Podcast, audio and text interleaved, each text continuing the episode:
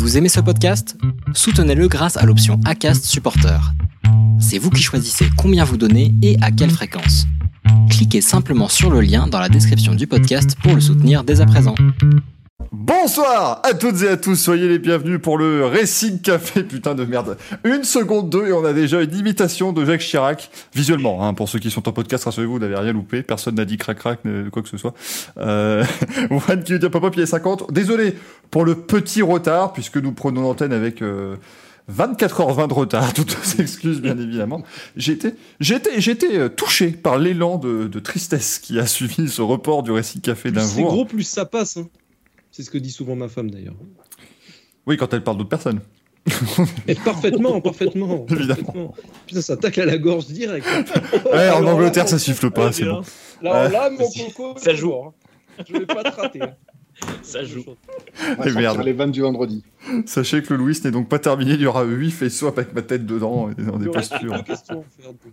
dans des postures toutes plus horribles les unes que les autres. Oui, comme vous le voyez, voilà, Brésil exactement. Je me suis dit, voilà, on a dit, voilà, il n'y a pas beaucoup de décors derrière moi, donc j'ai décidé de décorer la rue directement, voilà. Donc j'ai mis euh, petite, euh, petite décoration très, voilà, très, très sympathique c'est assez modeste. J'espère que vous allez bien. On va parler aujourd'hui, bien évidemment, de Formule 1 parce que Fernando Alonso a terminé troisième d'un Grand Prix. C'est le seul truc qui est absolument intéressant dans cette course au Qatar. On parlera de rallye aussi parce que, eh bien, des Français quand même sont devenus pour la huitième fois champion du monde. Sébastien Ogier Julien Ingracia. C'était la dernière, euh, la dernière en plus en WRC de Julien Ingracia, donc c'était vachement chouette de le voir euh, triompher du côté de Monza euh, dans ce rallye. Et puis, euh, on a également un titre en WRC3 à fêter. Comme je sais que Gaël adore particulièrement les plus petites catégories comme le LMP2 Pro-Am, bah, c'est important de rappeler que Johan Rossel est devenu champion du monde également en euh, WRC3. Et c'était une, une fin, ma foi, fort sympathique du côté de ce rallye. Ça s'est quand même joué dans la dernière spéciale, dans la Power Stage. Donc, c'était, ma foi, fort sympa. On aura évidemment les merdolinos du, du week-end.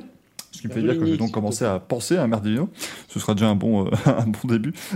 Et puis ensuite, bien sûr, les news, le programme du week-end. Vous allez voir que le programme du week-end, c'est euh, light. Hein. Vous allez pouvoir euh, y aller tranquillement. Il restera encore deux grands prix de Formule 1 après, mais vous allez pouvoir euh, voilà, hein, vous, euh, vous détendre ce week-end. Il n'y aura pas de souci. si vous voulez aller faire un tour sur un marché de ou quoi que ce soit, vous pouvez le prochain dimanche, ça va être un petit peu plus compliqué, bien évidemment. Et puis le Louis qui devrait être prêt d'ici maintenant 2h22 à peu près, donc on va meubler, hein, j'imagine. Et voilà, quand même, à un moment donné, on a eu euh, mon chagrin que je vais d'ailleurs te passer directement la parole et te dire bonsoir parce que il y a eu de la trouvaille quand même. Alors, en cherchant pour faire des questions du Louis, j'ai trouvé le sosie officieux. Alors, le problème d'être un sosie officiel, c'est qu'il faut quand même payer des royalties. Et je vous rappelle que Danny Briand s'appelle Daniel Cohen de base, donc il demande très cher. Hein c'est pas qu'un stéréotype. Et donc, ça, c'est le sosie officieux de Danny Briand avec le sosie officiel de Johnny Cadillac, qui est lui-même le sosie de Johnny Hallyday. Voilà, c'est assez extraordinaire. C'est. Mais il s'appelle comment Johnny Chevrolet, du coup? Même pas Johnny Matisse, tu vois. Mais attendez, parce que moi, il y a un truc que je comprends pas. Pourquoi est-ce que tous les fans de... Pourquoi est-ce que tous les fans de Johnny sont obligés euh, s'ils veulent être euh, euh, sosie officiel, de faire Johnny Hallyday, mais version allumer le feu. Il y en a pas un qui est Johnny avant ou après. C'est allumer le feu, c'est le blond platine avec les lunettes de soleil, quoi. Y a pas. C'est plus simple. le point J nous dit c'est Danette brillant. Et on se lève tous pour Danette brillant. Hé, hey, C'est avec Zoni Mative, il est trop bien non, mais c'est. Non, parce que franchement, sur cette photo, il, est, il, a, il a deux doigts d'être sosie officiel de Thierry Beccaro aussi, il faut dire. C'est, on est vraiment pas loin quand même. C'est vrai Je suis désolé. Hein. Eh, j'ai touché la boule noire de Zonimative Avec une veste à peu près. Oh putain. Oh merde. Oh là là là là, mais je te jure, mais c'est incroyable. on est en train de se foutre de sa gueule, mais peut-être qu'il vit sa vie, il vit sa meilleure vie, meilleure que nous d'ailleurs. Il, y a, un, peu de, ça, il y a un peu de Robert Kubica aussi. c'est vrai, c'est vrai. En fait, excusez-nous, en fait, on s'est trompé dans le fichier, c'est le premier face swap du Louis. c'est vrai, c'est Robert, Robert Kubica. Et je suis sûr, il va nous en mettre un tout à l'heure, on va dire, bah c'est Lionel. On l'a vu, c'est le mec de tout. Non, non, c'est Robert Kubica et, et Danny Briand. Tout à fait.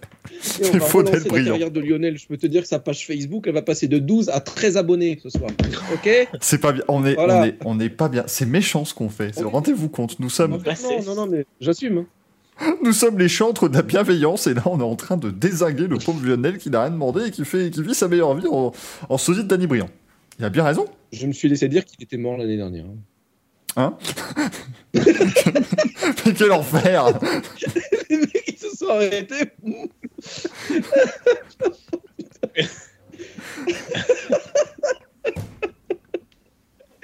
Non, absolu. le mec, en fait, Lionel est malheureusement. Merde, on est le Black Friday, j'ai le droit. Lionel est malheureusement Oh, décédé. J'avais des arguments un peu plus, euh, un peu plus recherchés que celui-là, mais bon. Ah, là, effectivement, là, c'est du, c'est du compliqué. hein. On va se faire désinguer, ça va être génial. Oh. Ouais, regarde-les, les, les puristes de la bienveillance. Bah, lui, vous faire enculer, nous, on désingue Lionel. Il est mort, on a le droit. cible de temps en temps. si vous me regardez Lionel, ça n'est pas contre vous. La, la phrase, je dis l'impression qui, qui ne passe jamais puisque c'est littéralement. Enfin, voilà. En fait, on, pas on contre va apprendre que c'est lui qui a le pseudo contexte Dany. C'est lui en fait depuis chat. le début con. Non mais comme on... non mais attention, Eh, on rit mais on ne se moque pas. C'est très important. On a construit les enfants de la télé pendant 15 ans sur cette phrase. Pourquoi est-ce qu'on ne le ferait pas nous aussi? Franchement, ça peut largement passer. En tout cas, Greg, vous le voyez, il est là, il est en forme et ça va être ma foi fort sympathique. Il a sa poutre apparente aujourd'hui et ça fait plaisir. De... Il y a même trois poutres apparentes, c'est quand même merveilleux. Gaël, comment va-t-il? Eh ben, il va très bien. Les poutres apparentes, d'habitude, c'est sur le compte OnlyFans, mais là, je me suis dit, bon, allez, c'est vendredi, on les montre. Voilà, je suis, je suis dans mon manoir, tout va bien. Voilà, ça n'est pas un showroom Le Roi Merlin, rassurez-vous, c'est bien euh, chez Gaël. On est, on est en plein, en plein Le dedans. vendredi à Bamako, c'est jour de mariage.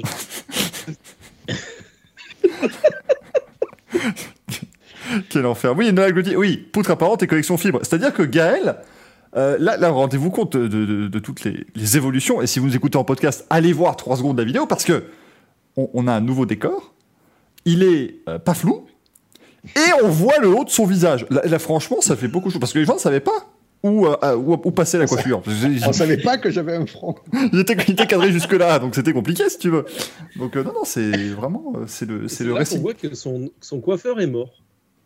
Il y a longtemps, il s'appelait Lionel Fatalité. C'est ça qui est dingue. Il avait chanté. Euh, non, non, mais voilà, c'est le, c'est le Racing Café de la maturité ce soir. Vous allez, ça, vous allez voir ça, ça va être une merveille absolue. Et puis Manu, qui est avec nous, bien évidemment, comment va-t-il? Bah, ça va, ça va. Écoute, tu vois, c'est 20 minutes d'émission et on se dit bonsoir, donc tout va bien. le récit qui a fait la maturité, je ne sais pas, vu le niveau des blagues jusque-là, mais ça devrait être sympa quand même. Tu as grassement participé. Ah, mais Euh, oui, Tu as juste- cautionné en rigolant à gorge déployée, à défaut de le faire à gorge profonde comme toi. Quel enfer Mon Dieu Euh, Quel enfer Nous sommes vendredi, vendredi, tout est permis. C'est Arthur qui l'a dit. On ne se moque pas, on rigole, c'est différent. Enfin, Oui, non, mais attends, non, non, si c'est Arthur qui, si c'est Arthur qui dit, est-ce qu'on va être obligé de recevoir Elise et Moon sur un décor penché ou non, ou ça va aller? C'est ce qu'on peut. se- Si, on peut. Par D'ailleurs, il y a le décor penché chez Gaël. Le toit, en fait, le toit ça. est droit. Attendez, c'est Gaël, il, il est à, il est à 82 degrés, comme ça, en fait, tout le temps. C'est, voilà, c'est, On surnomme pisse dans le milieu. Qu'est-ce que, qu'est-ce que tu... Ce geste est extraordinairement tendancieux, Moi, je ne veux pas savoir ce qui vient de se passer. Euh, Lily Zron qui nous dit Salut les gars, on parle maturité ou je rêve Oui, non, mais non. Alors, encore une fois, On en parle. on, on en parle. La première étape, c'est en parler. 2022, on verra pour mettre ça en application. Mais déjà, en parler, c'est un, c'est un premier pas vers euh, plus de maturité. Et finalement, un monde, un monde plus juste, un monde plus beau, un monde euh, plus éclatant. On a, on a contexte d'Annie qui est quand même dans le, dans le chat. hein. Et qu'on salue, bien, signaler. bien évidemment. C'est- Qui déplore qu'il n'y ait pas de chemise ouverte d'ailleurs. Bon, je salue tout le monde. Voilà, parce que je Écoute, vois- je peux- je peux faire péter. Je peux faire péter les boutons du polo, mais il y a un t-shirt en dessous. Enfin, du... Donc, Ouais, si alors, tu veux, ça... est-ce que tu peux remettre ton châle de vieille, Oui. s'il te plaît? Oui, parce que comme l'a fait signaler Greg tout à l'heure, oui, j'ai j'ai mis un petit, j'ai un petit châle Leclerc, hein, comme, l'a- comme il l'a dit lui-même, voilà. J'ai un petit châle parce qu'il fait un petit peu frisquet. Parce que vous avez remarqué, c'est bientôt l'hiver, donc on fait ce qu'on peut. il a mis sa petite laine. C'est vrai, Euh, Nolak, bien sûr. Nolak dit- Nolak soulève un très bon point, Gaël. Par pitié, ne fais pas de gestes brusques parce que j'ai pas envie qu'on t'emmène à l'hôpital pour une commotion cérébrale parce que c'est vrai que ça, Comme- genre, il est trop fort et pan, il se la met. C'est compliqué si tu veux. C'est un petit peu, euh, un petit peu difficile. Bon, messieurs, parlons Formule 1 si ça ne vous euh, Oui. dérange pas et puis ça vous dérange, bah tant pis, on va quand même le faire parce que ça reste quand même mon émission. C'est parti, Jingle. Non mais Lily, encore 20 degrés, ça nous, ça, nous, ça nous nargue en plus dans le chat, je trouve ça absolument scandaleux. Euh, mesdames et messieurs, sachez-le. La Formule 1, alors vous allez voir que niveau euh, euh, bandeau en, bas de l'écran, on a fait, j'ai fait évidemment dans le, dans le sobre, parce qu'il n'y avait pas grand-chose évidemment à noter hein, de ce Grand Prix du Qatar, premier Grand Prix du Qatar de l'histoire de la Formule 1, qui a donc été remporté par Lewis Hamilton devant Max Verstappen. Lucas Di Grassi. Comment ça? Qu'est-ce qu'il a fait encore C'est Lucas Di Grassi qui a gagné le premier Grand Prix du Qatar. Oui, mais, oui, mais en même temps, il, courait seul puisqu'il l'avait inventé. C'était... Oui, tout à, fait, Il a inventé le Qatar d'ailleurs. Le sable. Le Grand Prix. L'asphalte. Le Grand Prix. La notion même de Grand Prix, oui, L'émission euh, Twitch également euh, vient de. On paye des Il y a beaucoup à lui quand même. Hein. Mais oui. Bah, attends. J'ai quand même failli dire, on le dit pas assez, alors que finalement, on en parle tous les jours depuis à peu près 8 semaines maintenant, de Lucas Di Grassi. Alors, vous avez tous remarqué qu'il a fait une vague massive de mmh. blocage. Même des gens qui n'ont jamais interagi avec lui se sont fait bloquer. Je pense que c'est simplement parce qu'ils sont amis avec nous. Oui, il a dû faire une sorte de, tu sais, de, de travail de à peu près recherche parce qu'il regarde les abonnés. Hein, mais bon, chez lui, il a, il a une espèce de bureau comme dans les séries policières avec un grand tableau. Et puis, oui, et des fils. Les avatars avec des fils comme ça pour savoir qui est avec qui. et il bloque au fur et à mesure. Il, est lié à The F1 Joker, qui est un sale connard. J'ai pas fait bloquer, mais je le garde. C'est le truc. Privé, je peux pas. La, bienveillance, c'est important. On parle de, on est, on est quatre gars. On a fait un réseau massif de blocage juste parce qu'on s'est lié de près ou de loin. Euh, et du coup, on a, on a, inventé un truc, on a inventé le blocage Twitter sans aucune raison. Par, ah non, non, non, oh non, ça, ça fait. Oula, malheureux. Twitter a été. Attends, Twitter a été fondé en quoi 2008 Le premier blocage a dû arriver en 2008. Du coup, à peu près, ça reste Twitter. Hein. Les mecs, ils ont inventé la fonction bloquée, elle a été utilisée 12 secondes plus tard. Donc ça, faut pas, faut pas s'inquiéter tout de suite. Euh, non, non, mais euh, on, va, on va parler. Tu Alonso troisième. Oui, Alonso troisième, extraordinaire évidemment. Euh, ce Grand Prix du, du, Qatar, je viens enfin d'être étanche hein, après cette superbe, superbe épreuve. Bon, messieurs, Gaël tient pour débuter quand même le circuit de Losail parce que c'était une première hein, sur ce tracé qui accueille le, le MotoGP depuis 2004, donc on, on commençait à bien le connaître. Et maintenant, évidemment, c'était une première avec des voitures aussi rapides. Faut dire quoi, Caïf, c'était quand même ma foi fort sympa. Mais qu'est-ce que tu as pensé du Grand Prix? Euh, du Grand Prix et du circuit. Le circuit, premièrement, j'avais un peu peur. Mes peurs ont été dissipées. C'est, entre guillemets, peut-être... moi, je l'avais considéré comme un Bahreïn long, avec moins de cassures euh, et moins d'angles à 90 degrés. On n'avait plus trop ces phases de gros freins et accélération. On avait vraiment des courbes rapides. C'était assez plaisant à voir c'était si plaisant à voir que je me disais, tiens, ça serait quand même cool que les futurs F1 ils roulent dessus. Et enfin, peut-être finalement pas tant que ça, parce que 2022, le Qatar est absent, il revient en 2023. Et du coup, on ne sait même pas où ils vont organiser. Peut-être celui-ci en, attendant. Ville, il paraîtrait. Voilà, en attendant qu'ils décident le futur projet du futur Grand Prix du Qatar. Donc finalement, on ne sait pas si les futurs F1 vont y rouler dessus, mais le circuit a permis, je pense, aux pilotes de s'éclater. C'était assez cool à voir, même s'il y a quelques petits soucis avec les vibreurs et les quelques cassures d'aileron qu'il y a eu sur certaines monoplaces. Mais sinon, euh, ça va. Je, m'attendais à pire. J'étais agréablement surpris par le circuit. Après le Grand Prix, euh, on a vu quelque chose d'assez euh, je dirais presque convenu au vu de la grille de départ euh, qui a été un petit peu cassée par les différentes pénalités. Euh, très belle course de Lewis Hamilton, rien à redire. On a eu encore une fois une très belle bataille dans le midfield et c'est là qu'il fallait euh, avoir son attention concentrée, c'est-à-dire la lutte pour le podium, la lutte pour de la quatrième à la dixième place, qui allait marquer des points finalement parce que l'air de rien, les deux Alpines dans les points et les deux Aston Martin avec les Ferrari qui ont essayé un petit peu de, sauver la face. Les McLaren, bon, c'était un peu plus compliqué. Dans l'ensemble, c'était un plutôt bon Grand Prix. Ah bah non, mais tu pouvais continuer là maintenant que nous recevons des, des messages privés, non, c'est absolument dramatique. C'est vrai que les deux Alpines, les deux Aston dans les points, c'est vachement rare et je n'en peux plus, j'en ai marre. Greg, tiens, qu'est-ce qu'il en a pensé au lieu de nous partager des superbes images de, ce cher Lionel? On va l'inviter hein, avant la fin de l'année, bien évidemment. On va l'inviter Il a plus posté depuis 2017, mais attends, celle-là, faut que je la partage parce que c'est le Photoshop de la consécration quand même. non, parce que je suis désolé. Pour ceux qui connaissent le vélo, si vous êtes fan de cyclisme, c'est Cédric Vasseur. Hein. C'est pas, c'est pas Lionel sur Daddy Brillant, ça c'est Cédric C'est un peu aussi quand même. Putain, oui. Oh c'est un peu. Tout... Mais en fait, c'est un mélange de tout. C'est un monde. Qui cette personne C'est le point zéro. parce qu'attends. Mais c'est vrai que le... Mais le montage est incroyable. Parce que là, il l'a rencontré pour de vrai. Pourquoi aller faire un montage après? Quel est l'intérêt eh, En plus, il avait mis... Regardez, je suis passé chez Drucker. En plus, il avait mis une chemise déboutonnée histoire de, tu vois, montrer qu'il respectait l'idole. Bon, l'idole qui a un col en V euh, qui est extraordinaire, hein, bien évidemment. On appelle plus ça un col en V. Je pense que c'est un col en H. Tu vois Lui, il va inventer les cols en A, lui, en fait, bientôt. C'est que ça va être serré là et puis ça va s'ouvrir en dessous. ça, va être, ça va être incroyable. Il alors, pour en revenir au Qatar, Dis-nous. Euh, après avoir fait les bâtards. Euh, alors, le Qatar. D'ailleurs, tu as le soleil du Qatar. Bête, hein. ouais. J'ai dit un truc tout con. Hein. Alors, c'est pas xénophobe ou quoi, quoi que ce soit ce que oh, je vais dire. Merci Yann de suivi. C'est un plaisir. C'est un circuit, c'est un circuit arabe. C'est-à-dire qu'en gros, il y a, c'est un circuit plat, pas de. non, mais... non, non, et non, et ça, c'est non, non, mais non, mais cette phrase est très forte parce que regardez, c'est là qu'on voit finalement au fond de nous-mêmes qu'est-ce qu'on est. Parce que c'est un circuit arabe. Si vous avez rigolé ou que vous avez trouvé ça honteux, c'est peut-être chez vous le problème. Non, non. Pensez-y à deux fois. Dans, la... dans le délire, tous les circuits qui se passent justement en Orient ont cette fâcheuse manie de pas vraiment avoir de dénivelé ou pas du tout. Pareil, ah bah, ils, ont pas, euh, ils ont pas les Alpes, excuse-les. non, mais je veux dire, tu, tu peux créer. Je veux dire, attends, le Qatar, ils ont créé en deux secondes et demie un circuit. Euh, non, l'Arabie Saoudite, en deux secondes et demie, ils ont créé un circuit sur l'eau.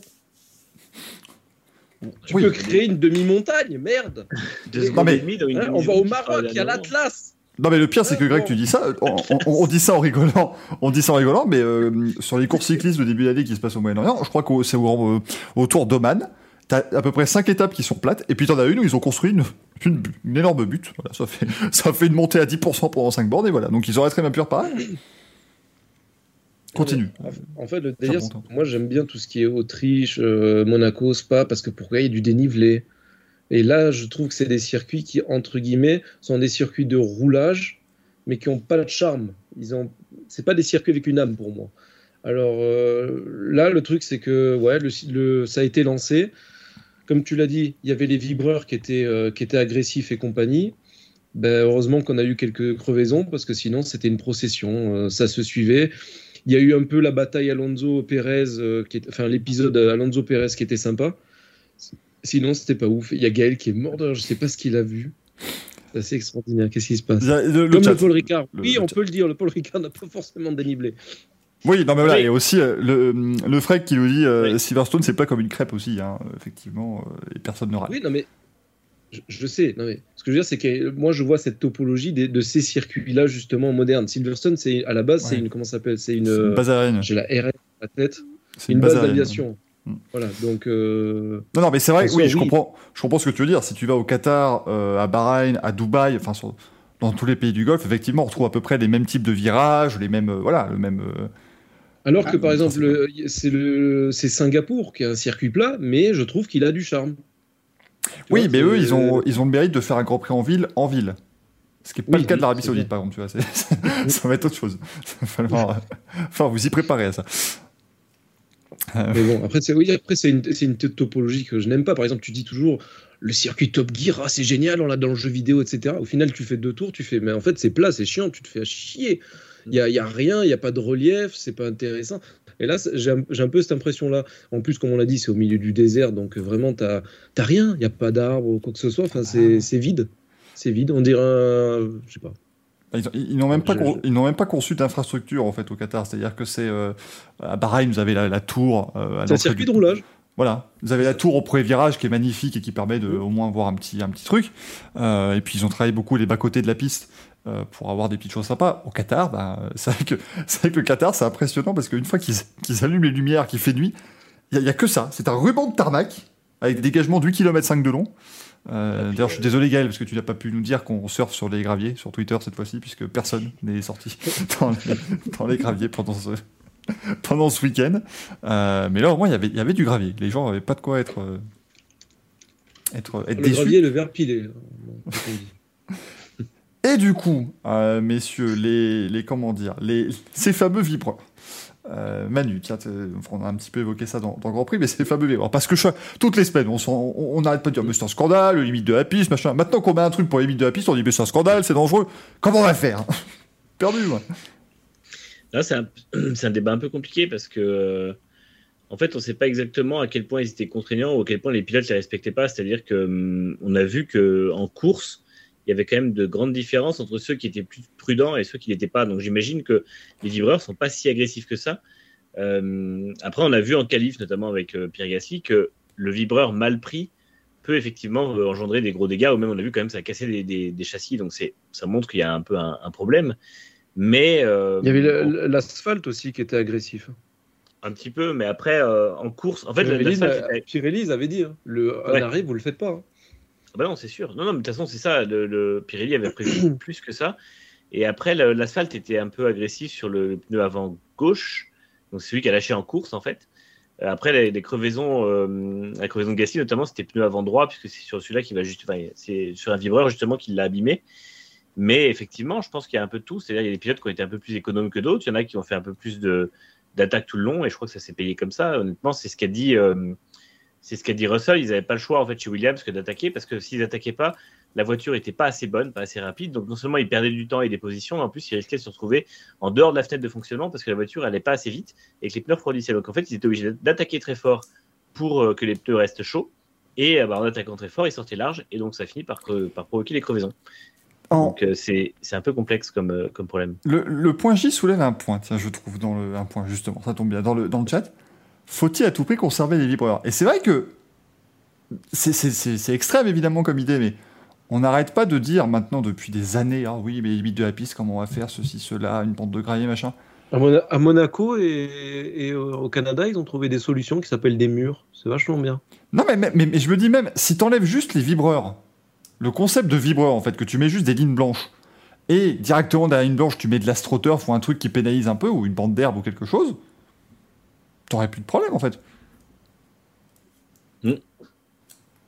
Ça se fait aussi, mais après, il y a des vibreurs qui fonctionnent très bien et avec de l'air derrière, ça fonctionne très bien. Il y a euh, Anto dans le chat qui dit Imola. C'est vrai qu'Imola, euh, le débat, il est réglé. Quoi. Il y a euh, un virage où il y a des, il y a des, il y a des vibreurs un peu plus de haut pour justement que s'ils passent dessus, soit pénalisant. après, les vibreurs sont pas mal parce que justement, ils permettent de quand même donner un peu ce, côté, ce, gros rythme aux voitures aussi. On voit que les pilotes s'appuient dessus et sortent dessus. Enfin, c'est vrai que c'est, ça a un côté un peu un peu sympa en termes de rythme. Je trouve que ça, ça aide vachement à voir les, les, pilotes qui ont justement bien compris les circuits.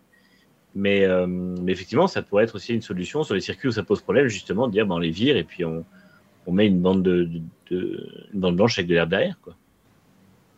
C'est vrai, c'est venu comme ça. Alors après, évidemment, voilà, ça n'a pas question à faire un C'est vrai que c'est pas, mais c'est pas une question que tu te poses. C'est comme si tu disais, euh, et si on, si on met, si on enlevait les pneus, je sais pas, pour moi, un vibreur, ça fait partie intégrante d'un circuit et je vois pas un circuit sans ça, en fait. Oui, mais ça a existé. Enfin, après, évidemment, on va me dire, les murs de pneus, ça n'existait pas euh, à une époque, oui, mais il y, a un aspect. je pense que les, vibreurs n'ont pas forcément tout le temps existé. Je pense que sur tous les circuits, notamment des circuits en ville, tu n'as pas de vibreur, forcément.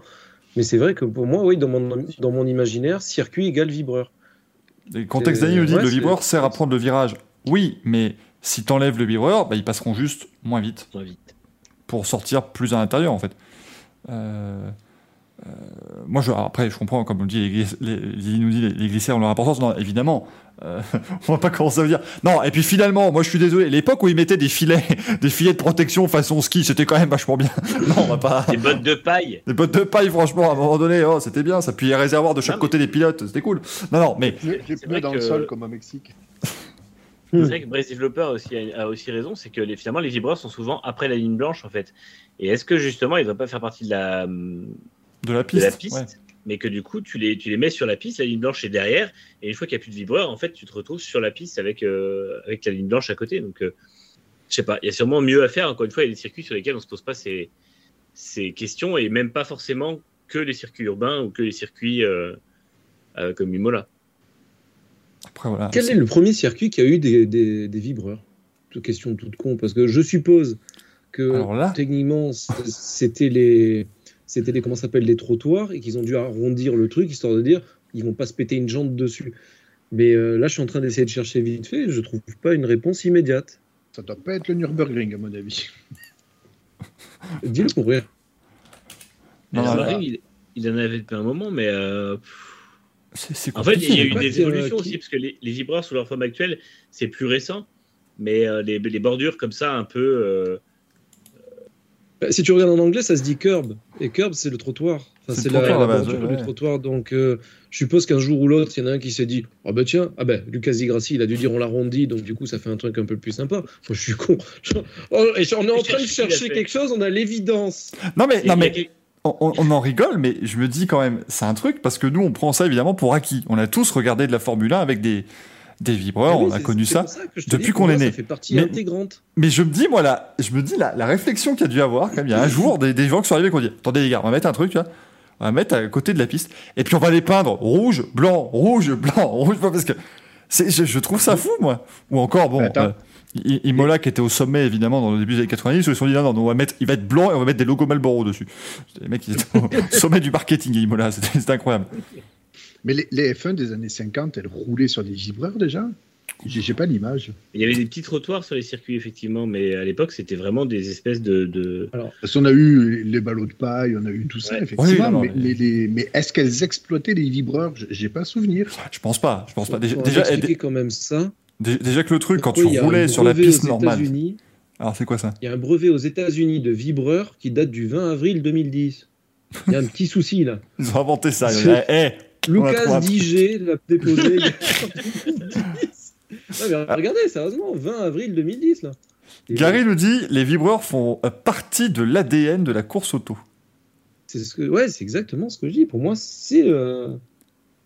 ah non, ce sont des trucs qui se qui se démontent. Ok, autant pour moi. Ah, c'est peut-être les, les vibreurs qu'ils mettent en Formule e pour, euh, pour les circuits en ville. Vous savez, les, petits, euh, les petites plaques un peu en béton là. Tu regardes, tu vois, t'as des. Ouais. ouais. C'est peut-être ce genre de choses, ouais pas. Tu vois, dans les années 60, en, Angleterre, ils avaient déjà des vibreurs rouges et blancs. Euh, oh, c'est un losange. Ça, elle est bien déformée. C'est plus un losange, là. Bon, j'étais en train de dire un truc sérieux, mais. Oui, c'est ça, c'était intéressant ce que tu disais, Manu, parce que Manu a peut-être trouvé l'issue de, de, débat, mais non. Ah. Non, je disais que dans les 60, en Angleterre, ils avaient déjà des vibreurs rouges et blancs, donc ça date quand même. Et par contre, sur les années, des manches des années 50, début des années 50, il n'y en avait pas. Donc, euh, je pense que ça a été inventé. À mon euh, avis, il faut que tu tournes dans les circuits en ville. Tu dois regarder Monaco, style dans les années 40-50, je pense. Monaco, non, mais dans Monaco, dans les années 50, c'était des trottoirs, des vrais. Ouais, c'était toujours les trottoirs jusqu'à. Ou des bottes de paille. Euh, Et à partir de quand on a commencé à en voir? Bah, Monaco, ils ont dû commencer à mettre les vibreurs le jour où ils se sont dit eh, vous savez quoi, on va mettre les, les rails, on va les mettre devant les trottoirs. Parce que ça, c'était une première belle avancée. C'est quand même, de c'est quand même des, des, trottoirs tout court aussi. Donc, euh, ça après. Quoi. Les années 60 à Monaco, c'était encore les trottoirs euh, de la ville. Quoi, donc, euh. Ouais, ouais. Il faut surtout regarder l'épingle du, du Loves, enfin du Fairmont, excusez-moi, je suis un vieux. Il n'y avait pas beaucoup de choses à dire sur le Qatar, mais je peux te dire que sur les vibreurs, il y en a à dire. J'avais pas prévu hein, qu'on parte là-bas, mais c'est pas con en soi. Non, non, mais c'est intéressant. C'est ce genre de choses parce qu'effectivement, je me suis. Enfin, c'est vrai que si on veut. Euh, parce que ce qui est assez particulier, c'est que tout le monde n'arrête pas aussi quand on parle des limites de la piste, ce qui était aussi un peu le cas évidemment au Qatar, c'est les gens disent, mais qu'on leur dise les lignes blanches, tout ça, et donc c'est un peu ignoré en fait d'une certaine manière le fait que les vibreurs sont là, alors que voilà, si. Je, pars du principe en fait, globalement, c'est que si vous me dites que les euh, limites de la piste se réfèrent à la ligne blanche, les vibreurs ne servent plus, enfin, ne peuvent plus être exploités parce qu'à un moment donné, quand tu sors sur un vibreur, bon, euh, t'es au-delà de la ligne blanche. Euh, pour mieux négocier les virages, Monza, ils avaient trouvé la solution, ils avaient foutu un banking. Ah non, c'était l'ovale. Gaël, il l'ovale. Il y a, il y a Fernand qui dit ce qui me fume dans ce débat, c'est qu'on se pose la question des livreurs parce que ça casse les voitures et qu'on s'en pose pas alors qu'on qu'un week-end sur deux. Enfin, qu'il y a un week-end, on a eu deux dos pétés sur des saucisses. Sur des vibreurs saucisses, hein, soyons, euh, soyons, euh, soyons précis. Euh, oui, mais ça, c'est parce que on ne se pose pas ces questions parce que pour, pour les gens normaux, il n'y a pas de débat. Pour la FIA, visiblement, ces vibreurs-là sont merveilleux. mais à partir du moment, et je le vois en plus là en, en, en GIF, à partir du moment où on a le, on a, c'était, je ne sais plus qui, en, GP3 qui a littéralement décollé, enfin qui s'est envolé euh, de biais parce qu'il a touché un vibreur saucisse. Je pense que là, c'était réglé, quoi. à un moment donné, euh, C'est Même, c'est euh, Hamilton qui, euh, qui a dit aujourd'hui qu'elle avait deux, deux, deux, vertèbres fracturées. Euh. Pourtant, elle a eu un choc pas très rapide, je crois, 40 km/h sur le, sur le, le vibreur en, à Austin en W Series et elle a deux, deux fractures vertèbres. Donc, euh, tu t'es déjà pris une ruade à 40 km/h Je pense que ça te fait mal.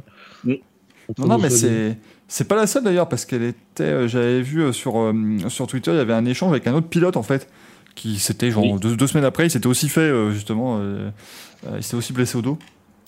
en passant sur un vibreur. C'est ça le problème. On rappelle, ils, ils sont simplement passés sur un vibreur. non, non, Hyper Driver, non, Péroniste, effectivement, à Monza, oui, oui, il y avait aussi à Monza, bien sûr, l'énorme décollage, mais tu avais un, un, accident à Spa, où en fait, un pilote avait perdu le contrôle à l'entrée de la chicane bus stop, il est arrivé en arrière à l'intérieur du virage, et pouf, il a décollé. C'est une image absolument absolument incroyable euh, cette affaire. Mais euh, alors, les, je, suis en train de voir un thread sur Reddit où il parle que donc du coup c'est ce qu'on ce qu'on disait assez logiquement que ça a été l'évolution des vrais trottoirs en mhm. trottoirs un peu plus arrondis. Il y a des mecs qui disent que les sausage curbs ils les appellent les verstoppers. Et Verstappen n'a jamais euh, crevé au, Qatar, voilà. Donc il a bien retenu la leçon. Non, mais en soi, il euh, n'y a pas de date précise de qui a mis le premier vibreur, le, au sens propre du terme, hein, pas euh, le curb euh, trottoir. J'ai une image là de l'Austrian Rinch, l'Autriche 72. Il y a zéro vibreur. C'est fou. 72. Donc ça serait une évolution positive qu'on est en train de dire que c'est une évolution négative en 2021. Non, en, fait, moi je ne juge pas si c'est positif ou négatif je me pose la question de l'utilité. c'est là. Ouais. C'est que je me dis. c'est vraiment dangereux. J'ai trouvé une espèce de gif à Spa aussi. Euh. Ouais, bah c'est ça, c'est cet accident dont je parlais.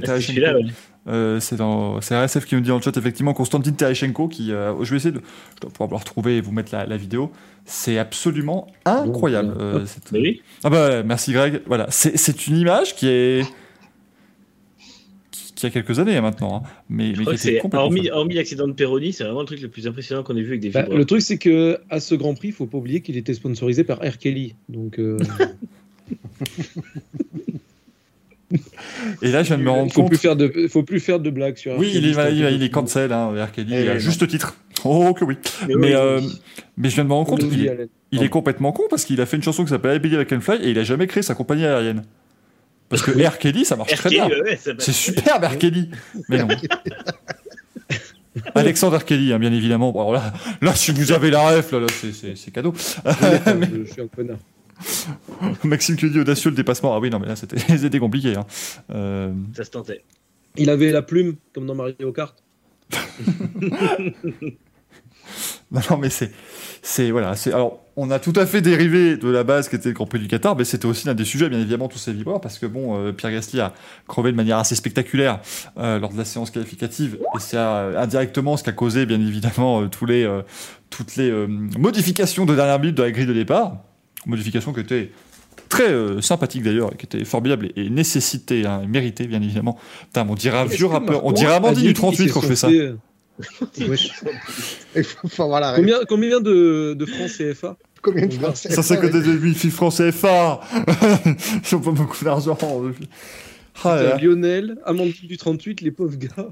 Oh Normalement, la dernière émission de l'année, en fait, on les invite tous pour un karaoké. Ce serait que ça. C'est beau. Ce serait le Racing Karaoké, bien évidemment, sur euh, Fernando Dab. Euh, très, euh, très sympathique. Est-ce que, est que, Marco a fait une remarque sur Gasly? Parce que techniquement, ça a, ça a foutu en l'air pas mal de choses côté Red Bull. Et comme la dernière fois que Tsunoda a fait quelque chose, il, a dit on s'est fait Tsunoder. Non, non, ça a été, euh, ça a été mieux pris, mais je pense que. jeté un froid, là. Il n'y a que Manu qui, récupère la chose, Non, mais j'allais dire, de toute façon, ils étaient complètement à la ramasse par rapport à Mercedes et que ça n'avait rien changé, je pense.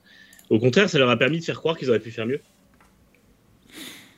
Ouais. Oui, oui, effectivement, c'est le genre de truc. Euh, bon, voilà, mais c'est compliqué en fait de venir blâmer Gasly alors que c'est le seul qui fait marcher l'AlphaTauri. Euh, parce que c'est marché AlphaTauri mieux que la deuxième Red Bull surtout. Donc, euh. Oui, en, en, qualif, en qualif. En qualif, oui. Ah bah oui, en course, oui, c'était Oui, mais quand, oui, mais à l'époque où Gasly et Albon étaient dans la Red Bull, ils faisaient, ils marchaient moins bien que les Toro Rosso en qualif et en course. C'est là toute la différence, parce qu'effectivement, Perez termine quatrième, Sergio Perez avec la deuxième Red Bull. Bon, au moins, encore une fois, il vient sauver les meubles, même s'il est contraint d'utiliser une stratégie à, deux arrières ravitaillement. Bon, je veux quand même qu'on parle du, gros morceau de, ce Grand Prix les deux premiers, voilà, bravo, super, lutte pour le titre, c'est génial, formidable. Mais Fernando Alonso, quand même, mesdames et messieurs, troisième à 40 ans. J'ai trouvé qu'on a pas mal occulté justement les performances d'Hamilton et de Verstappen. Parce que Hamilton, il a, il a fait une course phénoménale. Verstappen, il s'est agrippé, il a limité la casse de fou alors qu'il avait une pénalité.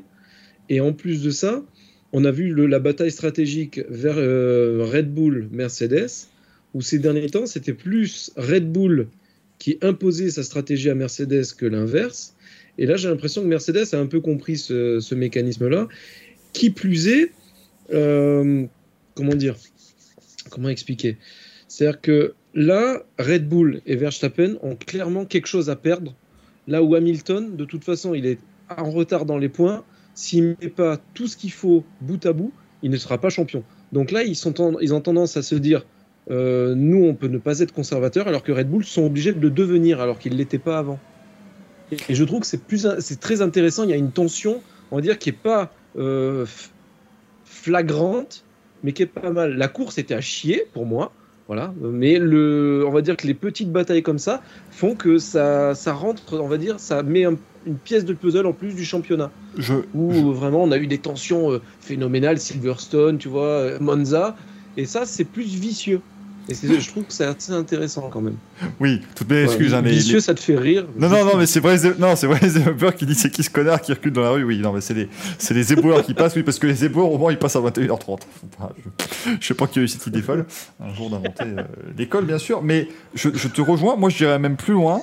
J'ai la sensation que maintenant que Red Bull doit gérer depuis 2-3 courses, parce qu'il doit vraiment gérer le championnat, il, n'y arrive plus trop, en fait. Je, je pense qu'ils se mettent dans cette posture où ils veulent tellement gérer que ça pourrait leur jouer des tours. Façon, si on prend un exemple très simple, prenez Hamilton au Brésil en 2008, où il gère toute la course, ça a failli lui coûter le titre.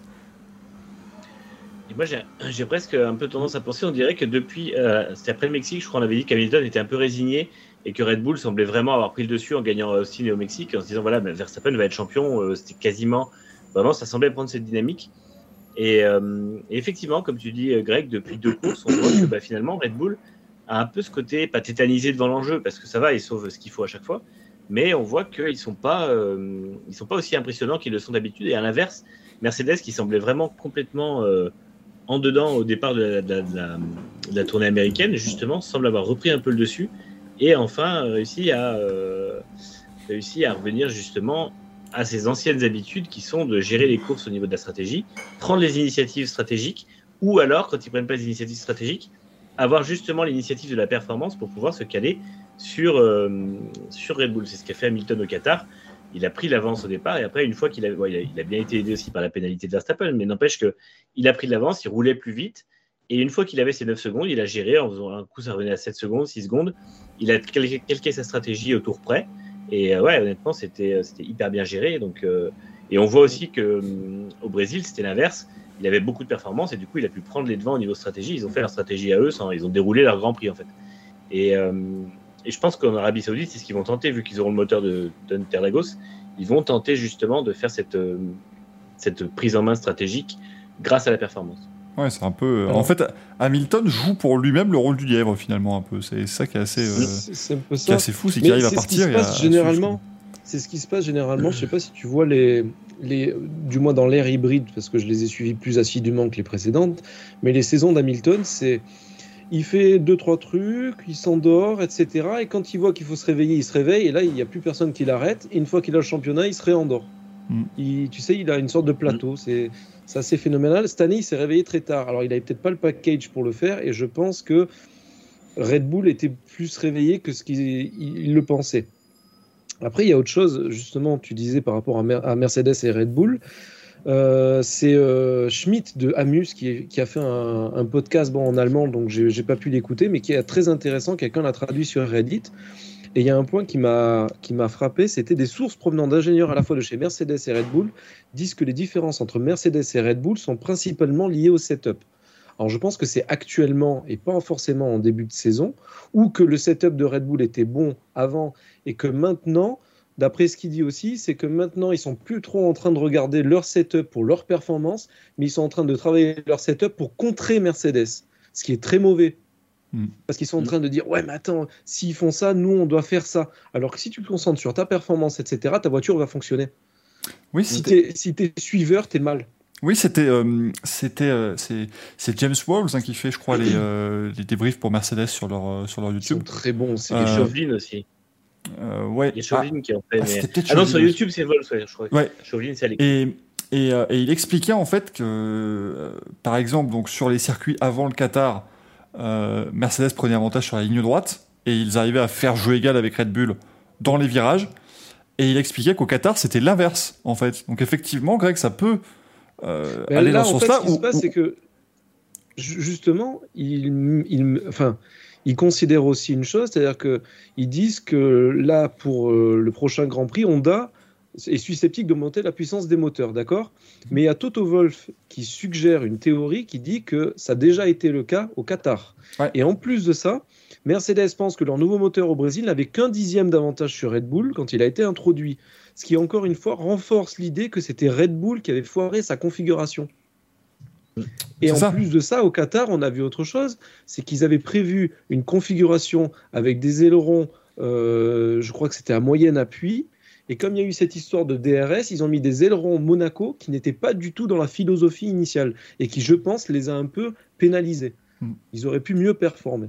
Mais ouais, effectivement, comme. Donc, Je, trouve que, je trouve que justement, cette vidéo était très intéressante avec des gens qui sont très renseignés, pas des Sergio locaux, tu vois. Donc, ça, ça c'est de la bonne qualité d'information. Ça, bah ça me plaît, tu vois. Mais moi, ce qui me fait chier, c'est que c'est en allemand, putain. Moi, moi avec, euh, avec, ça, avec ces, vidéos-là, et avec après, c'est vrai que euh, je pense même qu'il vaut mieux prendre ce que fait euh, Automotor Sport plutôt par exemple Mercedes, parce que Mercedes, je me dis toujours qu'il y a une petite dose.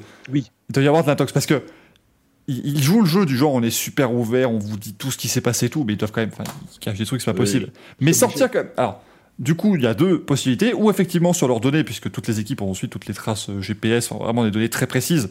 Ils ont effectivement vu, donc globalement, que ce coup-ci, euh, Red Bull était plus rapide en ligne droite, en tout cas, euh, gagnait son temps en ligne droite et il faisait jouer, ils essayaient de faire jouer avec Mercedes en virage.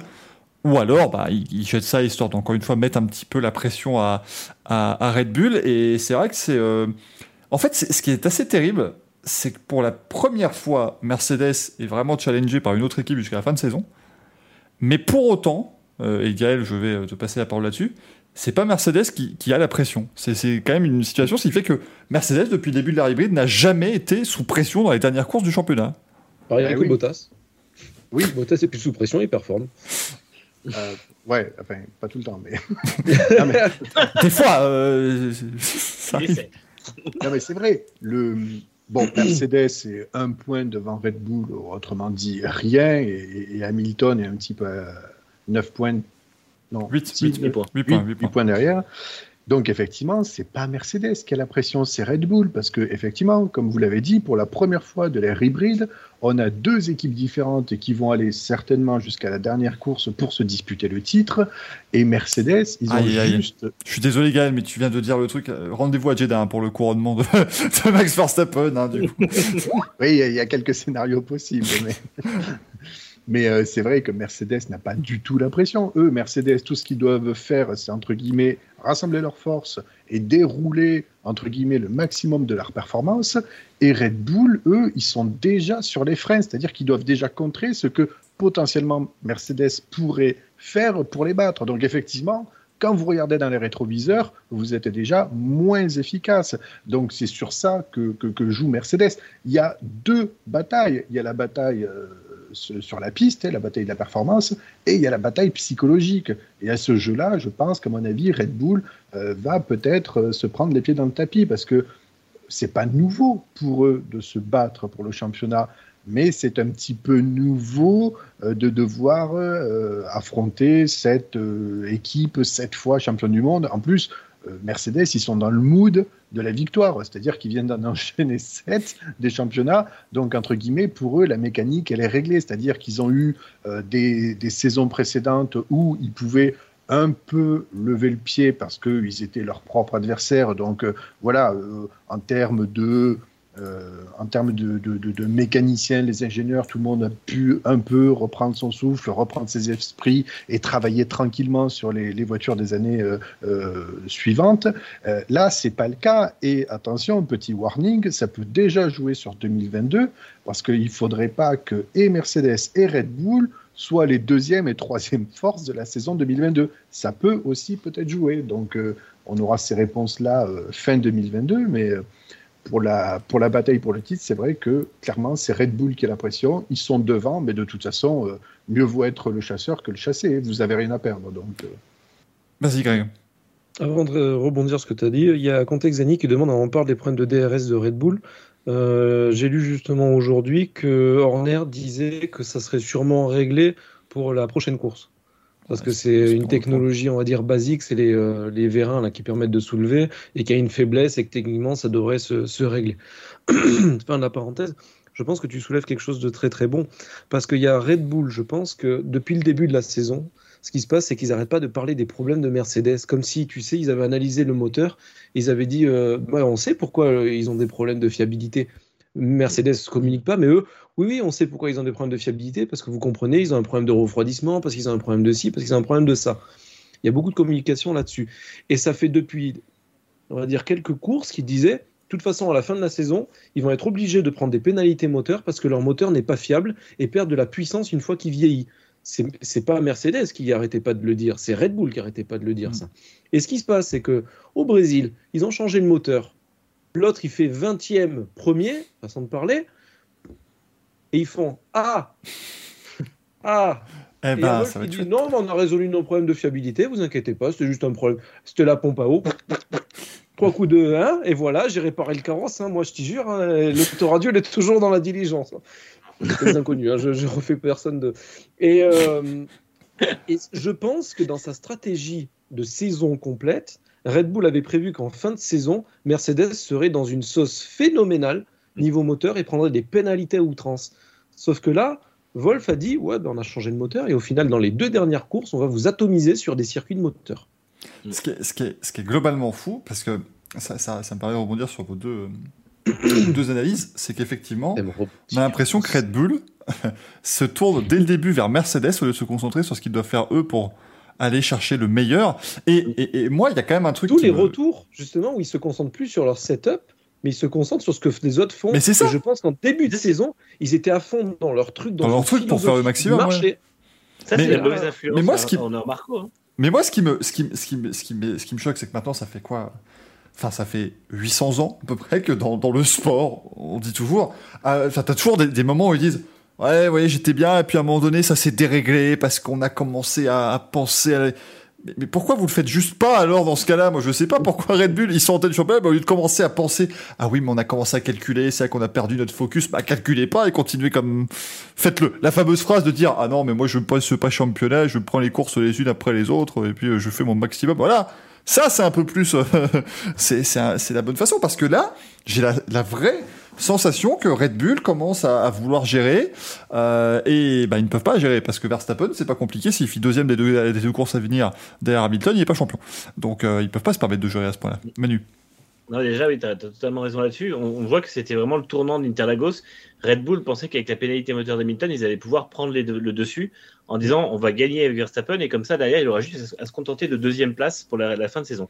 Ça s'est pas fait et au contraire, Hamilton a gagné les deux suivantes, ce qui les met dans une situation beaucoup moins confortable. Et en plus.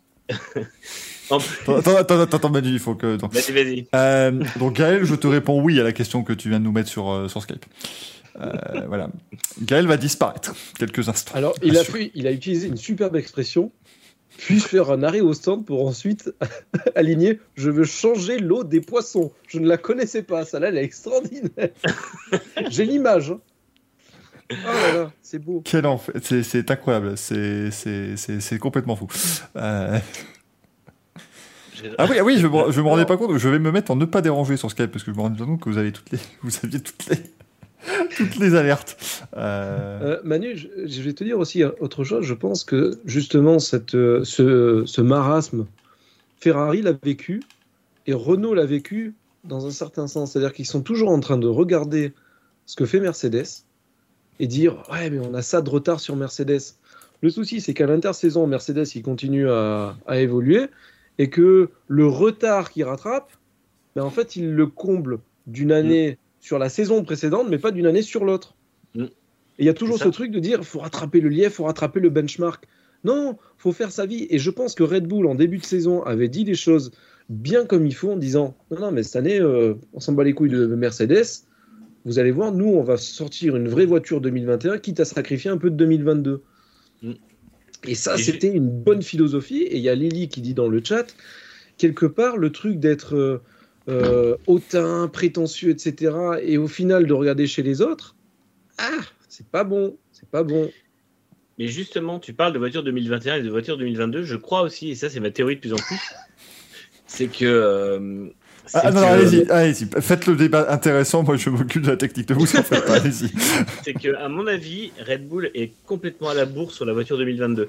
Euh, je pense que Mercedes, on a vu, ils n'ont rien amené d'évolution depuis Silverstone et on mm. voit qu'ils ont même un peu stagné sur la voiture pendant un moment. Et je pense que c'est la période où ils ont vraiment attaqué le développement de 2022 de manière intense. Et Red Bull, pendant ce temps-là, a fait vraiment des gros gros efforts pour justement reprendre les devants. C'est ce qui a permis justement qu'ils soient en avance à Austin et Mexico, là où on ne les pensait pas euh, dominateurs.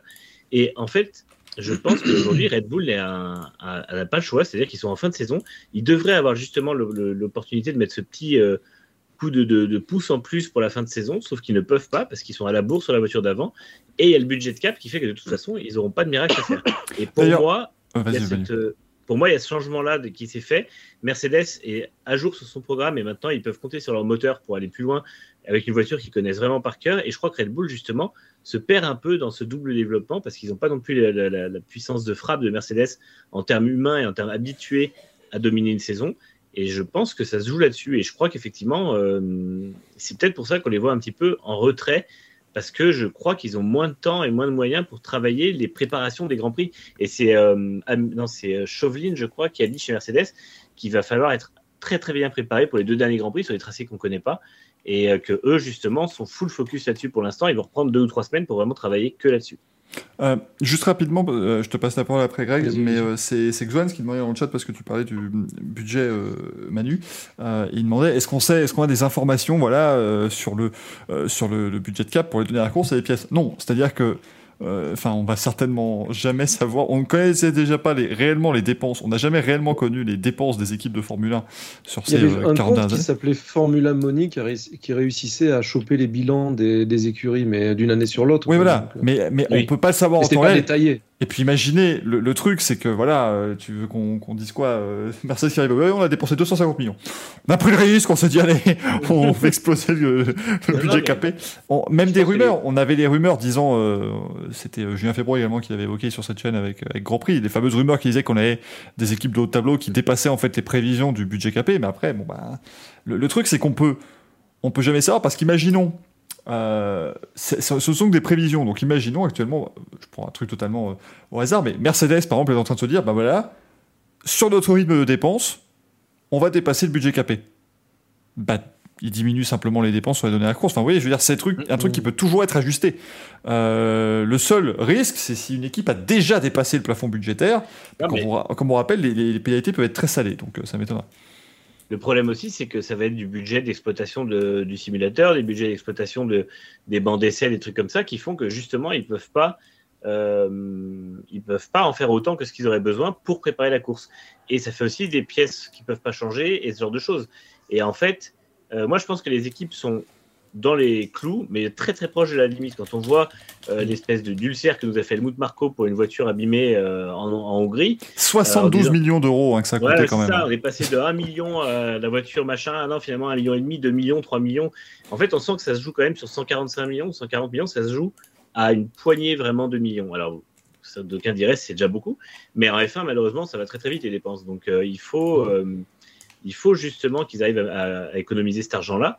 Et je crois qu'aujourd'hui, dans, le, dans cas global, que ce soit sur la dépense budgétaire, sur la double front 2021-2022 et du coup sur la fin de saison 2021, Mercedes a un vrai avantage euh, matériel, financier et du coup psychologique parce qu'on voit que la sérénité qui se dégage de Mercedes est totalement revenue. On voit Hamilton qui a changé de langage corporel.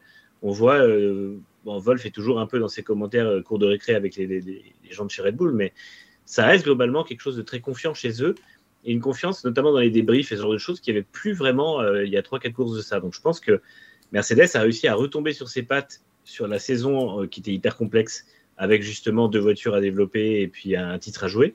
Et euh, on dirait que ça va mieux. Après, c'est ma théorie, mais je pense vraiment que Red Bull n'est pas forcément au mieux.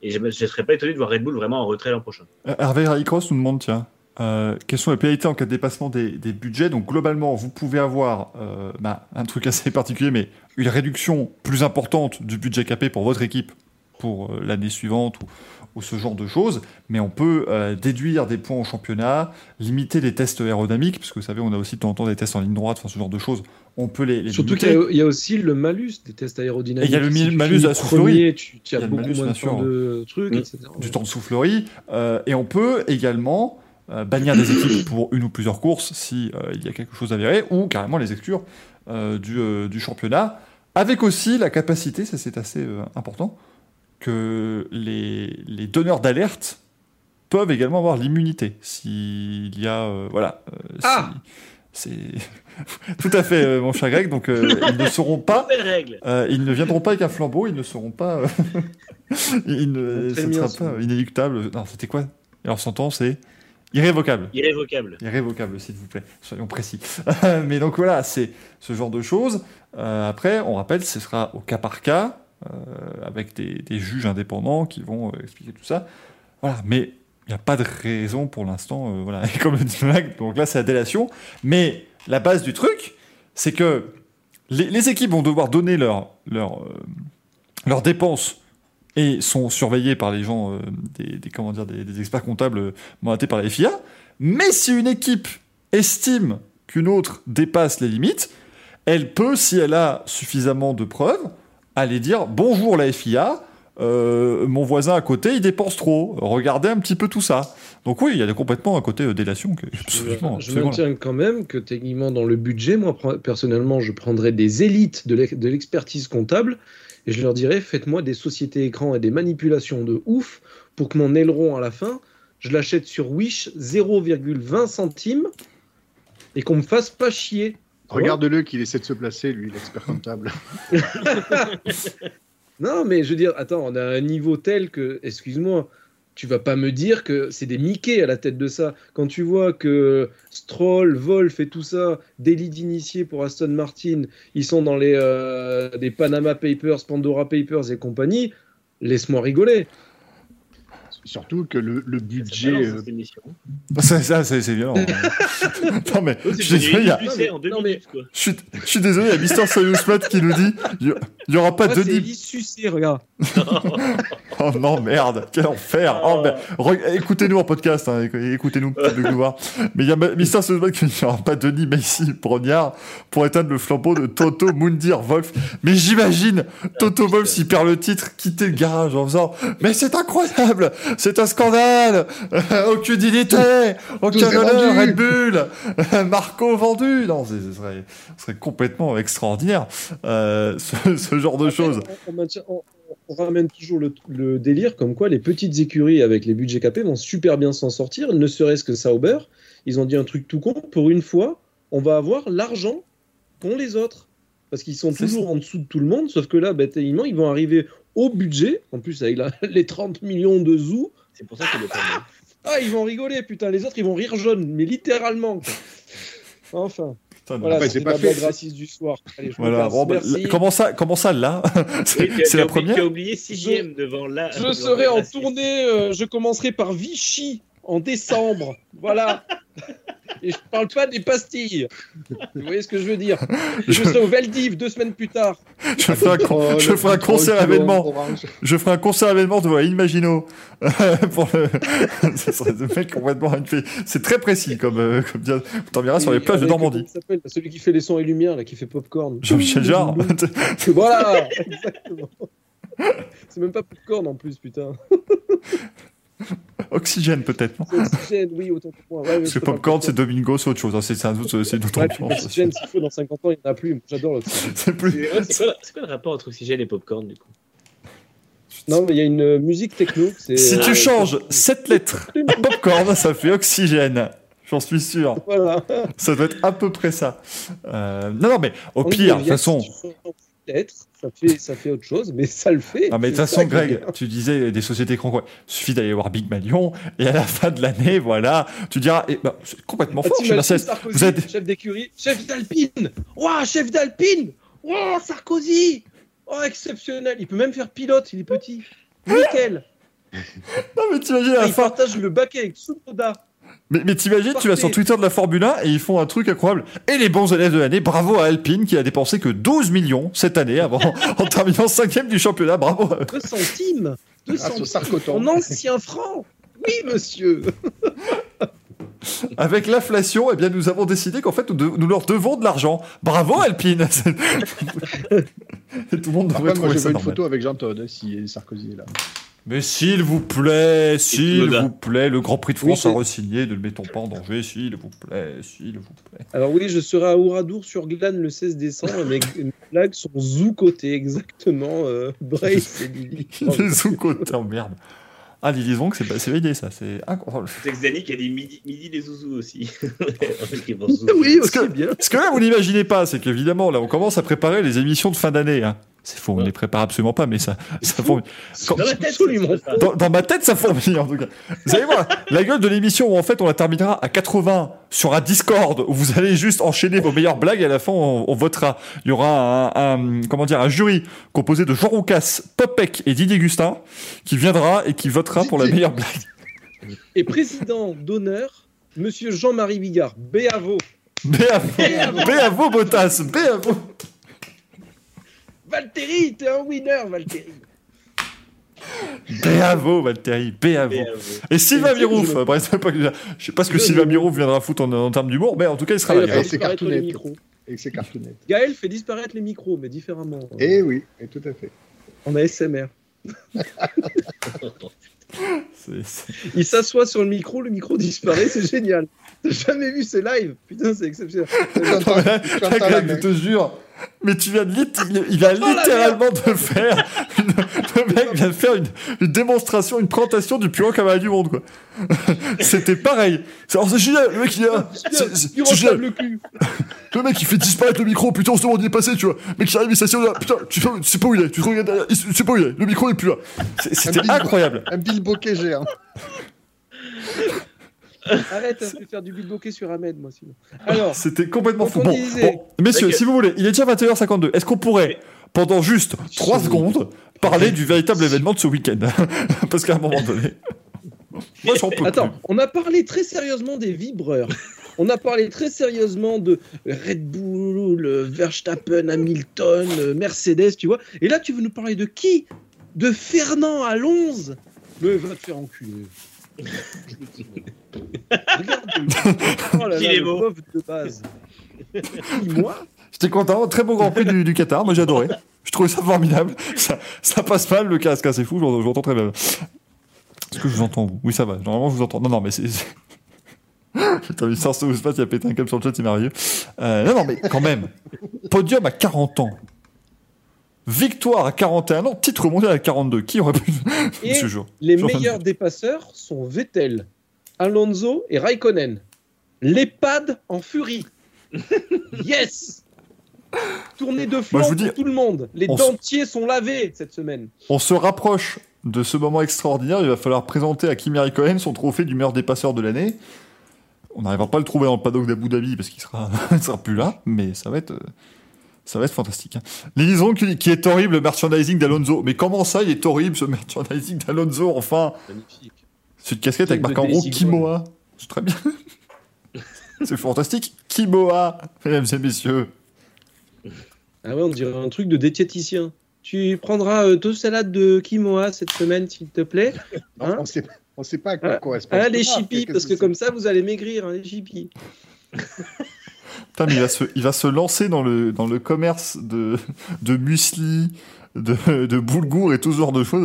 Ça va être, moi, ça va être merveilleux d'ailleurs. Ça va être extraordinaire. Il va mettre hashtag LC dans tous ses tweets.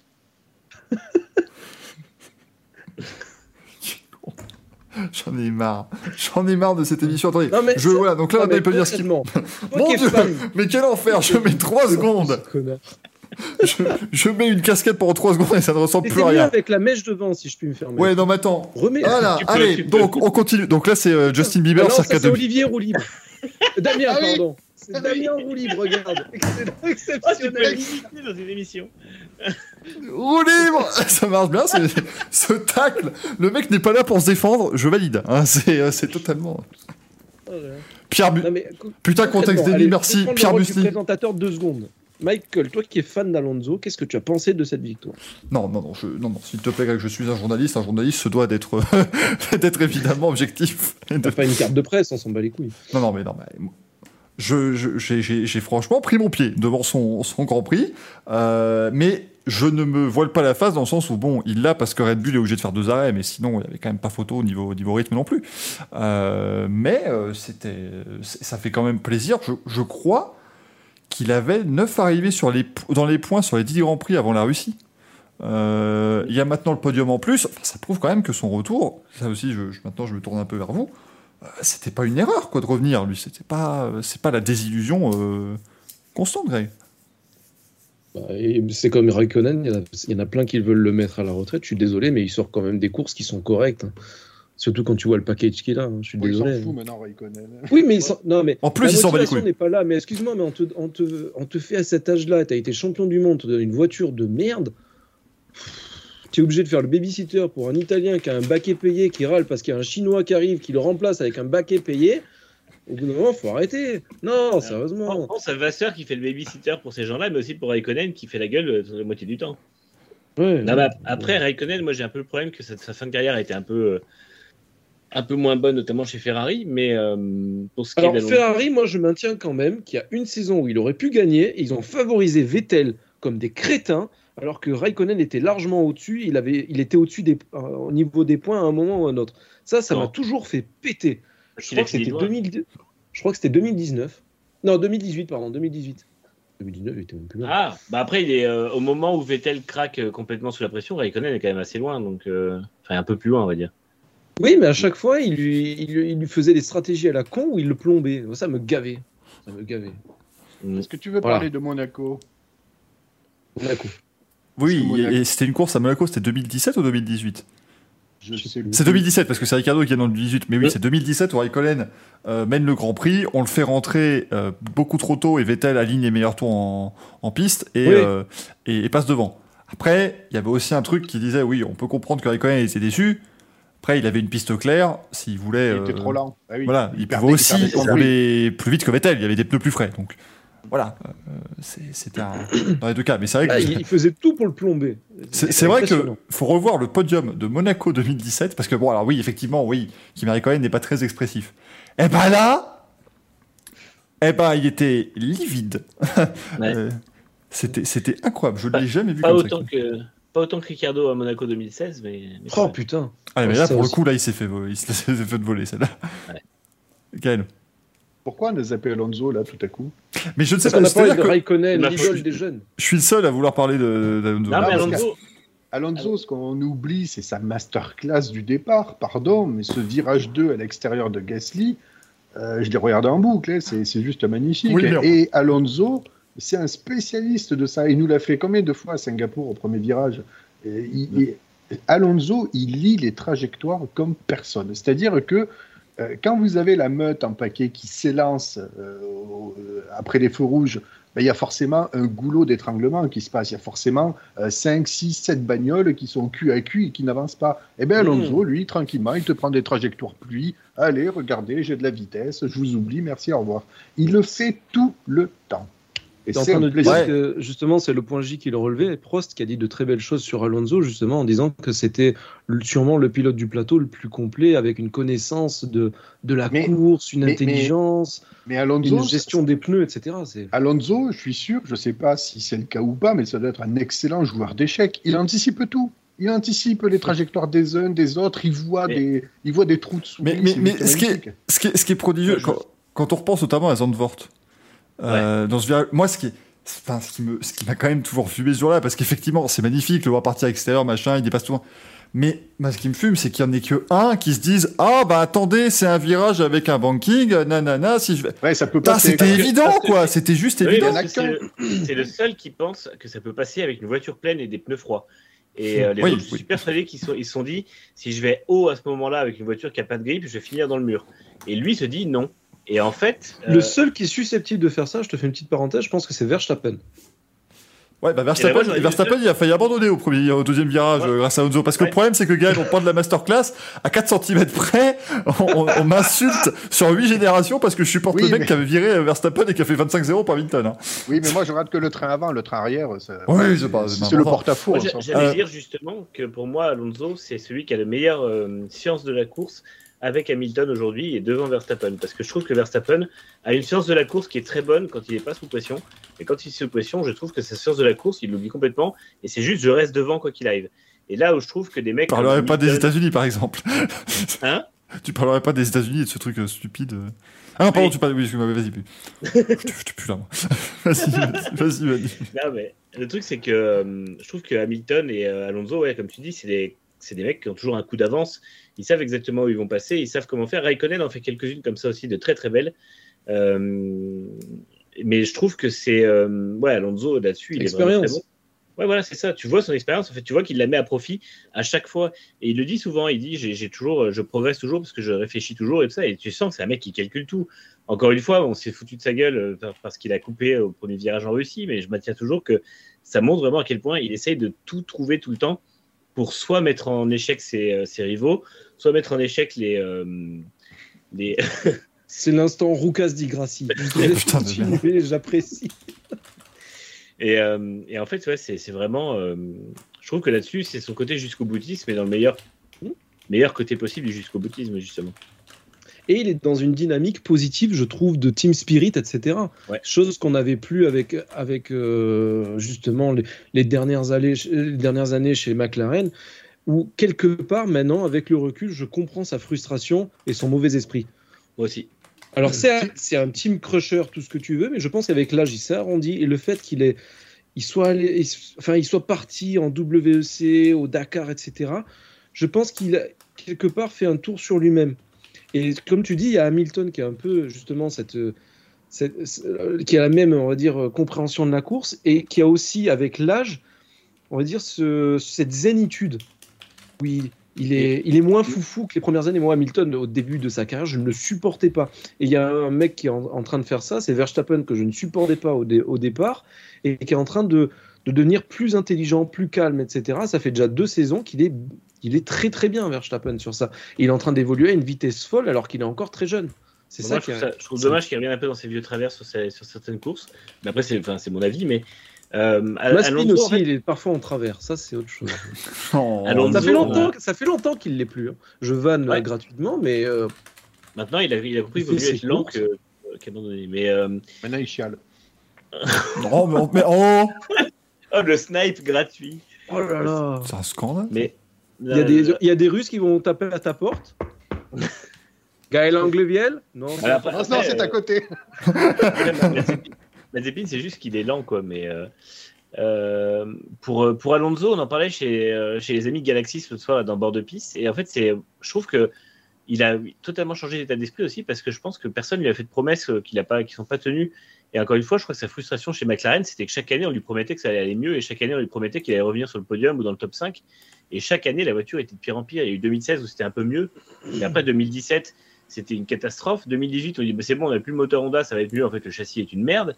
Et à chaque fois, chaque année, c'était frustration sur frustration. Et la seule chose qu'il a trouvé à faire, bah, c'est se venger sur Van Dorn. Il l'a étrié, il l'a étrié en piste, il l'a étrié dans les médias. Et euh, du coup, ça l'a fait passer pour un con. Mais en fait, je pense qu'Alonso, la frustration, elle était logique. Et le mec, il va chez McLaren, on lui promet le, le on lui promet une, comment dire, une redite du, du, de 1988 avec McLaren Honda. Le mec, il se retrouve dans une charrette qui, qui fait la 17e place. T'as fait un moment... coup de poker, mon gars. T'as pas gagné. Hamilton, il est allé chez Mercedes. Il y a tout le monde qui a dit que c'était ridicule. Au final, le mec, il, il a glané, je, sais pas combien de titres. Alors, alors en plus, ouais, ouais, ouais, mais Greg, ouais, mais coup de poker. Enfin, après, après Alonso 2015, c'est un peu. Euh, si tu viens pas chez nous, t'as pas de volant aussi. Hein. C'est, enfin. En même temps. Euh en même temps, Alonso, c'est un animal médiatique et politique. Hein. Euh, Massa lui Comme Jean-Pascal. Oh, oui, on l'a. C'est une bête à poil, Fernando Alonso, du coup, c'est ça Non, mais c'est vrai que ah bah, c'est dans, les paroles, c'est dans les paroles, Manu, je connais les grands classiques de la chanson française. oh oui, mais je, je, ne juge pas, je juge un peu, mais pas trop. je, je, te juge là, je te juge.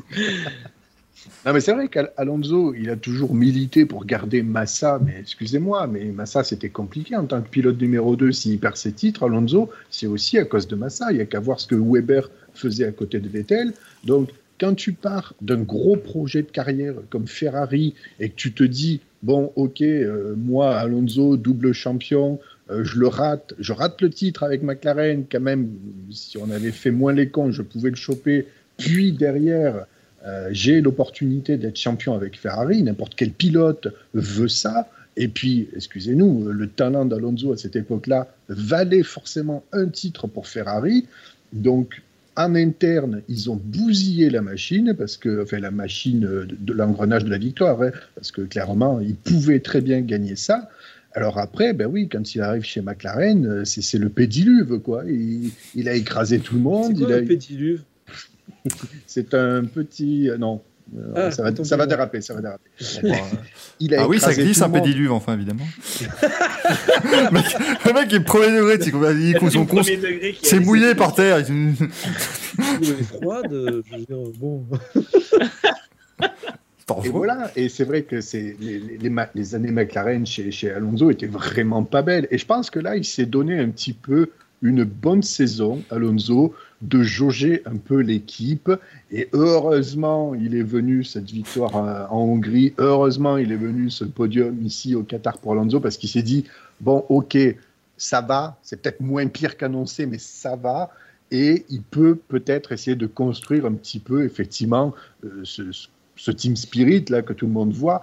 Donc, euh, entre guillemets, on le voit un peu sur son meilleur jour, Alonso il ne faut pas non plus occulter que, voilà, Alonso, si vraiment euh, l'année euh, euh, alpine avait été terrible, il aurait sorti trois, quatre phrases assassines et peut-être que ça n'aurait pas été.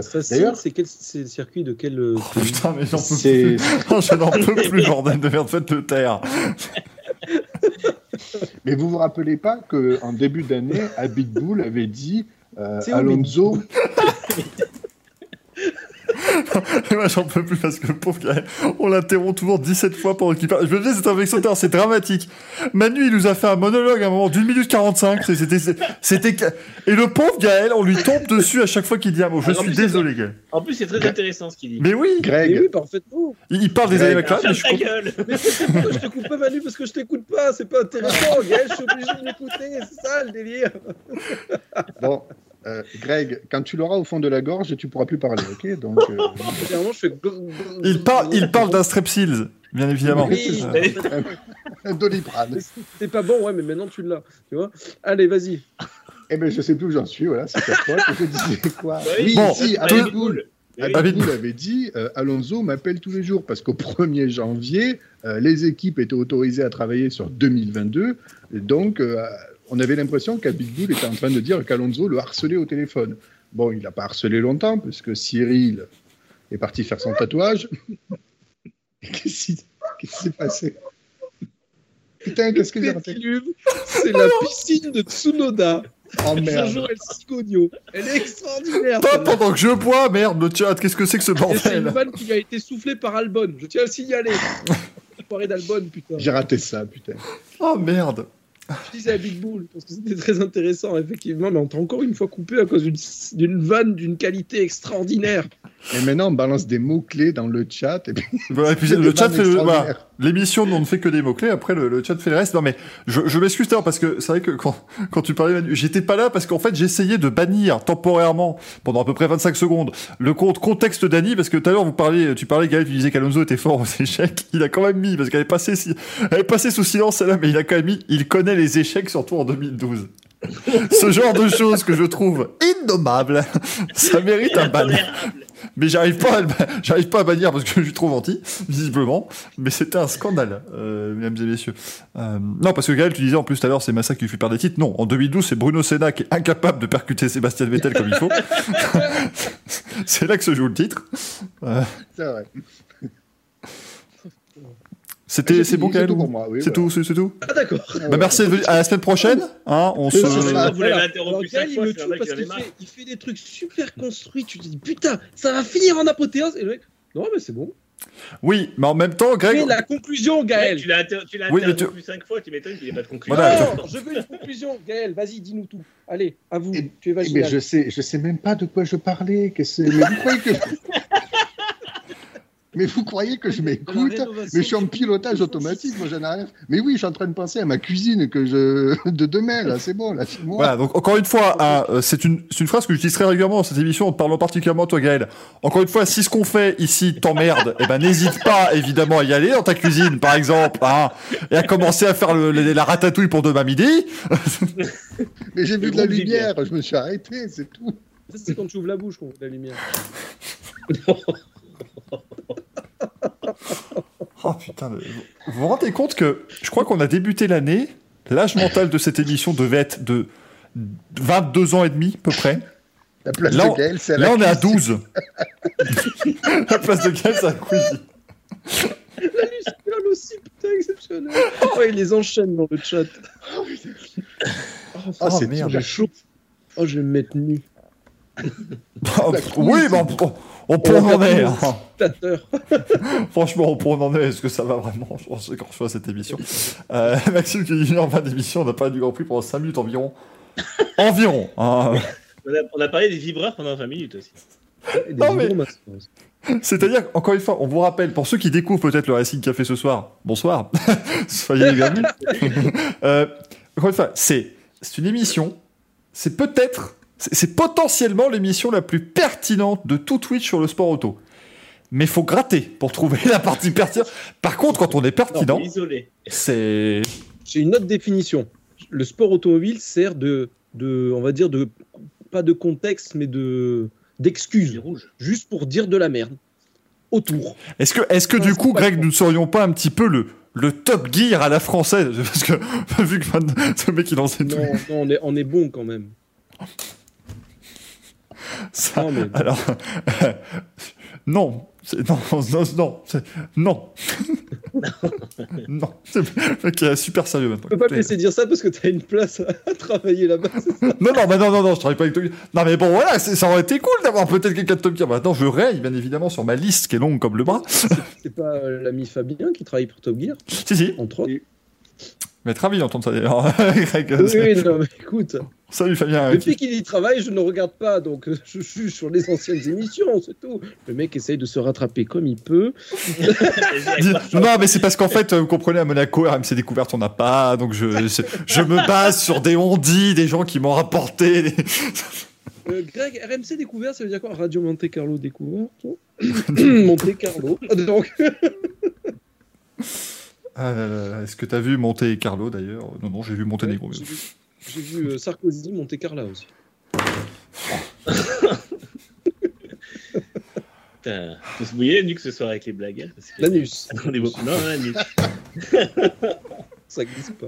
Mais non, mais ça fuse ce soir. Qu'est-ce qui s'est passé enfin Ah, il est en train de se boire son Jet 27, tranquille, pépouze. Il va être torché pour le Louis. Torchon chiffon Ah, Torchon alors chiffon une carpette C'est Lucas, dit Grassi, mélangé avec ta mère, connard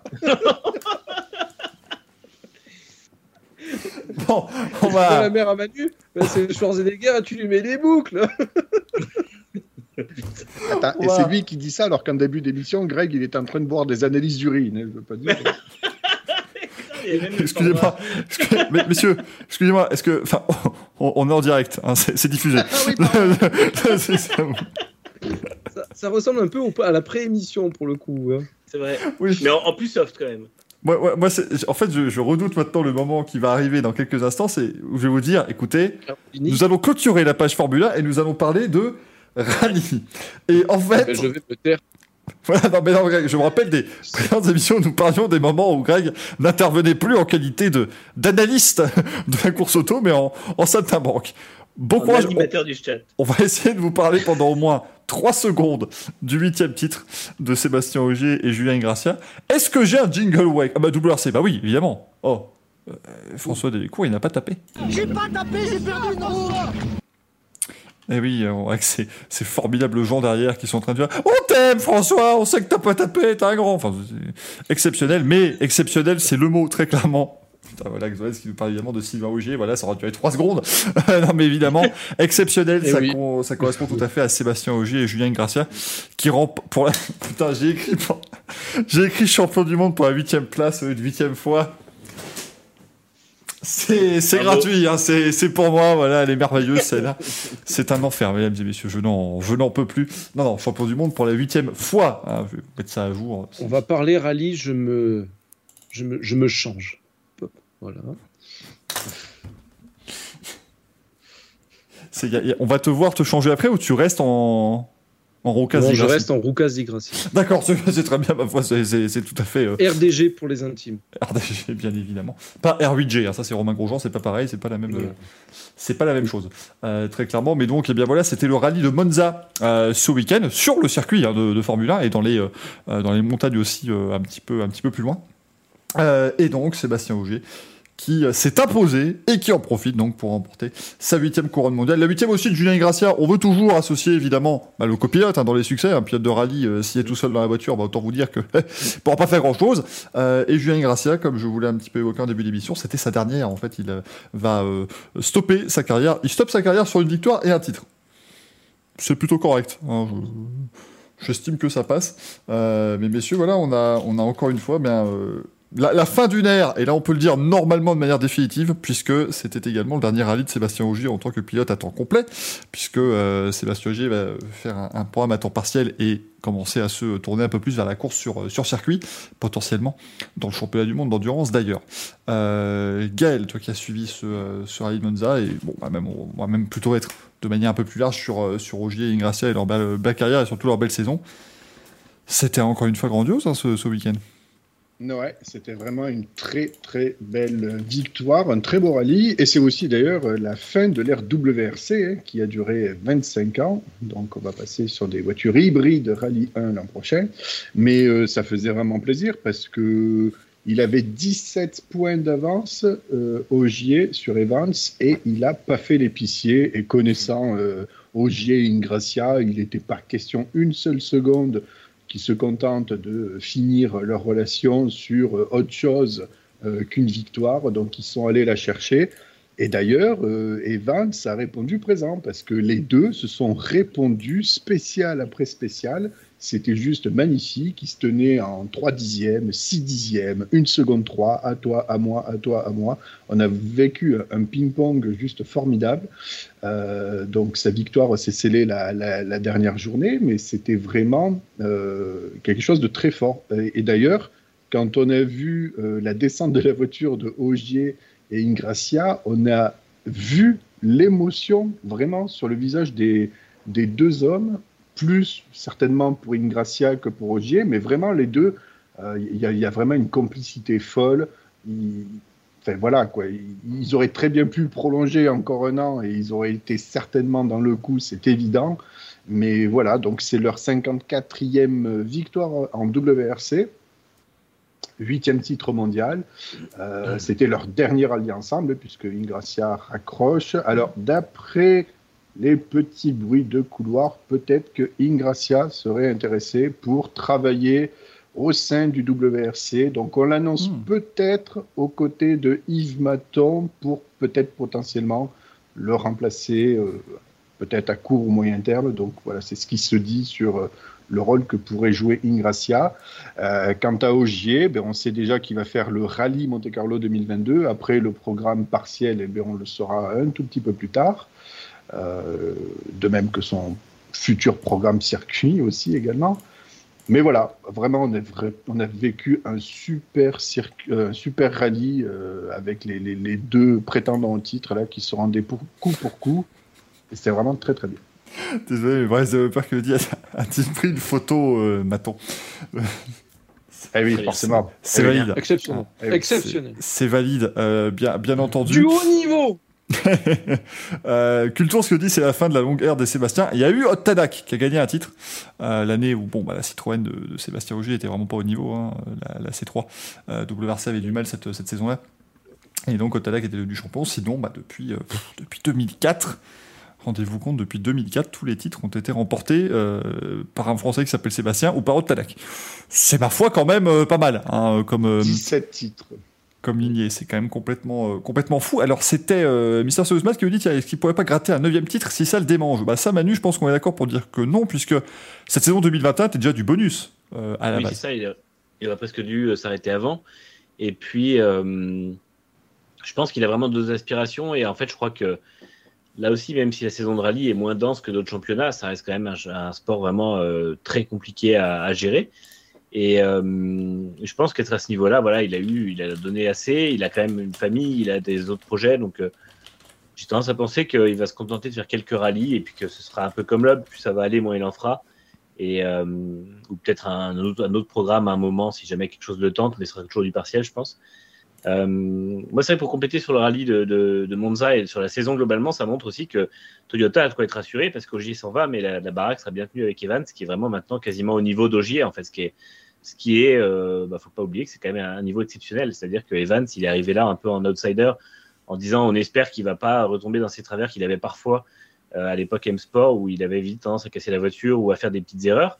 Et en fait, euh, c'est un taulier comme Ogier, c'est-à-dire qu'il est, euh, c'est lui qui, c'est le seul concurrent d'Ogier pour le titre depuis deux ans. Donc, c'est, faut pas sous-estimer ce qu'a fait Evans. C'est pour moi, il atteindra, enfin, si le, niveau reste serré entre les constructeurs comme il est là avec le, le Rallye 1, euh, Evans entamera la saison en favori pour le titre, ni plus ni moins. Donc ça, c'est quand même vraiment bien joué de la part de Toyota d'avoir su en fait trouver le pilote qu'il fallait pour justement prévoir l'après-Ogier, ce qui était encore une fois très compliqué et ce que Citroën n'avait pas réussi à faire à l'époque, puisque à l'époque où Loeb a commencé à envisager de, de, se, de partir, il restait encore une ou deux saisons. Ils ont quand même préféré le favoriser lui et pas favoriser Ogier, qui finalement est parti chez Volkswagen. Donc euh, euh, là-dessus, c'est très bien joué de la part de Toyota qui n'a pas mis Ogier en difficulté mais qui était prêt quand même à lui mettre un, adversaire à, son, enfin, vraiment à son niveau dans les, dans les pattes. Donc, euh, c'était une très, très, très bien vue de leur part. Et puis après, bah, quant, à, à la carrière d'Augier, c'est vrai qu'il y, a un petit débat en ce moment c'est est-ce que les, neuf 9 titres de Loeb sont meilleurs que les 8 titres d'Augier?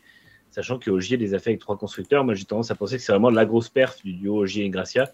C'est d'avoir en fait réussi à, non seulement dominer une ère avec Volkswagen, c'était un projet qui était très euh, vraiment sur les rails, mais après d'être allé chez M Sport, pour moi, c'est ce qu'ils ont fait de plus beau. C'est ça qui est fort. Chez ouais, ouais, la, saison 2017 chez M Sport, euh, c'est vraiment quelque chose d'exceptionnel. De, et puis, euh, bon, bah, Citroën n'a pas réussi à, leur filer une voiture et puis un programme, en fait, puisqu'ils se sont barrés comme des voleurs. Mais par contre, le, la dernière étape chez Toyota, un petit peu pour se venger de cet échec Citroën et pour se dire voilà en fait on a encore quelque chose à faire. Et ben moi je trouve que ça a été parfaitement euh, parfaitement réalisé. Je précise Manu quand tu dis euh, ils se sont barrés comme un voleur comme des voleurs on parle bien de, de, Citroën hein, euh, et pas de et pas de duo hein, parce qu'on rappelle que ah, oui, oui, globalement Citroën, a quand même dit ah mais on se retire parce que part donc voilà c'est un petit peu la, voilà, ça. la manière ils ont même ils ont même dit plus fort que ça. Ils ont dit on se retire parce qu'on ne trouve pas de pilote du calibre d'Ogier. Ce qui est un, bel hommage en soi à leur pilote. Ils ont craché sur l'intégralité du paddock. Euh, voilà, voilà, ce qui n'est pas très sympa pour les autres, quoi, effectivement. Euh, mais ils jouent, alors si je dis pas de bêtises, donc c'était en. C'est en, 2019, hein, cette, cette, année euh, chez Citroën pour Roger. Il finit quand même troisième du championnat et bon, loin, loin d'Ottanak qui avait remporté le titre avant, avant la finale, mais quand même, c'était et puis il, gagne le Monte Carlo quand même cette année-là, dès le début de saison. Quoi. Il gagne le Monte Carlo et le Mexique. Il était bien parti euh, au début de, au début de l'année. Euh, mais voilà, c'était. Quand Xavier nous dit comparer les titres et les époques, il fallait Ogier. Oh putain, mais arrêtez. C'est le championnat du monde du calembour dans le chat.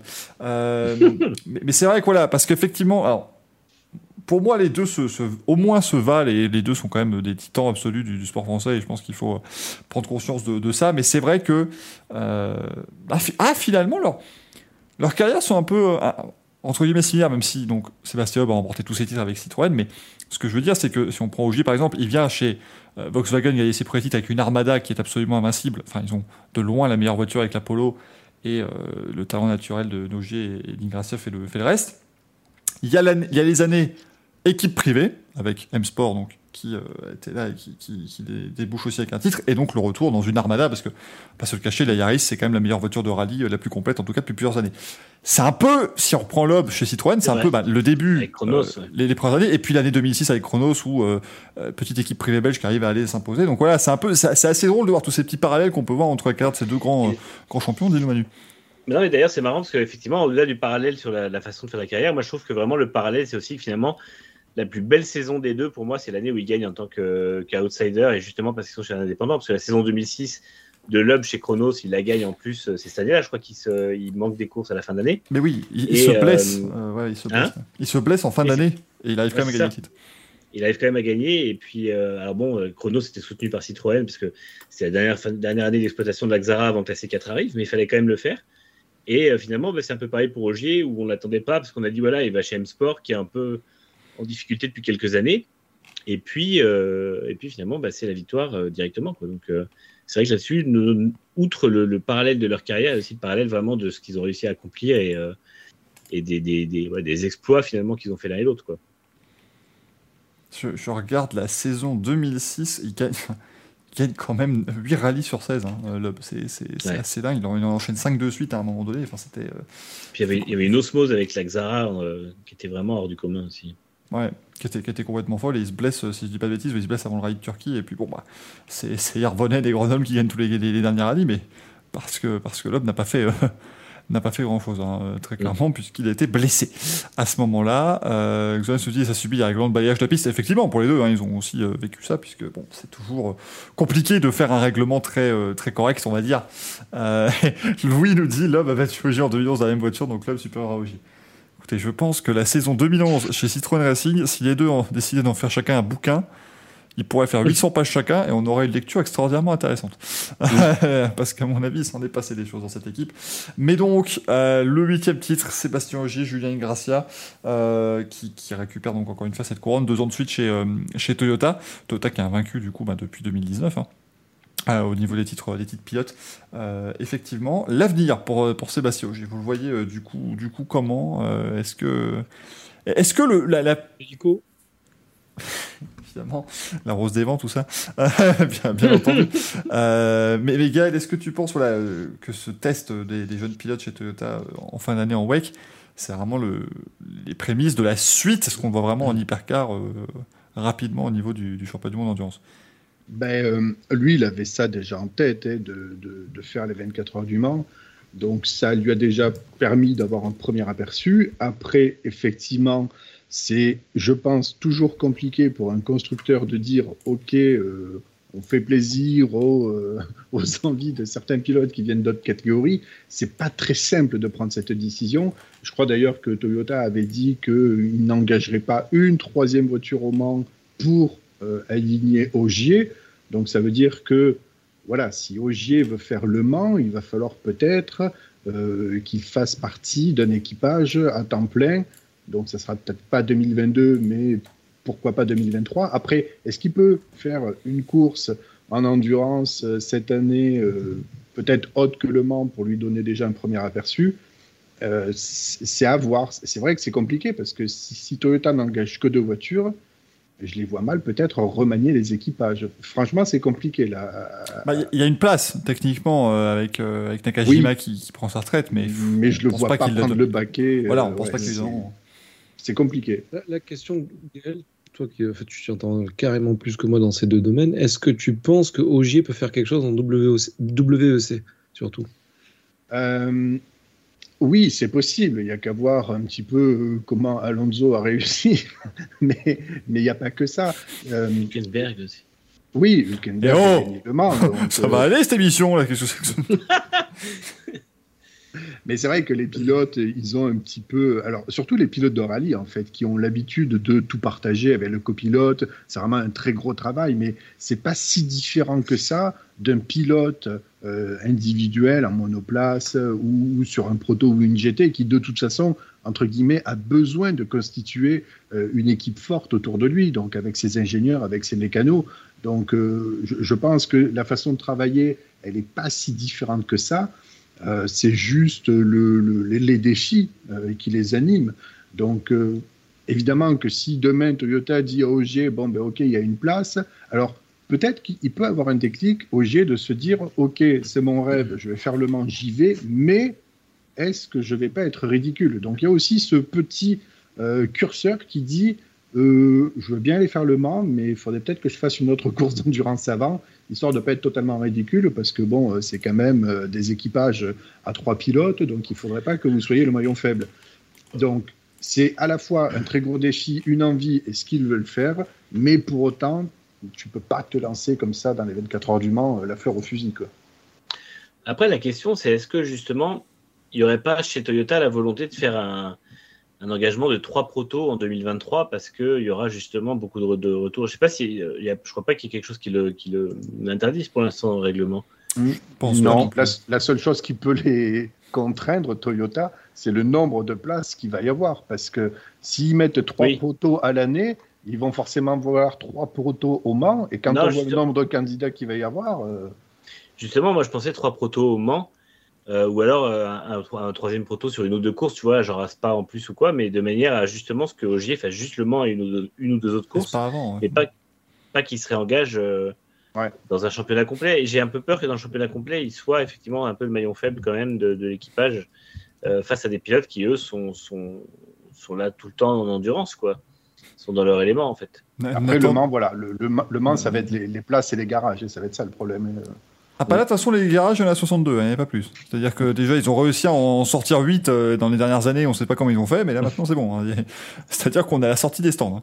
Euh, donc, à moins qu'il la, la, repousse de je ne sais où, ça va être compliqué. Euh, Nathan qui dit aussi dans le chat que Carlos Sainz, il a bien fait du rallye de la F1, avec une longue pause entre les deux en plus, donc franchement, ça va. Hein.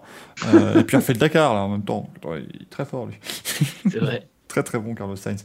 Euh, ça, ça, sera en tout cas intéressant. C'est vrai que ce, sera chouette de voir cette, cette possible reconversion de Sébastien Ogier en, en circuit. Mais, mais comme l'avait fait Sébastien Loeb aussi à l'époque, mais il y aura quand même un programme partiel. On pourra revoir Ogier en, en, course et ça, ça va être très sympa. On va le voir avec ces nouvelles WRC hybrides qui, qui risquent quand même d'être de sacrés bestiaux. Euh, Nino Gaël, oui. Et imaginez que l'an prochain, entre le programme partiel de Ogier et le programme partiel de Loeb, si ce ne sont pas tout à fait les mêmes rallyes, euh, sauf peut-être le, Monte Carlo, on imagine que les deux seront là, mais si chacun arrive à ne pas faire les mêmes rallyes, on a potentiellement 10 victoires françaises l'an prochain. ah bah c'est bah oui bah de toute façon aucun des deux n'aura une Hyundai déjà donc euh, ça va ça va leur offrir des chances de gagner des oh la gratuité bah, écoutez, on leur tape dessus depuis le début de l'année. J'ai quand même le droit d'en mettre une couche pour. j'ai quand même encore, j'ai quand même encore un gros soupçon, même si Hyundai, et même si Hyundai dit euh, oui, on est prêt, machin, tout ça. J'ai encore peur qu'ils se retirent. Hein. Ils ont, ils ont, ils ont dit non. Moi, ce qui me fait plus peur, honnêtement, c'est même pas qu'ils se retirent, c'est qu'ils ont dit non, non, mais la voiture de course, elle aura rien à voir avec ce qu'on teste actuellement. Je suis, putain, alors, testez pas, les gars. Mais je suis désolé, mais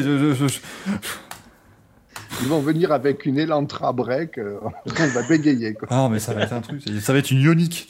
Avec un Tucson. ça va être full électrique. un connard. C'est un double programme avec le, Dakar pour le Tucson. Non, mais c'est vrai que. En plus, ils ont commencé tard le travail dessus. Et euh, enfin, quand on voit Ford et M-Sport qui sont dessus depuis, euh, depuis longtemps, et même Toyota maintenant qui a vraiment lancé les, les gros tests avec la, la nouvelle Yaris, c'est vrai que Hyundai, on dirait qu'ils sont vraiment genre oui, ça ira, ça, ça va bien se passer mais on, a vu deux trois images de la, de la Hyundai euh, en test il y a quelques semaines, mais c'était euh, ça avait l'air plus un shakedown qu'autre chose. On la voyait passer en, en, mode tout électrique à certains endroits et tout ça, donc c'est bien, mais c'est pas euh, enfin. elle était un peu sur un, elle était sur un kit un peu hybride parce que Toyota là, les derniers tests, ils ont foutu le full kit. ah ouais, elle est violente. Hein. Il y a les béquets. le truc. Il y a les ah béquets. Ah oui, c'est ce qu'on appelle les béquets. 80 kilos. Mais euh, non, c'est vrai que c'est. Euh, j'ai un peu peur que Hyundai ne soit, pas, soit pas à leur avantage. Et déjà, franchement, encore une fois, euh, enfin pour moi, le, programme Hyundai en rallye, pour l'instant, c'est un fiasco absolu. il y a quelques victoires et tout ça, mais ne pas avoir chopé un titre depuis qu'ils sont là, ils sont là quand même. Il y a eu, il y a eu toute la génération des WRC de 2017. Il y a eu, ils étaient là avant. Et en fait, ils n'ont jamais réussi à choper un titre, alors que Toyota n'a pas toujours eu la meilleure voiture, M-Sport n'a pas toujours eu la meilleure voiture. Ils ont eu un titre constructeur, je crois, quand même. Oui. 2018, ouais. Mais qui, qui s'en rappellera dans 10 ans? Personne. Moi Ouais. Parce que je suis fan de. Parce que c'est-à-dire que je. Voilà. Thierry Neuville, Nicole Colmex, ça je connais maintenant, donc c'est bon. Donc oui, moi je m'en souviendrai. Je... dirais bravo Hyundai. Vas-y, elle. Ouais, ouais, non, pardon. Non, je disais, chez Hyundai, le problème, c'est à la fois le management et les pilotes. Euh, regardez, à Monza, euh, il y a encore Sordo qui finit troisième. Je suis désolé, quoi. Sordo, tu le mets dans toutes les bagnoles, il fait podium, je suis désolé. C'est comme Brin, chaque fois que tu l'appelles, il est là. Donc, euh, et puis, à Andrea Adamo, moi, ça me fait penser à la, aux éloges que, que, que faisait Latvala sur Ogier. il disait, en faisant le bilan de sa saison, en parlant d'OG, il a dit ben, maintenant, en voyant Sébastien travailler, j'ai compris pourquoi moi, je n'ai jamais pu être champion du monde. Mm. Quand tu as un team manager qui te dit ça, quand même, tu te dis, ouais, ok, d'accord. Euh, là, le mec, euh, il, s'est vraiment intégré dans l'équipe, mm. il est resté à sa place, il a écouté ses pilotes, il a fait les choses pour ses pilotes, euh, ce que Adamo ne fait absolument pas. Quoi un peu plus compliqué. Je, m'excuse, gars, j'ai peut-être un petit peu ri pendant ton, ton explication, mais c'est-à-dire que comme tu as dit que Craig Breen a été appelé, j'ai imaginé que son téléphone faisait Breen, Breen, et c'est voilà, c'est à un moment donné, arrête, voilà. En le disant, en le disant, je l'ai. Oh, ne merci. Prenez pas de drogue. Voici l'effet de la drogue, les enfants. c'est de, l'espagnol, c'est de la bonne. La drogue, ça vous fait avoir un look bizarre. euh... Et Nathan rajoute aussi qu'Adamo, c'est un mot magique, un peu de prostro, ça te fait rire. Oui, aussi. Ça ne, mais ça ne cessera de. Voilà, il peut être là encore 15 ans. Il y aura Adamo, ce, voilà, ce sera dans ma tête, Salvatore Adamo qui sera sur un rallye en train de faire Ah, c'est superbe ce qui se passe là, c'est merveilleux. Moi, je suis. Euh, c'est parfait. Adamo, ce qui est formidable, c'est que d'une spéciale sur l'autre, quand il est interviewé à la fin des spéciales, mais il change de visage en 3 secondes. C'est juste formidable. Je ne sais pas comment il fait ça. Ah non, mais mieux, c'est les, ce qui est bien, c'est que la RTBF fait beaucoup de, contenu vidéo sur les rallyes, la télévision belge, euh, et, du coup, il l'interviewe en français, Adamo. C'est une merveille. Adamo en français. Alors, on précise Andrea Adamo, hein, euh, soyons bien, parce que voilà, l'autre, on sait qu'il parle français. Mais Andrea Adamo en français, c'est incroyable, parce que chaque fois où tu poses des questions, tu dis, bah, non, mais le truc, c'est que voilà, euh, pour l'instant, euh, c'est pas une bonne performance. Voilà, euh, on fait pas du bon boulot. D'accord, d'accord. Un mot gentil pour l'équipe Non, eh ben c'est bien, d'accord, bah, c'est prévu, pas de souci.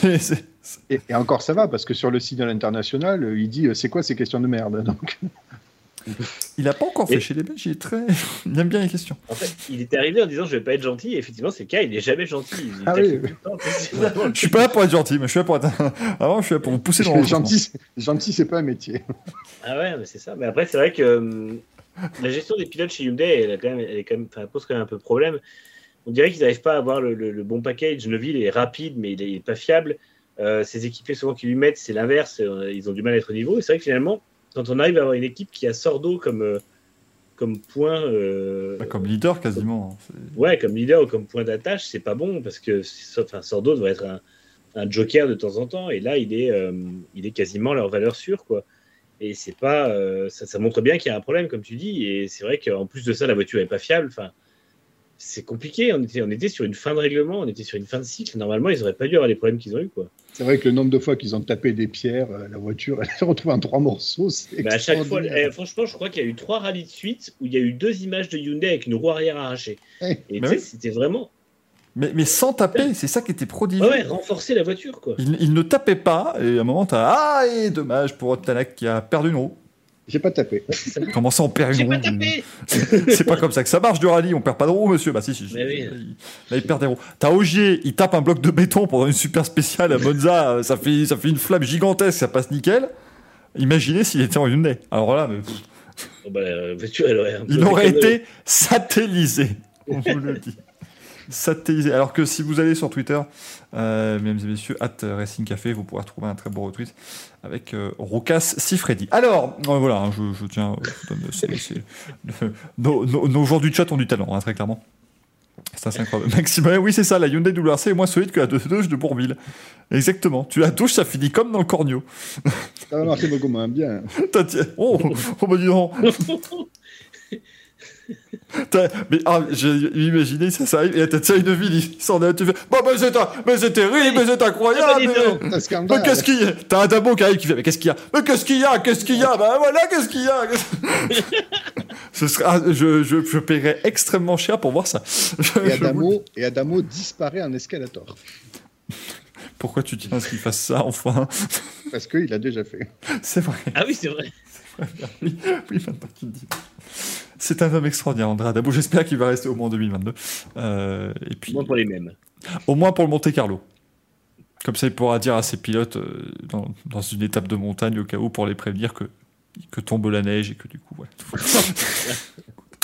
Écoutez, voilà, merde, on fait ce qu'on peut. Il est 22h38. On va peut-être d'ailleurs pouvoir passer bientôt au Merdolino, bien sûr. En tout cas, on. Comment, Gaël Quoi On a oublié. de... parler de programme. Non, oui, bien sûr, Johan Rossel, on l'a oublié. Mais oui, c'est vrai, oui, non, mais bien sûr, oh là là, mais oui, que dis-je, mais oui, suis-je bête, oui, non, Johan Rossel qui devient champion du monde. Euh, WRC3, c'est vrai que oui, non, toutes mes, toutes mes excuses, mais ça aussi, ça s'est joué, donc on le disait tout à l'heure, Gaël, dans la dernière spéciale, dans la Power Stage, il était derrière au rallye face à Kajetanovic, qui était son, son opposant principal pour le titre. Il a, gagné, euh, il a gagné finalement et il se retrouve devant. Enfin, c'était euh, extraordinaire. Saison qui n'a pas été simple non plus pour Johan Russell parce qu'il a été exclu euh, du rail de l'Acropole parce que l'avant de la voiture était un poil trop lourd. Hein, si je dis pas il y avait un petit problème de poids en tout cas sur l'avant de la voiture. Perso trop lent. C'est ça. C'est ça, effectivement. Et ils avaient d'ailleurs fait appel de cette, cette sanction qui n'a pas été donc remise à niveau, parce que si jamais il avait récupéré les points du rallye de l'Acropole, il aurait été champion du monde avant d'arriver à Monza. Donc ça fait une pression supplémentaire. Et il l'a géré, mais si c'est pas passé loin du tout de mal se finir euh, niveau, niveau pour le titre. Ça ne veut rien dire. non, mais c'est extraordinaire. En plus, c'est un gardois, donc je suis très très fier euh, que. c'est juste pour, juste pour ça qu'il voulait en parler. voilà, c'est ça. Si, puis il est en interview sur France Racing aussi, donc euh, allez voir un petit peu ce qu'il a raconté. Non, mais c'est extraordinaire. Ça fait, ça fait des beaux espoirs pour la relève du, du, du rallye. Donc l'an prochain, on espère que le programme WRC2 va se concrétiser pour qu'il puisse gravir les échelons du rallye. Euh, mais vraiment, c'est un garçon qui a euh, la tête sur les épaules et qui pourrait aussi euh, devenir un très grand à l'avenir. Bien sûr, on n'oublie pas Adrien Fourmeau qui est déjà là et qu'on espère rapidement aussi avoir ses chances. Ah, mais là, c'est-à-dire que s'il y en a dans le chat qui ne sont pas français, mais qui aiment le rallye, et qui se disent, par exemple, écoutez, personnellement, je commence à en avoir plein les fesses de ces Français qui dominent le rallye depuis 20 ans. Rassurez-vous, il y en a d'autres. ça, ça arrive. Donc, euh, la, relève commence à venir. Ça peut euh, encore continuer un petit bout de temps parce qu'Adrien Fourmeau, il va évidemment rester l'an prochain chez M-Sport. Il a contribué au développement de la nouvelle euh, Ford Puma hybride et ça peut, à mon avis, aussi faire de, très bonnes choses. Et on va commencer à le voir bien, bien terminé. Et puis, euh, ce dit qu'il y a Pierre-Louis Loubet qui a rassuré les étrangers. Oui, mais après, voilà, c'était pas non plus, euh, il, a, a, pas non plus démérité Pierre-Louis Loubet sur cette saison. Euh, même si, voilà, c'était pas non plus toujours très, très, très simple. Mais il y, aura du pilote français en rallye. Ça, c'est sûr qu'on n'a pas, euh, pas de pénurie de ce point de vue-là. Notamment, on peut le saluer grâce au travail quand même de la FFSA et notamment l'opération aussi Rallye Jeune, dont était issu Sébastien Auger ça permet de remettre un petit peu, voilà, de, faire, de, de faire le, le, tour de la boucle pas du, tout, si ça se dit, mais écoutez, à un moment donné, moi, si vous voulez là. Le mec, depuis tout à l'heure, avant des expressions. J'ai l'impression que ça fait, ça fait 10 minutes, tu vois, qu'il y a mon truc, c'est, c'est, mon cerveau tourne en boucle et puis ça sort. c'est, à dire que c'est. il est temps, ah, non, il mais... est temps de remettre les pendules à leur place. Exactement, non, non, mais la, roue tourne va tourner. Non, mais c'est un, c'est un robinet à conneries, euh, ce qui sort là. Je te, enfin, c'est incroyable ce que je suis en train de dire depuis tout à l'heure. Mais bref, bravo Sébastien, bravo Julien, bravo euh, Johan, bravo tout le monde, bravo. Euh, Bravo à Claude Berry, bravo à tout le monde, évidemment. Bravo, tu veux dire. Bravo, bravo, Sébastien Augier, bravo. non, non, mais c'était, euh, voilà, en tout cas, une nouvelle saison de WRC qui s'est terminée. Ça continuera bien évidemment avec le rallye de Monte Carlo. On a, enfin, le rallye Monte Carlo, pardon. On n'a pas encore de calendrier hein, pour le WRC 2022. Euh, euh, si, si, il est sorti. Ah bah oui, du coup, oui, pardon, il y a eu le... Il y a eu le conseil mondial, toutes mes excuses. Il y aura 14, 14 rallyes, si je dis pas de bêtises donc 10 euh, après annulation. c'est ça, ouais. les, enfin, les différentes courses ou c'est le calendrier avec les, les rallymen nus comme le Stade de France. Non, non, ça, ça, il arrive dans les prochains jours, justement, euh, pour, ah. euh, voilà, pour prendre. parce que je trouvais Gaël vachement renseigné sur le calendrier, donc je me suis posé la question quand même. Non, mais d'ailleurs, Greg, il va falloir qu'on en discute, d'ailleurs, pour le, tournage, de, enfin, pour le, shooting de notre calendrier nu du Racing Café, dont les bénéfices iront à la Fondation Michael de Forest, bien évidemment. Ça, c'est évidemment. Ah, c'est que moi, il faut un grand angle, sinon je rentre pas entièrement mon, oui, bon, on prendra une GoPro, ça ira bien. ça, ça, ça, fonctionnera avec, avec le fisheye, ça marchera très bien. Mais oui, effectivement, ça commencera donc du 20 euh, au 23 janvier. Oui, oui, ne, ne vous demandez pas au chat, je viens littéralement de passer de du calendrier euh, Racing Café au calendrier WRC sans aucun sas de décompression, c'est tout à fait normal. Mais donc, du 20 au 23 janvier, Rallye Monte, Monte Carlo, donc, euh, qui, euh, voilà, sera encore une fois en début de saison, dans la Rallye de Suède, le Rallye de Croatie, le Portugal, la Sardaigne, le Kenya qui est de retour, hein, le Safari Rally qui continue après cette, cette édition 2021, le Rallye d'Estonie, le Rallye de Finlande, le rallye TBA. C'est toujours bien quand on a un type to be announced dans un calendrier. Le Grand Prix de Taubira. Très très beau. on ne tourne qu'à gauche. Euh, on aura... C'est bon. Oh, les grands esprits dans cette émission, je vous jure. On aura euh, l'Acropole, la Nouvelle-Zélande, la Catalogne et le Japon. Donc autant vous dire qu'on va pas aller au Japon, on va pas aller en Nouvelle-Zélande, donc ça fait déjà plus que plus que 11 rallyes puisqu'il y en a 13 hein, pour l'instant. Euh, bon voilà, ça risque quand même d'être assez compliqué. Euh, de quoi Greg, t'as dit quoi? Le Louis, c'est terminé. Très bien. Yes Incroyable 22h44, c'est l'un des plus tôt. Bah, oh, ah, bah, on va pouvoir- En fait, voilà, on ne faisait, on, on ne faisait que meubler, euh, Greg. Donc, on va pouvoir passer à la suite. Maintenant, les Bardolino, les machins, tout ça en 12 Oh, minutes. le CSV, c'est ça. Hein? Comment? Faut que je t'envoie le CSV. Oui. Si, si tu souhaites, en tout cas, que nos amis du chat puissent jouer. Sinon, euh, Mais oui, je veux qu'il participe. si, si tu veux qu'on reste entre nous dans une espèce de caste euh, dédié au Louis, il n'y a pas de, il y a pas de, Oh, de mésentente et de problème non plus. Euh, allez, on va remettre maintenant nos Attends. fameux prix. Comment? Non, mais regarde dans le chat privé, regarde l'autre, il, il en peut plus, regarde. Il est en train de pleurer de la pisse, le pauvre garçon. Ah, ça sort par tous les trous, c'est Bon, exceptionnel. Oh, qui est pisseuse. Bon, Gaël, Gaël, Gaël, tiens-toi prêt, s'il te plaît. Non, Gaël, pas encore. Tiens-toi prêt. Je mets le, jingle du manche à couilles d'or. Voilà, c'est- Maintenant, go On prend manche On prend des couilles Ça fait un manche à couilles Il est parti, attention, Belle de Calix qui prend la corde, qui passe, c'est incroyable, c'est c'est formidable. Donc, on- on- Tu aurais dû mettre le jingle manche à couilles en boucle jusqu'à ce qu'il revienne. Ça, Alors- une. Alors non, parce que je rappelle que nous avons un grand avantage par rapport à nos amis du chat, c'est que nous, nous n'écoutons pas l'émission. Nous n'avons pas les sons. Parce que c'est-à-dire qu'il faut... Eux, ils m'entendraient moi chanter sur le jingle du manche à en boucle. hein. Ce serait très compliqué pour, euh, pour les gens qui nous écoutent, ne serait-ce que maintenant, et aussi en euh, podcast, bien évidemment. Mais rassurez-vous, Danny Brillant a repris la place de, de Gaël. Euh, bon, est-ce qu'on a eu de la bonne petite couillasse ce week-end? Il, y en a eu, de la grosse. Comme Il y en a eu de la grosse, il y en a eu de la bonne. On va commencer par Gaël. Enfoiré. J'espère Euh. qu'il aura, le temps, il aura pris le temps pendant qu'il est aux toilettes de, de réfléchir à son merdolino et qu'il va pas encore réfléchir 5 minutes après. Alors moi, le merdolino, je le donne à la vessie de Gaël. J'avoue ne que grand, grand, euh, grand contender là. C'est- c'est- Euh, euh, je, vais, je vais également mettre évidemment les euh, propositions. Alors, il n'y en a pas eu énormément sur, sur Twitter, mais il y en a eu des, des sympathiques. Ce coup-ci, rassurez-vous, quand je dis ça, ça n'est absolument pas une critique des gens qui nous suivent sur Twitter, mais c'est une critique du bonhomme qui est pas foutu de tenir un Twitter à jour et de vous demander correctement, dans un timing raisonnable, métier, de nous proposer tout cela. pas. Ah bah oui, mais putain, à un moment donné, moi, j'ai pas toutes les années d'expérience de rupteur, bien évidemment, c'est bien. Oh putain, celle-là donné d'expérience. Euh, donc oui. je vais vous mettre eh bien, les propositions qui ont été faites. Ah, on a, eh ben, on a Alpine dans les propositions. On est au dis donc. Louis, euh, Gaël. Tu as raté donc le- les merdolini, les questions des viewers. Nickel. Et là, Désolé, actuellement, on est en train de chercher, il y, a, il y a un croisement entre Danny DeVito et Jean Todd. Donc euh, c'est euh, assez sympa. c'est très bien fait. Un croisement de taille. J'étais un peu lent, mais vous savez ce que c'est quand il fait froid. Il faut déplier l'escargot. Donc... Et, La mec, légende, et la raconte qu'en été- bon. la légende raconte qu'en été, il ne bouge même pas de sa chaise, il peut directement la, la déplier jusqu'aux toilettes. Euh, Non, mais alors, le merde, les merdolini, tiens, tu vas commencer, Michael, parce que t'es toujours en train de nous ba- bassiner, là. Vas-y, allez. ah, je vous bassine, carrément. Oui, tu nous bassines. Ah oui, oui. L'autre, il pense à sa cuisine. Moi, j'ai de la lessive à faire. Tu nous bassines. Bah, moi, je suis content d'être là. Merci Manu, merci Manu, ça me touche beaucoup. Il m'a envoyé un message juste avant. Putain, si ce soir, j'aurais- j'avais pu regarder la finale de Danse avec les stars. Et l'autre connard, il peut pas faire les choses le jeudi. Non, mais sans blague. J'ai Oh jamais regardé une minute de cette émission, ça va pas commencer ce soir. Bon, Oui, attends, c'est ce qu'on dit. il y a Michou, le, le youtubeur, hein, pas, euh, pas, Ah. pas Michou, les lunettes bleues, le- ressorti. Elle est comment cette soirée Euh, ben, elle est- Elle est belle Enfin, Ce serait extraordinaire. J'aurais, j'aurais payé très cher Alors, pour voir. Merdolino. Ben, je, je, je n'en ai pas. Je, je trouve que tout le monde sait bien. Enfin, j'ai pas de. Et Monsieur Horner qui insulte un commissaire et qui se prend des petites euh, réprimandes de la FIA. Mais c'est habituel, ça. Il a insulté personne. Il a pas. En fait, le truc, c'est qu'on a du mal à.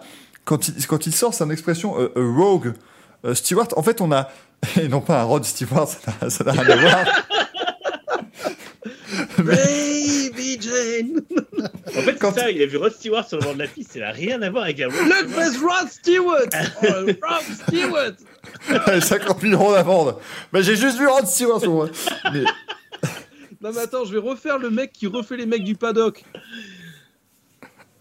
Rod Rod Stewart.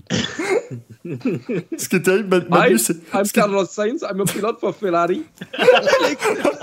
hey, extraordinaire celui-là. Les, hésitations étaient parfaites. Hein.